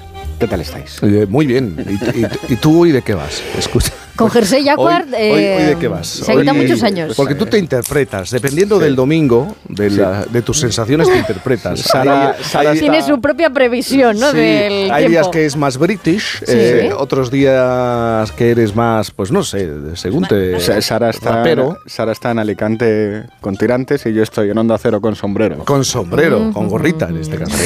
Eh, con, con gorrita. Em, Con mis suegros en casa, eh, que lo están flipando porque en España hay tomates. Ah. Sabéis que en el Reino Unido están racionados, están racionando los tomates y las lechugas. Ajá. Tú te vas al supermercado y te dicen, "Oye, ¿dónde vas con seis tomates? Tres. Entonces yo les estoy tratando de convencer porque yo tengo, ya sabéis, el espíritu empresarial, tengo un Sí. emprendedor dentro de mí. Que abran allí algo... No, que se los lleven, que Que es un mercado negro. Esto se vende. Pero es muy triste no Tomate recomendarle, recomendarle a tus suegros que eh, de contrabando vendan tomates en Reino Unido. Más, más triste es no tener tomates. Es verdad, en eso te doy la razón, con unas anchoas y demás. Pero tan, tan mal están las cosas en Reino Unido para... Sí, sí, sí. Racionado. Y la lechuga. Entonces, claro, eh, ellos lo están flipando. Van al supermercado y ven aquí el... ¿Ves, Jaime de los Santos, cómo nos... No, ya veo. ¿Ves? En otros lugares cuecen tomates. ¿eh? Están mucho peor que nosotros, desde luego. O sea, ¿dónde va a parar? Aunque no te lo creas, Pablo, que yo también llevo sombrero, y esto que lo digo para que lo sepáis, como no me estáis viendo, que estaba yo escuchándote y estaba diciendo, ostras, yo creo que prácticamente todos los días de la semana tomo lechuga y tomate. Claro. Esto así como de guarnición, una cenita, sería difícil para mí prescindir, creo, de ello. Así que nada, no me muevo de España. Están muy presentes en, en, verdad en la gastronomía española y en nuestro día a día. Bueno, tienes eh, que hacer el repaso, ya es una obligación. Eh, tienes que ir Saca el conformando, tabloide. creando, sí, el tabloide Sácalo. de, de este programa, de esta hora. Sabéis que le hemos puesto el nombre de, de Brava, Brava. Times. Me encanta el Brava Y que es como un periódico que hacemos. Y como he estado haciendo un poco de publi esta semana, pues me salen lemas todo el rato. Y tengo el primer lema para The Brava Times, que es el único periódico del mundo que se publica a las 11 de la mañana. Es- y eso es, un, es mérito nuestro. Vamos allá. Portada, Diario Palentino. El 30% de las llamadas de atención al suicidio es de menores de 30 años. Toda la semana, toda la Sí. prensa española hablando de los adolescentes. Nosotros ponemos la portada ahí. Política, dos noticias. La voz de Galicia, PSOE y Podemos no acercan posiciones en torno a la reforma del, sol- del solo sí es sí. El norte de Castilla, gran titular. Ramón Tamames, estoy durmiendo como nunca. Esta moción de censura me rejuvenece. Reportaje, porque esto es ciencia ficción. Levante, derechos para evitar el hackeo del cerebro. El Consell de Valencia de Cultura impulsa, junto a destacados científicos, una declaración pionera en España para prevenir el uso neuronal con fines comerciales o poco éticos a través de implantes que permitan modificar el comportamiento. El uso de la tecnología. Ponemos en, The Van muy Brava, en The. Brava Times ponemos cuatro páginas a Sí, esto. sí, Internacional, la Nueva España. El Tribunal de la Haya recibe 71.000 denuncias por crímenes de guerra, mientras The Economist cuenta que China no condena a Rusia. Sociedad, Faro de Vigo. La huelga de letrados de justicia ya suspende unos 7.000 juicios y vistas en Galicia en un mes. Toda España está igual. Economía, Córdoba. El ministro Planas confía en que no baje el consumo de aceite de oliva. Cultura, Financial Times. El vasto archivo de David Bowie es donado al Victoria and Albert Museum británico. Hasta 8.000 piezas nunca vistas. Mm. Y contraportada. Pensaba hablar de The Guardian porque dicen que vuelve el pelo largo para hombre. pero, como tenemos creencia a, a Jerez, Sí. pues sí. vamos, Ah. con, ¿Por qué será? ¿Qué, vamos con el diario de Jerez. qué pasa? Se acercan los días señalados.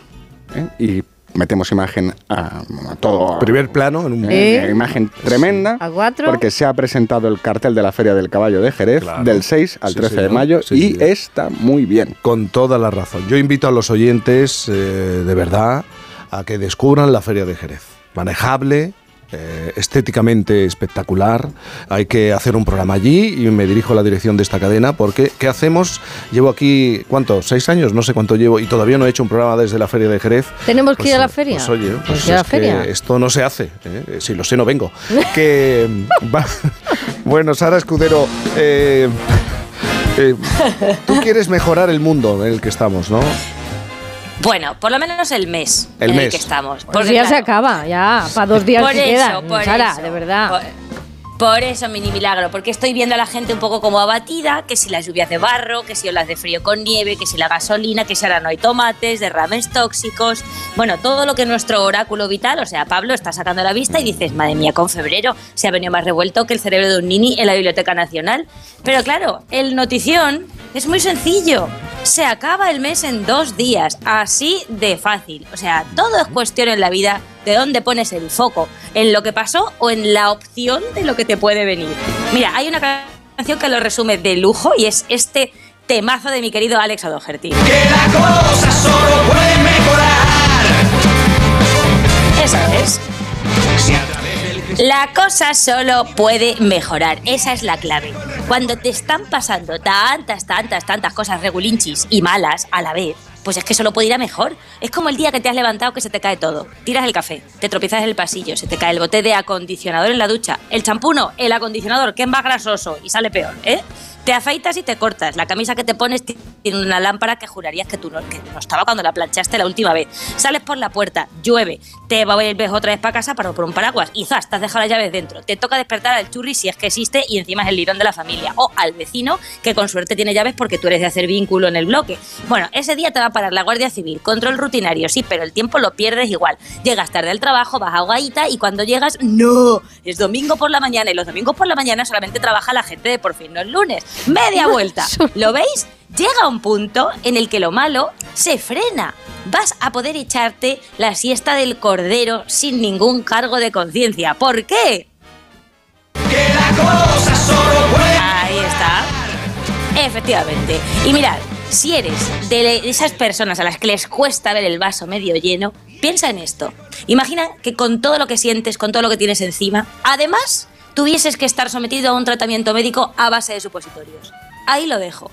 La mera idea Pero- de saber ahora mismo que no es Tienes así, que poner ¿a sobre la mesa esta cuestión. eh, Claro, por- es para aliviar, porque hay gente, es que claro, Canti, nosotros en la, en la hora brava somos positivos. Pero que además Pero llevamos mil- milenios poniéndonoslos al revés.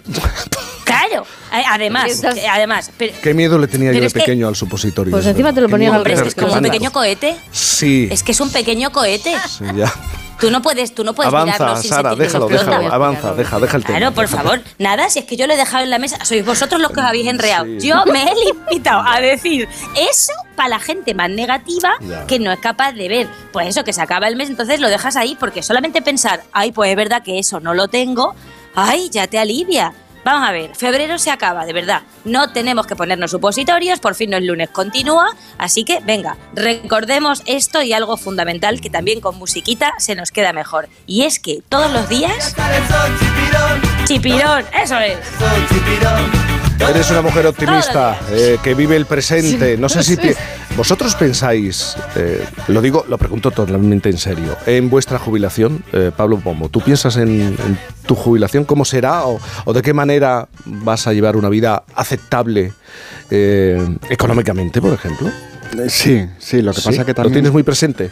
Lo tengo bastante presente, lo que pasa que creo que voy a jubilarme muy tarde. Y, pero, pero no por, porque el sistema lo, lo exija, que lo, lo va a exigir. Nos vamos a jubilar muchísimo más tarde que nuestros padres y mucho antes que nuestros hijos. Pero porque, porque me voy a- tengo que encontrar la manera de, de trabajar todo lo, lo máximo posible. Porque yo soy como un señor que va en bicicleta. Si dejo de pedalear, me, me voy a caer. Te vas a caer, ¿no? Me voy a caer. Jaime de los Santos piensa en la jubilación. En- Pues mira, yo te voy a ser sincero, ni pienso en supositorios no, ni en la jubilación. menos mal. Pero Te bueno, estaría mintiendo. Pero en En algún momento, por cierto, ¿cuándo en este país de verdad eh, nos vamos a tomar en serio el debate de las pensiones y de la jubilación? ¿Y cuándo, por- ¿cuándo vamos a...? Cuando no vengan más No, fondos. pero ningún partido quiere entrar en esto. Es que, de- bueno, sí, sí tiene que entrar porque Europa obliga, pero es que se entra de puntillas y es un... un- un- Bueno, el problema es que, querido Jaime, cuando el gobierno, que es quien tiene las competencias y las responsabilidades, ni siquiera eh, al Pacto de Toledo, que me viene muy bien esto recordarlo Sí. porque estoy en esta ciudad, es capaz de reunirlo para hablar no solo de lo que importa, sino sobre lo que Bruselas nos tiene puesta mucho más que la lupa, bueno, quien demuestra la irresponsabilidad, creo que queda claro que es el presidente del gobierno, pero como estoy en un monasterio Sí. y tengo enfrente a un montón de monjes, voy a irme yo por la vía buena y te voy a decir que aunque no pienso en mi jubilación, esto que, ¿sabes en lo que sí pienso? Y yo que soy feliz el 99% del tiempo y una cosa no Sí. quita la otra, ostras, sí que pienso en, coño, cuando me muera, a ver qué dejo escrito a quienes me, me, me, me- me- Sí, sí, lo digo en serio, a quienes me sobrevivan, porque Sí. como soy, ya sabéis, el ordenado del sofá totalmente ab- Sí. abullonadito, cuatro es como trasteros. estas flores. Escucha, las flores, cómo quiero que esté todo puesto, la Pero, música. favor, por- en eso pienso mucho. Pero por, fa- pero por favor, por favor, Sal por del favor. convento. Sí, vamos, Sal sí, hay que salir de ahí, hay que salir Es de ahí. cierto. Hay que salir Además, de os, ahí. os vais a reír, ¿eh? Pero si esto ocurre, lo digo públicamente. Yo quiero, yo quiero pasar a la eternidad en el monasterio de Santa María del Paular. Ahí quiero que me entierren. por- por Yo- favor, yo me encargo. Isabel Lobo, Yo me Lobo, encargo. por favor. Tú, tú- tú ¿Qué, te planteas ¿Qué? a futuro, a futuro, tú, eh, la pensión, la jubilación, ¿estás Yo pensando? estoy pensando que acabaré como mi amigo Santi Lorenzo. Seguro en un pueblo perdido de la geografía de España, en algún sitio donde nadie me encuentre, pueda vivir con lo mínimo, lo, lo básico, lo tal.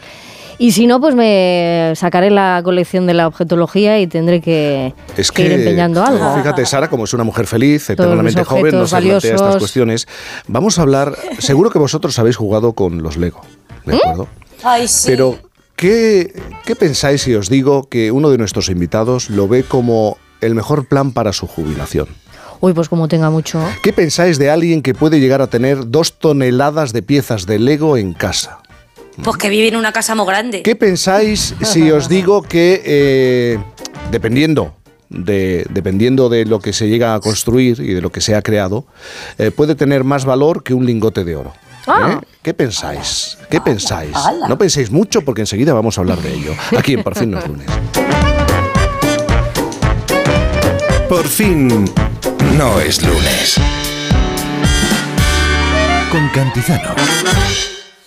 ¿Y tú que tienes adolescentes en casa? ¿Qué necesitas para tu seguridad? Nos vamos algún fin de semana fuera y ellos prefieren quedarse. Invitan amigos, entran, salen. Y yo no me quedo tranquila. Pues con la alarma de Securitas Direct sabrás que están protegidos dentro de casa frente a intrusos y emergencias y tú siempre podrás ver a través de las cámaras que están bien. Y es que tú sabes lo que necesitas y ellos saben cómo protegerte. Llama ahora al 900-272-272 o entra en securitasdirect.es y descubre la mejor alarma para ti. Un día descubres que tienes humedades en techos, paredes, están por todas partes. ¿Qué puedes hacer? Llama a Murprotec. Llama al 930 1130 o entra en murprotec.es. Si con las humedades te las tienes que ver, ¿qué puedes hacer? Llama a Murprotec. 930 1130. Murprotec. Cuidando tu hogar, cuidamos de ti. Onda Cero, Madrid. Hoy el mercado laboral exige mucho más que conocimientos. Con el modelo Learning by Doing de la Universidad Nebrija, los alumnos mientras estudian pueden participar en proyectos de innovación únicos. La mejor forma de terminar la carrera con experiencia. Infórmate en nebrija.com. Universidad Nebrija, haz algo único. Empresa patrocinadora del quinto centenario Antonio de Nebrija. Comienza la quinta temporada de El Sueño de Toledo, con nuevas emociones, premiado como mejor espectáculo del mundo. 1500 años de historia de nuestro país representada por 200 actores en un escenario grandioso. A partir del 1 de abril y a 50 minutos de Madrid. Compra tus entradas en puidufu.com. Ponte en forma ahora con Basic Fit. Mereces sentirte bien contigo mismo, así que haz del fitness un básico en tu vida. Consigue nuestro kit fit gratuito con todo lo que necesitas para ponerte en plena forma. Quedan 5 días. Basic Fit, go for it. ¿Harto de tu salón, de tu habitación, de la sala de estar? Dale un aire nuevo a tu hogar y disfruta del remate final de rebajas de muebles a dama, con la calidad de siempre, transporte y montaje gratuitos. Entra en mueblesadama.com o ven a la calle General Ricardo 190 y no te pierdas sus ofertas increíbles. Solucionesconhipoteca.com. Préstamos desde 10.000 hasta 3 millones de euros. ¿Necesita liquidez? ¿Necesita dinero hasta la venta de su casa? ¿Necesita un préstamo para cancelar deudas o un embargo? Solucionesconhipoteca.com. 91 639 9407. Préstamos desde 10.000 hasta 3 millones de euros. Solucionesconhipoteca.com. Grupos Eneas. Durante el mes de febrero, vigésimo segunda jornada de la fabada asturiana en el restaurante Cauzapín y restaurante Carlos Tartiere. Disfrute una de las delicias más preciadas de la cocina asturiana sin salir de Madrid. A elegir entre más de 10 platos de fabada diferentes. Este es el mes de la fabada. En calle Menorca 33 y 35. Restaurantecarlostartiere.com y cauzapín.es. Si es que ya lo digo yo siempre, dúchate que sale económico, pero eso sí, hazlo en un plato de ducha de Duchamanía. Hazme caso, ¿no ves que una bañera tiene más peligro que meter los dedos en un enchufe? Y mira que son bonitos los platos de ducha de Duchamanía. Oye, con suelo antideslizante, sus mamparas para entrar a vivir, pues eso, dúchate que sale económico y llama a Duchamanía, que no me enteré yo que no lo haces. En Madrid, Paseo del Molino 6, 91 468 4907 y duchamanía.es.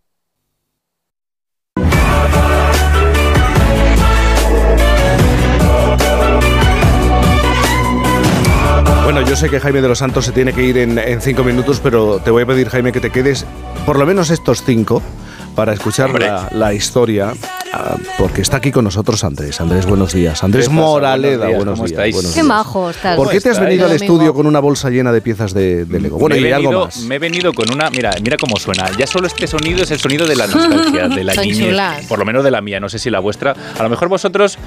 Y, no- y Jaime, yo sé que tú no siempre me me, dices, me estás picando, A pero mí no yo sé que a lo mejor tú tenías la bolsita llena del Exin Castillos o del Tente. Ah, el Tente. Sí, El el, Tente, Tente sí, ¿no? Tú eres más de Tente. A lo Sí, mejor. Sí, yo sí. soy más de Tente. Pero ¿Qué quieres decir con eso? Nada, yo no quiero decir ¿A nada. viene- no a no estoy esto? diciendo nada. ¿Qué manera de romper Jaime, el yo clima solo de la te digo brava? que yo me he venido Eh, con los Legos que son el, el sonido, Sí. los juguetes de, de mi infancia. Te lo digo más que nada porque esta semana se está disputando, que yo cuando leí la noticia, la verdad que me quedé flipado porque me hubiese encantado que esto existiese cuando yo era pequeño, la First Lego League, que es una competición internacional de construcción de Lego y está teniendo lugar en varias Sí. localidades españolas y de todo el mundo. Aquí en España, pues por ejemplo en Huelva, en Ferrol, en Burgos, en Tarragona, en Sevilla, en Jaén.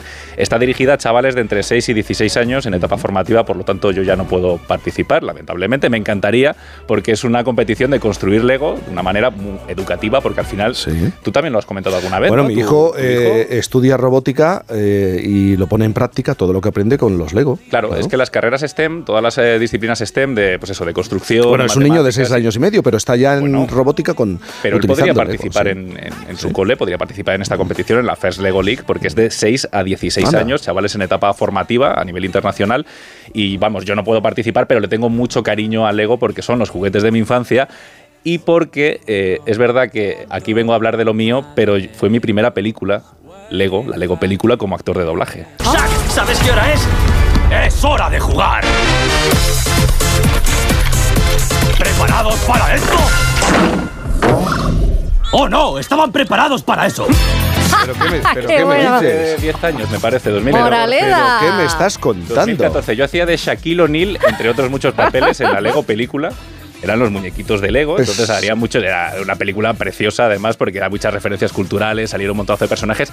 Hacía de Shaquille O'Neal y de Lando Calrissian, el de Star Wars también, que le tiraba dices, los trastos a Batman. En este equipo tenemos sorpresas para todo, ¿eh? Sí, sí, sí, sí. muy, sí, muy sí. chula. No sé si habéis visto la película, la verdad que está fenomenal. Es una película que se disfruta.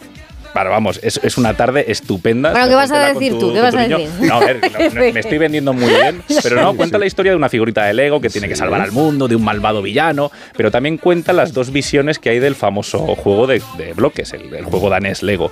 En la del niño que maneja los hilos de la historia como un juego, que es lo que es en un principio, y la del padre, que lo que no quiere es que el hijo juegue con la tremenda maqueta, la ciudad de Lego que se ha montado en el sótano como si fuera una exposición. Ya te sabes las reglas, esto no es un juguete. Bueno, un poquito sí, No, es un sistema altamente sofisticado de ladrillos superpuestos. Pero lo compramos en una juguetería. Es verdad, pero mi forma de usarlo lo convierte en algo de adultos. Pero en la caja de esto ponía edades de 8 a 14. Eso es una sugerencia. Bueno, Lego es que ya se ha convertido en mucho más que un juguete, que es como nació, nace como juguete. El grupo Lego fue fundado en 1932 por Ole Kirk Christiansen, un carpintero danés, y el nombre de Lego es un acrónimo de las palabras danesas Leg Got, que significan jugar bien. Claro, eh, eso es como empieza el, el juego de Lego en el 46, después de la Segunda Guerra Mundial, como escaseaba la madera en aquel momento, pues cambian la madera por plástico y ahí es cuando lo petan, ¿no? Como, como negocio. En el 58 el hijo de Ole, Gottfried, patenta el icónico diseño de tacos y tubos, que es el que hoy conocemos, aunque con un tamaño distinto, eso ha ido evolucionando, cada vez son más chiquititos y van más al detalle. Y hoy el grupo Lego está dirigido por el nieto de Ole y el hijo de Gottfried, Kiel Kirk, Kirk Christiansen. Eh. Los nombres daneses son complicados Sí. de pronunciar, pero Kiel Kirk Christiansen. Bueno, pues el grupo de este chico facturó más de 7.000 millones de dólares en 2021, emplea a más de 20.000 personas, opera más de 700 tiendas a nivel mundial y produce, bueno, películas como os he comentado antes, videojuegos, tiene una cadena de parques temáticos en, co- en copropiedad, como eh, son los Legolandia, están en Dinamarca, en Reino Unido, en Alemania, en Estados Unidos, bueno, en muchos países, y se dice que se vende un Lego cada 20 segundos.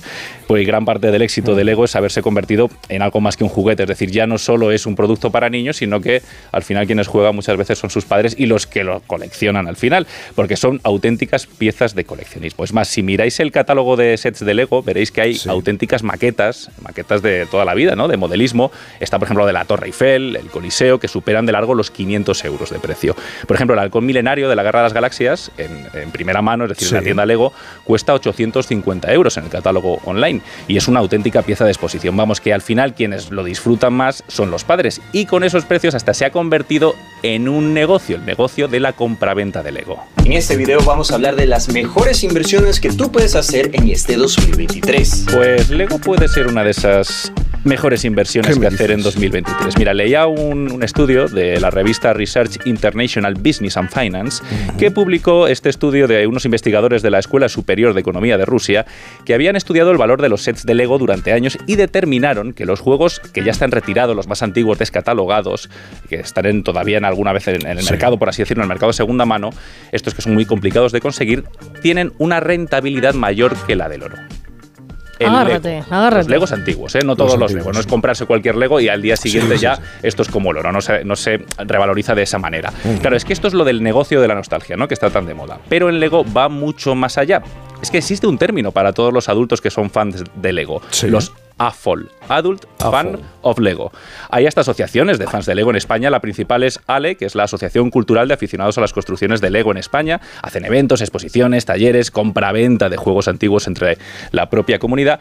Y como a mí esto me da muchísima curiosidad, porque yo soy un aficionado y no paso de ahí, aficionado al Lego, nostálgico de Lego, como lo quieras llamar, yo os voy a presentar a Sí. Antonio, Antonio Tebar, que es vicepresidente de la asociación ALE y se ha venido con un halcón milenario, Antonio, no sé si es el de 850 euros. No, no, hola, buenos días. no, porque como sea no sale ya. de aquí. Está modificado, sí, este es el System, el modelo System que le Sí. llaman, que es el más el de juguete. Que es el que es el único modelo que ha sacado, que ha sacado Lego de este, de este tamaño. Sí. Pero está modificado. Yo que soy un maniático lo modifico todo. Lo modificas. Y tenemos también y a... tenemos también a Garci, que él es un coleccionista y este es de los que sí que está más metido en esto del, del negocio, el negocio de, de Lego, porque él dice que algunos de los Legos que tiene son su plan de jubilación. Su plan de jubilación. plan de jubilación. Ahí lo tienes. Ahí lo tienes. Y Nos está aquí. escuchando Garci. Garci, buenos días. Hola, ¿qué tal? Buenos días. Garci, lo- Tengo- Estoy un poquito constipado y tengo la garganta un poquito cogida, pero bueno. Estás, pero no te preocupes, porque veo que tienes un buen colchón ya preparado a, a pesar del resfriado, de cumplir años.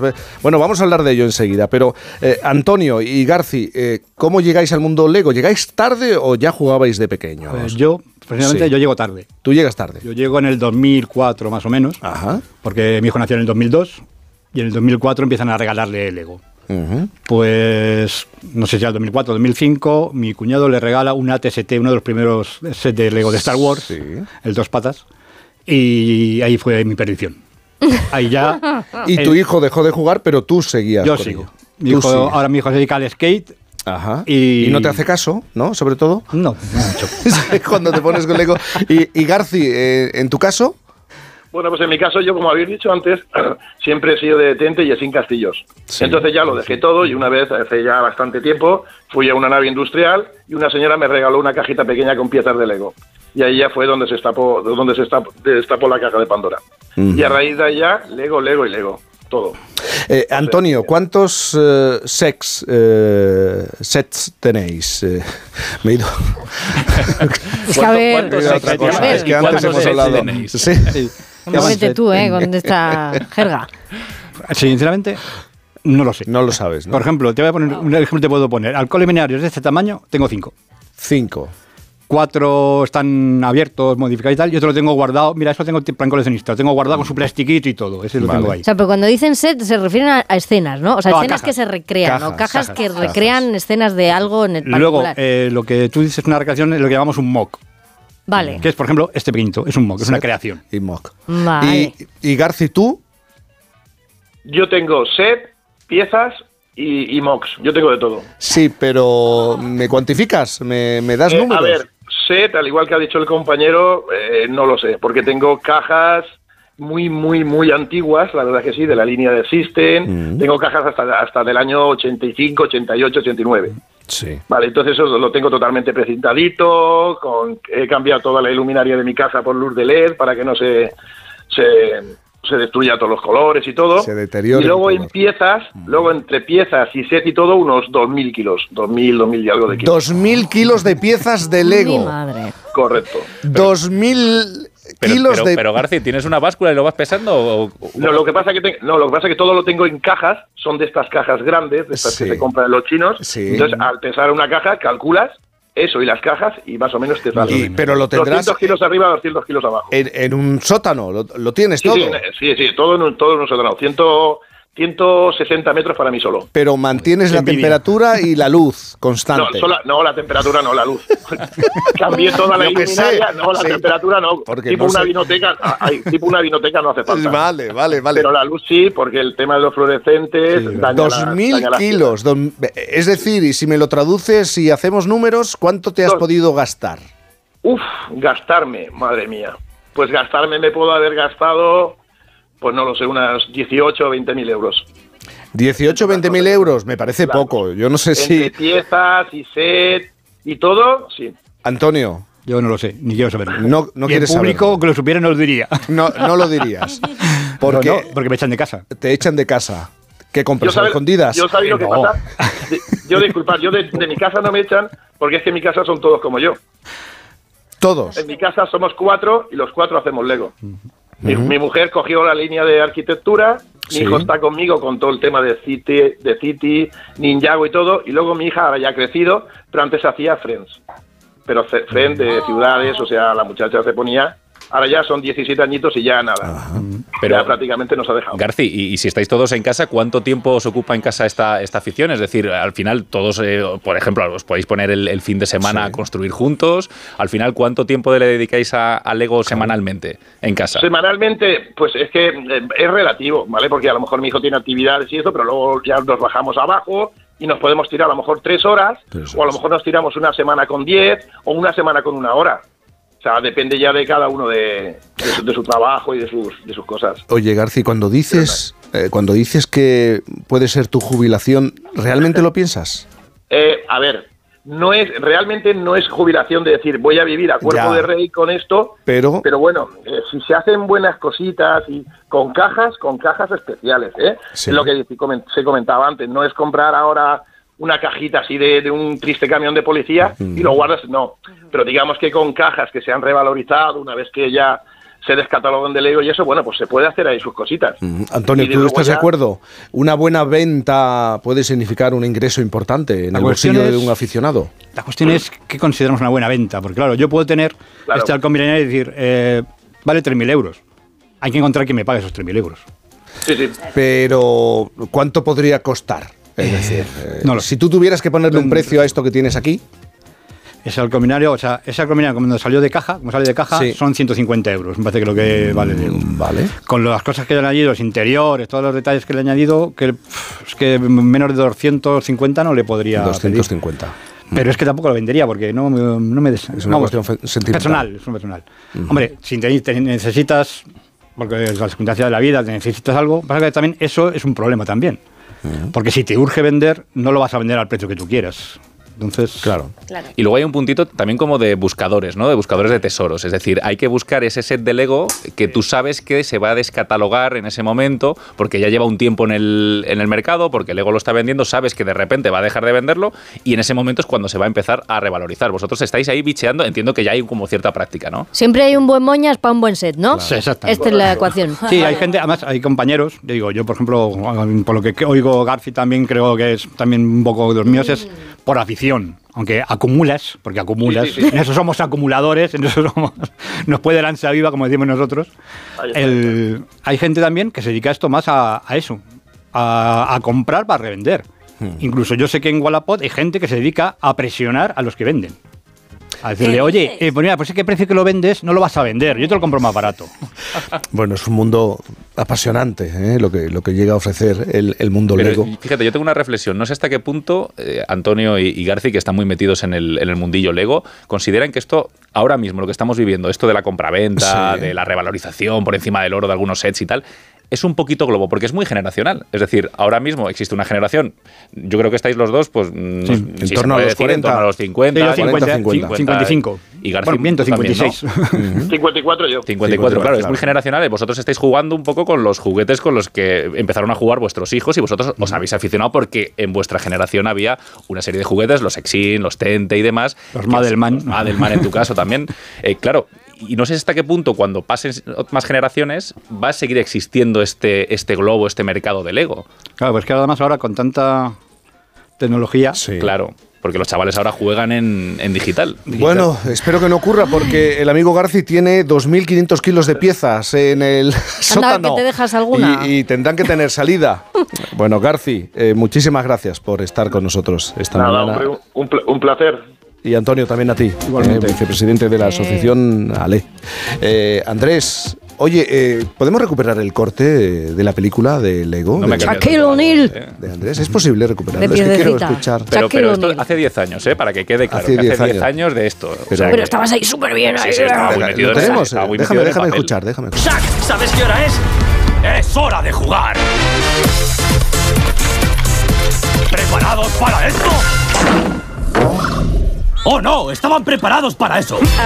Ah, Ahora sí te he pillado el tono. sí, Claro, sí, es verdad. evidentemente, y aparte es una peliculita de dibujos animados que tú tienes que hacer diferentes voces Oye, en una peliculita, película. pero mira los datos que has dado, ¿eh? Una peliculita. en la que hacías muchos papeles, por lo tanto, mucha manduquita. Luego al Bueno, de- anda, claro, lo llevamos. Buena a- pieza eres tú, Bueno, anda. gracias, Andrés. Ah, pues, Pablo Pombo, ¿estás anotando? ¿Qué estás anotando? ¿Te interesa el tema Lego? Me interesa muchísimo. ¿Sí? Eh, yo también fui detente en la primera, cuando en mi primera niñez, luego la segunda, que es cuando ¿Pero qué has tenido? tu ¿Cuántas eh, etapas infantiles has tenido? La- la- espero- espero ¿Estás en llegar- alguna La de ellas ahora? Espero llegar a la tercera, que es cuando pueda jugar con mis nietos, ¿no? A ver si tengo suerte y llego. Y, y la verdad es que jugamos muchísimo, muchísimo al Lego y estaba preguntándome, cuando estamos hablando, es Sí. verdad que los de Star Wars me lo pasé muy bien, pero ¿con qué set disfruté más? Sí. Eh, porque el London Bridge es muy chulo, el Big Ben también es... eh, todos estos son muy bonitos, el autobús es muy chulo. Mm. Todos estos están muy bien, pero eh, he llegado a la conclusión de que con los de trenes, porque... Con los de eh, trenes. Llegué a comprar vías y tal, y te- llegamos a juntar seis sets de trenes por toda la que recorrían literalmente Toda la casa. Y dormíais en la calle. ¿no? Y pues Siempre hay una avenida de juguete, ¿no? En las prácticamente, casas. prácticamente era, era, era divertidísimo. Nos lo pasamos Bueno, muy bien. va, es- está muy bien. Veis, Eh, hablando de las cosas que podemos hacer un domingo, un fin de semana, un sábado, qué bien. Pero va a llegar el lunes, no vamos a tener tiempo para jugar, no vamos a tener tiempo para jugar eh, con Lego, ni prácticamente tiempo para nada. Vamos a hacer una pausa, nos enfrentaremos al lunes en un momento. Por fin, no es lunes. Mi mamá está muy rara. Se le cae siempre el café. Pues mi padre ya no celebra los goles. Me dejan ganar siempre. Qué raro. Pues sí que están raros. 7.000 enfermedades raras. 7.000 motivos para que los padres estén raros. Ayúdanos con una donación a financiar la investigación. fundacionquerer.org. La Comunidad de Madrid cuenta con una línea de ayudas para la rehabilitación y mejora de edificios, con el objetivo de reducir el consumo energético de tu vivienda. Así que infórmate sobre los diferentes programas de financiación a través de la página web de la Comunidad de Madrid en el área de vivienda y solicite las ayudas hasta el 30 de junio de 2023. Campaña financiada por la Unión Europea Next Generation. Plan de recuperación, transformación y resiliencia. Comunidad de Madrid. Onda Cero, Madrid. Jornadas de las Faves de los restaurantes La Madreña. Un éxito rotundo. Por eso los restaurantes La Madreña han ampliado las jornadas para que no te quedes sin disfrutar de su gran variedad de faves. Con boletus y langostinos, faves con almejas en salsa verde, con piscín de barriga negra, faves con rabo de toro o con su tradicional compango. Siguen con gran éxito las jornadas de las faves en los restaurantes La Madreña. lamadrena.com. ¿Harto de tu salón, de tu habitación, de la sala de estar? Dale un aire nuevo a tu hogar y disfruta del remate final de rebajas de muebles a dama, con la calidad de siempre, transporte y montaje gratuitos. Entra en mueblesadama.com o ven a la calle General Ricardo 190 y no te pierdas sus ofertas increíbles. Hoy el mercado laboral exige mucho más que conocimientos. Con el modelo Learning by Doing de la Universidad Nebrija, los alumnos mientras estudian pueden participar en proyectos de innovación únicos. La mejor forma de terminar la carrera con experiencia. Infórmate en nebrija.com. Universidad Nebrija, haz algo único. Empresa patrocinadora del quinto centenario Antonio de Nebrija. Ponte en forma ahora con Basic Fit. Mereces sentirte bien contigo mismo, así que haz del fitness un básico en tu vida. Consigue nuestro kit fit gratuito con todo lo que necesitas para ponerte en plena forma. Quedan 5 días. Basic Fit, go for it. Las vacas Angus y Wagyu de la ganadería Organic comen pastos naturales reforzados con una mezcla de higos secos y pasta de aceite de oliva virgen extra. Es una carne increíble. Y como queremos que la pruebes, te llevamos del campo a tu casa dos solomillacos de 300 gramos, un chuletón de un kilo y cuatro hamburguesas de 150 gramos por solo 69 euros. Todo Angus Eco de Organic. Haz tu pedido 910 2010 910 2010 o en carneorganic.com. Organic, la mejor carne del mundo. En Seniors somos más que cuidados, somos confianza. Mejoramos la calidad de vida de personas mayores y dependientes gracias a nuestros cuidadores y cuidados a domicilio. Estamos acreditados por la Comunidad de Madrid para la solicitud del cheque servicio. Contáctanos en seniors.com, seniors con doble N, en el 91 934 1944 o ven a visitarnos a la calle Arapiles 17. No se pierda la temporada de la lamprea en Restaurante Burela y todos los días un plato de cuchara. Calle del Nardo 2, restauranteburela.es, cocina gallega.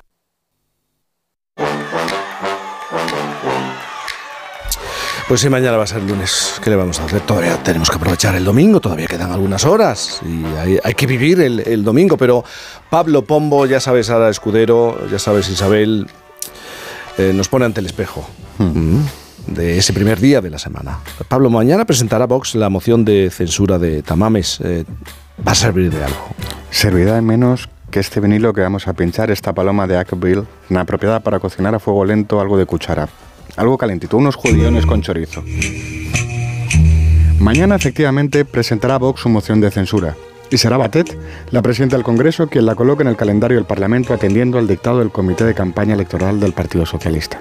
No es bueno que el Poder Legislativo se someta al interés de ningún partido, no deberíamos aceptarlo y desde luego no tendríamos que acostumbrarnos. En cualquier caso, resulta evidente que la moción le resultará más útil a Sánchez que a los españoles.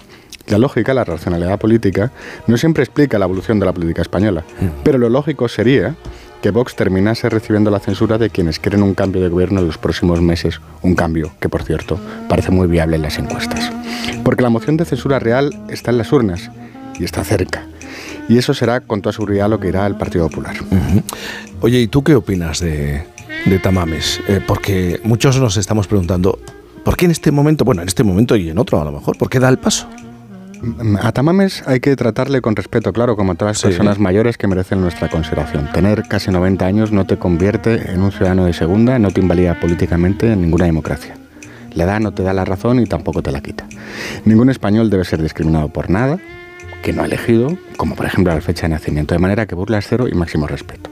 Ahora bien, respetar la edad es una cosa y respetar las ideas es otra bien distinta. Estamos hablando de una persona inteligente pero también dogmática, desde luego vanidosa, que da este paso más movido por el ego que por el bien de España. Y las personas dogmáticas que siempre encontramos en los extremos son intercambiables en sus posiciones.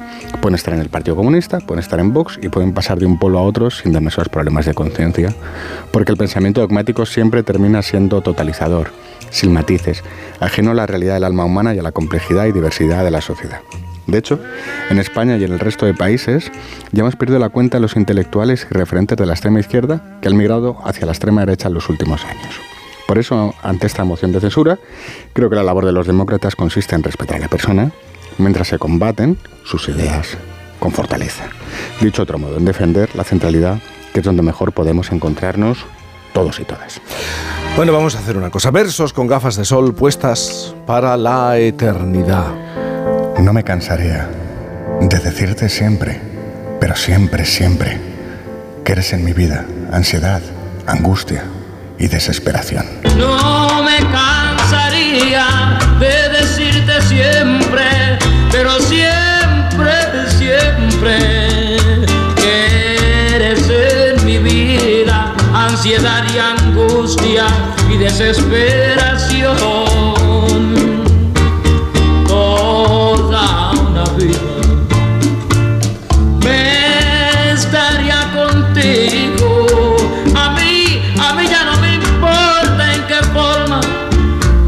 Con esto empieza de manera distinta la semana.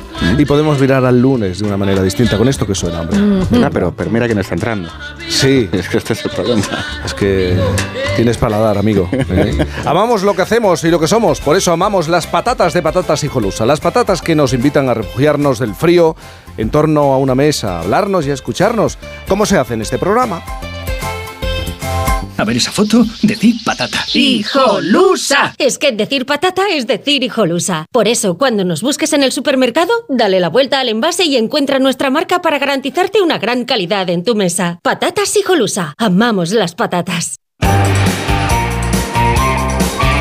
Este programa tiene su propio rato pin. Eh, Sí, rasurado. Eso, mira, ahí, ahí no pienso entrar. En ese jardín no me voy a meter. Rubén Ruiz, buenos días. Verbe no es. Ratopín, ratopín rasurado es lo más bonito que me has dicho en las últimas semanas. Contémoselo no. a los oyentes. Querido, no. Eh, me alegro de verte, Jaime. Sí. Eh, me alegro mucho de verte. Yo frase, Lo dudo. Frase que tú hoy puedes decir porque llevas gafas, pero ayer, Sí, no podías ayer- decir me alegro ayer de verte. fue terrible. Sí. Cuatro horas sin gafas, no sé cómo lo hice. Bueno, pasara- lo hiciste regular, como siempre, o sea, ¿para qué te voy a engañar? Ya, ya. Pues Pero es esta que- vez lo hiciste regular y además sin verlo nada claro. Yo estoy hoy haciendo el programa por adivinación porque me he olvidado las gafas y voy adivinando más o menos qué es lo que tenemos, porque es que no veo nada. Es verdad, no veía nada, Totalmente, Jaime. totalmente. De hecho, presentabas a los colaboradores tocándonos la cabeza, como a los perrillos. O sea, eh, hacías así, decías Juan Diego Guerrero, buenos días. Bueno, Juan Diego es fácil porque es el único descapotable de- del equipo, pero a los demás eso, tocabas la cabecilla y, y ya presentabas. Bueno, y hablando de perrillos y de gatillos, hemos hablado hoy de nombres de mascotas. Sí. Y ojo a las del equipo, que yo las he descubierto hoy. Bueno, Ah, sí. a Eva la voy a dejar aparte porque Eva es respetable, su gata se llama Aisha, ¿vale? Sí. Vamos a dejarla a un lado, pero ojo Andrés, Noelia y Gema. Yo tengo dos gatas adoptadas y se llaman Telma y Luis. que se llama Chencho porque me hacía mucha gracia gritar Chencho, Chencho, como en aquella película de la gran familia. Joy quedaba muy bien y además te diré que es que me recuerda a mi época en la que yo iba a darlo todo al Joy Slam. Ojo a los referentes, Así somos. ¿eh? Una película del 91, una del 62 y una discoteca que ya no es ni discoteca. O sea, Y- y los somos- Lego. Y los Lego. Somos Sí. tan mayores que esto no es un programa, esto es Cocoon, ¿vale? y si te acuerdas, y si te acuerdas de Cocoon, querido oyente, alguna revisión de próstata te has hecho ya tú también, ¿vale? bueno, y hablando de las gafas de Jaime, seguimos con el tema. Yo también Ay, flipé un poco porque entró un colaborador y no lo conocía. Dije, ¿este quién es? Al final resultó que era Boris Izaguirre, que, claro, luego explicó que se había retocado un poquito. Bueno, él solo no, de hecho, se retocaron él y Rubén. Ayer cenamos con nuestro médico Enrique Monereo, que encuentra que todo está muy bien, que todo avanza muy bien y está muy contento. Fue Yo cena revisión. contento. Una cena revisión. Bueno, una cena revisión, pero antes estuvimos en su consulta también. Entonces hablo en plural porque, pero claro, no está aquí Rubén y eh, yo no voy a hablar por Mejor, él porque estas son no. cosas muy personales. Pero eh, sí, somos los dos. Son cosas muy personales, yo no lo voy Pero a decir. lo suelto. Pero Bueno. sí, somos los dos, efectivamente. Boris y Rubén ahí están con la cara más tensa que el neopreno de un gordo. ahí están los dos. Ay, perdón, he dicho, he No dicho puede, gordo. no eso puede, no, eso ya. no se puede decir ya, es verdad. Es un tema del que hablamos a raíz de las enmiendas que se han hecho a los textos de Roald Dahl en el Reino Unido.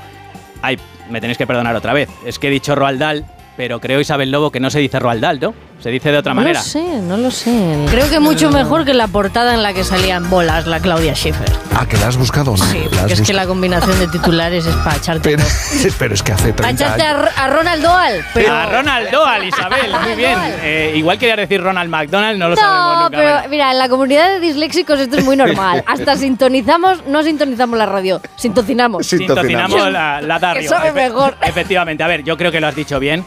Que el resto no lo entendemos porque lo has pronunciado con el acento del pueblo del que era Roald Dahl. Sí, sí, sí, Eh. Tomelloso, concretamente. bueno, no es el único nombre que nos ha dado problemas. Hoy hemos hablado del boss. Yo no voy a decir su apellido, no me la juego, ¿vale? A Por ver. Peralejos, un pueblo que lo idolatra. Y hemos reconocido que es difícil decir Bruce Springsteen. ¿Y vosotros decís bien el nombre de este tipo? Porque a mí me pasa Bruce como con, Springsteen. con Pri Bronna. no, o sea, Springs, porque te- lleva la S. Springsteen. Bueno, Springsteen. Springsteen. Springsteen. Hacemos una pausa. Hacemos una pausa, sí, mejor que, que nos va a dar un colapso. Si quería que lo pronunciáramos bien, que se hubiera puesto José Ramón, claro, Claro, que sí, Isabel. claro. Springsteen suena como a clase a la que te puedes apuntar en un gimnasio, ¿verdad? Eh, no, no sé si, si CrossFit o Springsteen, en fin.